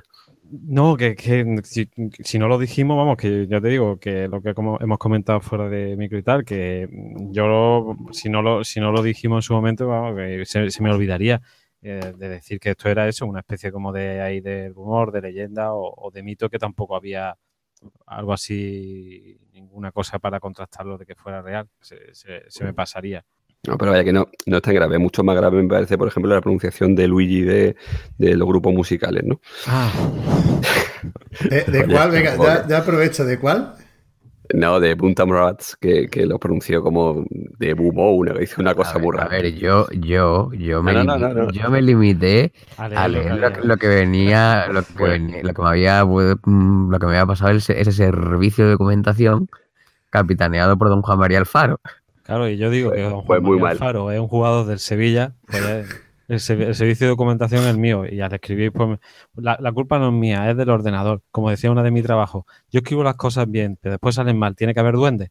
Eso es, eso es verídico, ¿eh, señores? Es verídico. Y, a- y además es real. ¿Eh? No solamente es verídico, sino que además es cierto, ¿no? Sí, sí, y lo- pero lo decía así, se pone, pues yo, yo escribo las cosas, las guardo en el Word o en el Excel y después salen de otra manera. Eso es que tiene que haber duende en el ordenador. Y nos volvemos a remitirnos a, a la nave del misterio, amigos, a Milenio 3. Bueno, eso lo, lo pusimos en, en un comentario en Evox cuando nos dimos cuenta que era una errata. Pues posiblemente no un duende, pero sí el autocorrector de, de Google Document. Que, o, No, o que, eh, se- yo lo que directamente lo copiamos mal, porque yo creo que puse ese nombre en Google y apareció, puse el nombre que estaba puesto en Google Docs mal en Google y apareció la canción y tal, y no me No sé, tampoco. yo igual lo copiaría mal en, en Word y tal, y como tampoco era una, no era una palabra eh, castellana, no, aunque las letras son universales, pues Salvo si, salvo si es cirílico, entonces no. Es cirílico, como diría Pumares, volvemos a hacer referencia a Pumares. Pero eso que posiblemente lo, lo escribí mal y, y ya está. El servicio de documentación, amigos. Ya sabéis, Charlie Sin, eh, Emilio Esteve, esas cosas. Pero la culpa, no, la culpa no es tuya, Plis, que la culpa es de Luigi, que se supone que es el experto en la lengua de Shakespeare, que cuando ve una cosa que no le encaja debe decir, ¿esto, esto qué es? Entonces, el Claro, directamente porque- se- claro, porque- porque se gru- pronuncia gru- Bumo, a la- Claro, porque grupos que hayan puesto nombres que no tienen nada, que no significan nada, tampoco. Chumbawamba. Chumbawamba, eso Chumbawamba. estaba pensando. Chumba guapa. Bueno, y también había otra cosa que querías decir, Valde, sobre los. Aparte de lo que decía de, de este, de, ¿cómo se llama? De Charlie. Sheen y demás, habría que, ver, ah, también hay que comentar a Nicolas Coppola Cage, Ah, que precisamente eh, hoy ha sido el, el día del GIF de Nicolas Cage. Como, como, hemos, como hemos, nos hemos hecho eco en nuestra página de Twitter, eh, hoy es el día del, del GIF animado de Nicolas Cage, que la verdad es que tiene eh, pocos personajes han dado una, una panoplia de GIF animados más extensa que Nicolas Cage. Bueno, di, en qué día estamos, porque cuando lo escuche. Eso, eso te iba a decir, Cierto, que la cierto. gente lo escucha. Sí. Siete, sí, está- estamos a, a 7 de, de abril. 7 de Empe- abril del año, del año 2018 de nuestro Señor. No, ya estamos aquí ahora. Empezamos el programa día 6. Estamos día No, no, 7. no, no, no, no, no. Incorrecto, incorrecto. No, es que lo, lo- eh, eh, lo- lo he calculado, lo he calculado, lo he calculado. Ahora mismo estamos a día 8 y, y empezamos el programa el día 7. Ah, vale, vale, vale. Bueno, y Valdis también quería decirnos algo sobre los Beatles, ¿no? No, no, que me decíais, o sea, comentabais en el, tampoco es plan de hacer sangre, a ver, comentabais que, que no tenía muchas canciones más del estilo de Helter Helter, ¿no? Canciones así cañeras, y yo simplemente os decía que, bueno, te lo comentaba a ti, que le echaréis un- una escuchada a la primera etapa de, de los Beatles, eh, la etapa que, que, no sé si habéis visto una película que se llama Backbeat, eh, que refleja la, la etapa de, de los Beatles en Alemania y, y ahí pues tienen cantidad de música muy, muy cañera, muy rock and rollera y tienen, o sea que sí que, que, vaya, tienen más cosas así de, este, de ese nivel eh, cañero de, de Helter Helter, ¿no? Pero Yo vaya más que- bien me refería, eh, sí, bueno, tú dices, ah, en plan, sí, más, más rockera, más... más- Exacto. Más pero- guitarrera, más... más Mm. Pero era, la, la, la, por así decirlo, la estructura o la forma que tiene Helter Skelter. ¿Sabes? La manera esta de la guitarra rasgando, no en plan eh, rock and roll un poco más sucio o más garajero, sino esta que es un poquillo más... Más heavy, ¿no? Como más, Sí. más heavy metal. No, no, extra- no, extraña, ¿no? Pero eso, pero es que en, en algunos sitios lo- la ponen como incluso origen un poco de hard rock, pero por eso, por el rasgar, por el... No sé, un poco así extraña, un po- no sé. Yo es que esa canción, cuando, desde que la escuché, era, no, no la, no la ubicaba con los Beatles, la verdad. Y, Mm, pues- y- y me sorprendió por eso, por... Era, era curiosa, la verdad. No, y hay una versión que no, me parece que no lo comentaste, ¿no? Hay una versión de, de U2 del Helter Skelter. Sí, eh, que está suena. bastante bien. Sí, aparece en el, en el disco del Rattle and Ham. No, no sé si os suena, que es un disco doble que tiene actuaciones en directo. Cuando se van a Estados Unidos después Sí, de. sí. Pues el que es del año final de los 80, del 88 o por ahí. Y entonces Pues- hay una versión U2, ¿no? Vaya. Eh, bueno, en fin. Eh, eh, precisamente hacía una. voy a aprovechar la eh, este comentario tuyo. eh, hacía una referencia a- al apocalipsis y tú decías en la mucha. le, le- le quiero recordar señor director que mucha elipsis es lo que te hace a ti falta. Sí, el Chan Manson que decía que los, cuatro, los Beatles eran los cuatro jinetes del apocalipsis. Bueno, yo creo que con el, con el chiste que ha contado Luigi, pues, bueno, el terrorista de los chistes, el cementerio del humor. Bueno, que esto también, yo creo que también hay que explicarlo un poco para quien no, para quien no lo, cono- lo conozca. Por ejemplo, Valdis, ¿tú sabes de qué va lo del cementerio de los chistes y, del terrorista del humor y eso? Mm, No, ¿tiene No, alguna referencia que yo deba conocer? No debes conocerla, pero te la vamos a contar. Bueno, Bueno, pues básicamente no sé si eres consciente de que el otro día España jugó un partido amistoso, España de fútbol, contra Argentina. Y la verdad es Bueno. que no. bueno, España pues, ganó, le ganó a Argentina por, por 6 a 1, ¿no? Y, 6 a 1 le hay un, sí, sí, sí. Y, y hay un, bueno, hay un jugador argentino que se llama Higuaín, ¿te suena? Sí, el Pipita Higuaín, sí. Eh, Bueno, me Eh, eh, sorprendes. Eh, tri- tripita. el tripita Higuaín. Tripita Higuaín. Cabrones. digamos que digamos que el tío pues bueno pues eh, a ver no es mal jugador pero bueno pero que el tío ahora pues se ha dejado un poco tiene un poco de curvita de la felicidad no Se ha vuelto a Como, ¿no? como la canción, se dejaba llevar. exactamente y el tío bueno siempre ti- tiene siempre se ha caracterizado bastante por fallar ocasiones claras no y y entonces pues en este caso pues yo no vi el partido pero de- debió de fallar alguna clamorosa. Y, y los argentinos pues dieron rienda suelta a su, a su facilidad para el insulto. Y, entonces pues, bueno, empe- lo- lo- los tweets de los argentinos eran, eran bastante hilarantes, ¿no? Y, y eso, pues contenían insultos de ese estilo, ¿no? Le llamaban, por ejemplo, eh, cementerio de canelones, te- ter- terrorista de choripanes. Luego también al entrenador que, como, como es calvo, pues le, le llamaban le llamaban eh, flequillo de carne Flequillo de carne. Y Ese- cosas ese así. Me parece, me parece bastante peor. En cuanto a que es, menos, es menos gracioso que lo anterior. Mira, yo, yo por, por hacer un res- por no nombrar todos los tweets, todos los insultos que, que había, yo creo que leyendo este, que es uno de los más graciosos, que escribió una tal Pauli Maderna, que ponía ¿Por qué carajo lo siguen llevando a Higuaín la puta madre? Denme en mayúsculas más grandes. O sea, eso de denme mayúsculas, esto todo, todo el tweet escrito en mayúsculas. Eso de denme mayúsculas más grandes me parece épico. No hay una manera mejor de insultar que la de los argentinos. Y, y- y luego, y luego había otro que decía algo así como, me caes bien como persona, pero por favor. Hijo de puta, me cago en la reputísima madre que te parió la concha de tu madre, pero como persona me caes bien. Yo, tío. Y luego cuando empezaron con lo de, "Y- hijo, hijo de 700 sistemas solares de eh, repletos de puta hasta en los, hasta en los anillos. Joder. Sí, sí, sí. Mira, aquí, aquí lo tengo, aquí lo, aquí lo tengo. Dice, la puta madre Higuaín, como persona me cae bien, pero como jugador sos un hijo de las remil putas, loco. ¿Cómo puede ser que seas tan sorete, la puta madre, gordopelado de mierda? Me cae bien, pero quiero que te agarre la peor diarrea de la historia, gordo baboso, hijo de la gran puta. Y, por- y por- y- y se contesta y dice, estoy recaliente, que nadie me hable. Y esto que es un amistoso, ¿no? Es sin, sin acritud, sin acritud. Si pasa en un partido oficial, pasa como en Colombia cuando se ventilaron al defensa aquel, ¿no? Sí, sí, al Sí, Escobar. Escobar, Escobar. Eh, eh, eh. No, a mí me recuerda al, al tipo este que, que se hizo famoso, que estaba delante de la televisión, porque que era de El, el River. Tano ¿no? El Tano Pasman. ese- exacto, que, que pues, su equipo descendía o no ascendía, no sé qué pasó, que Sí, era, era, es como- básicamente era como si el Madrid y el Barcelona bajaran. sí, El, el- era, era del River River, Plate ¿no? Era de River, Sí. sí. y el tío pues decía, estamos en la B, estamos en la B. Me acuerdo de haber visto ese, ese vídeo, estaba el pobre destro- destrozado. Mira, otro, otro.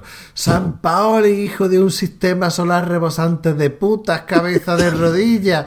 Salame forro la concha de tu hermana. Métete en un cohete y aterriza en una galaxia donde no se te pueda ver ni con un satélite. Dedícate a esquilar ovejas.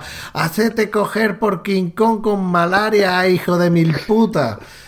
Tío, eso es demasiado, ¿eh? Sí, sí, sí, sí. Eso es demasiada pasión por lo suyo, ¿eh? Estos son integristas futboleros. No, son, son argentinos, que los argentinos y, y el fútbol, pues es sagrado. Sobre todo es que uno se lo imagina diciendo toda esa retaíla con acento argentino. Entonces Claro, tiene claro. mucho más gracia. Pero son creativos, está muy bien, no es el típico hijo de no sé qué que dicen aquí, o, o sea que está bien. Sí. Había otro que decía algo así como eh, hijo de un de un camión Ibeco lleno de puta o una cosa así. Camión Iveco.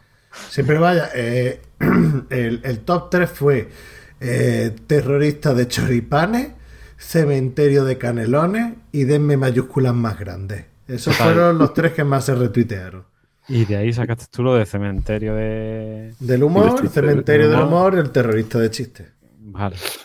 Ha quedado claro. Bueno, yo creo que ya con esto el programa de hoy va camino de superar de cuatro horas del otro día. Nada No, más no que será- con. No será por las películas. No, no será por la película. y bueno, vamos.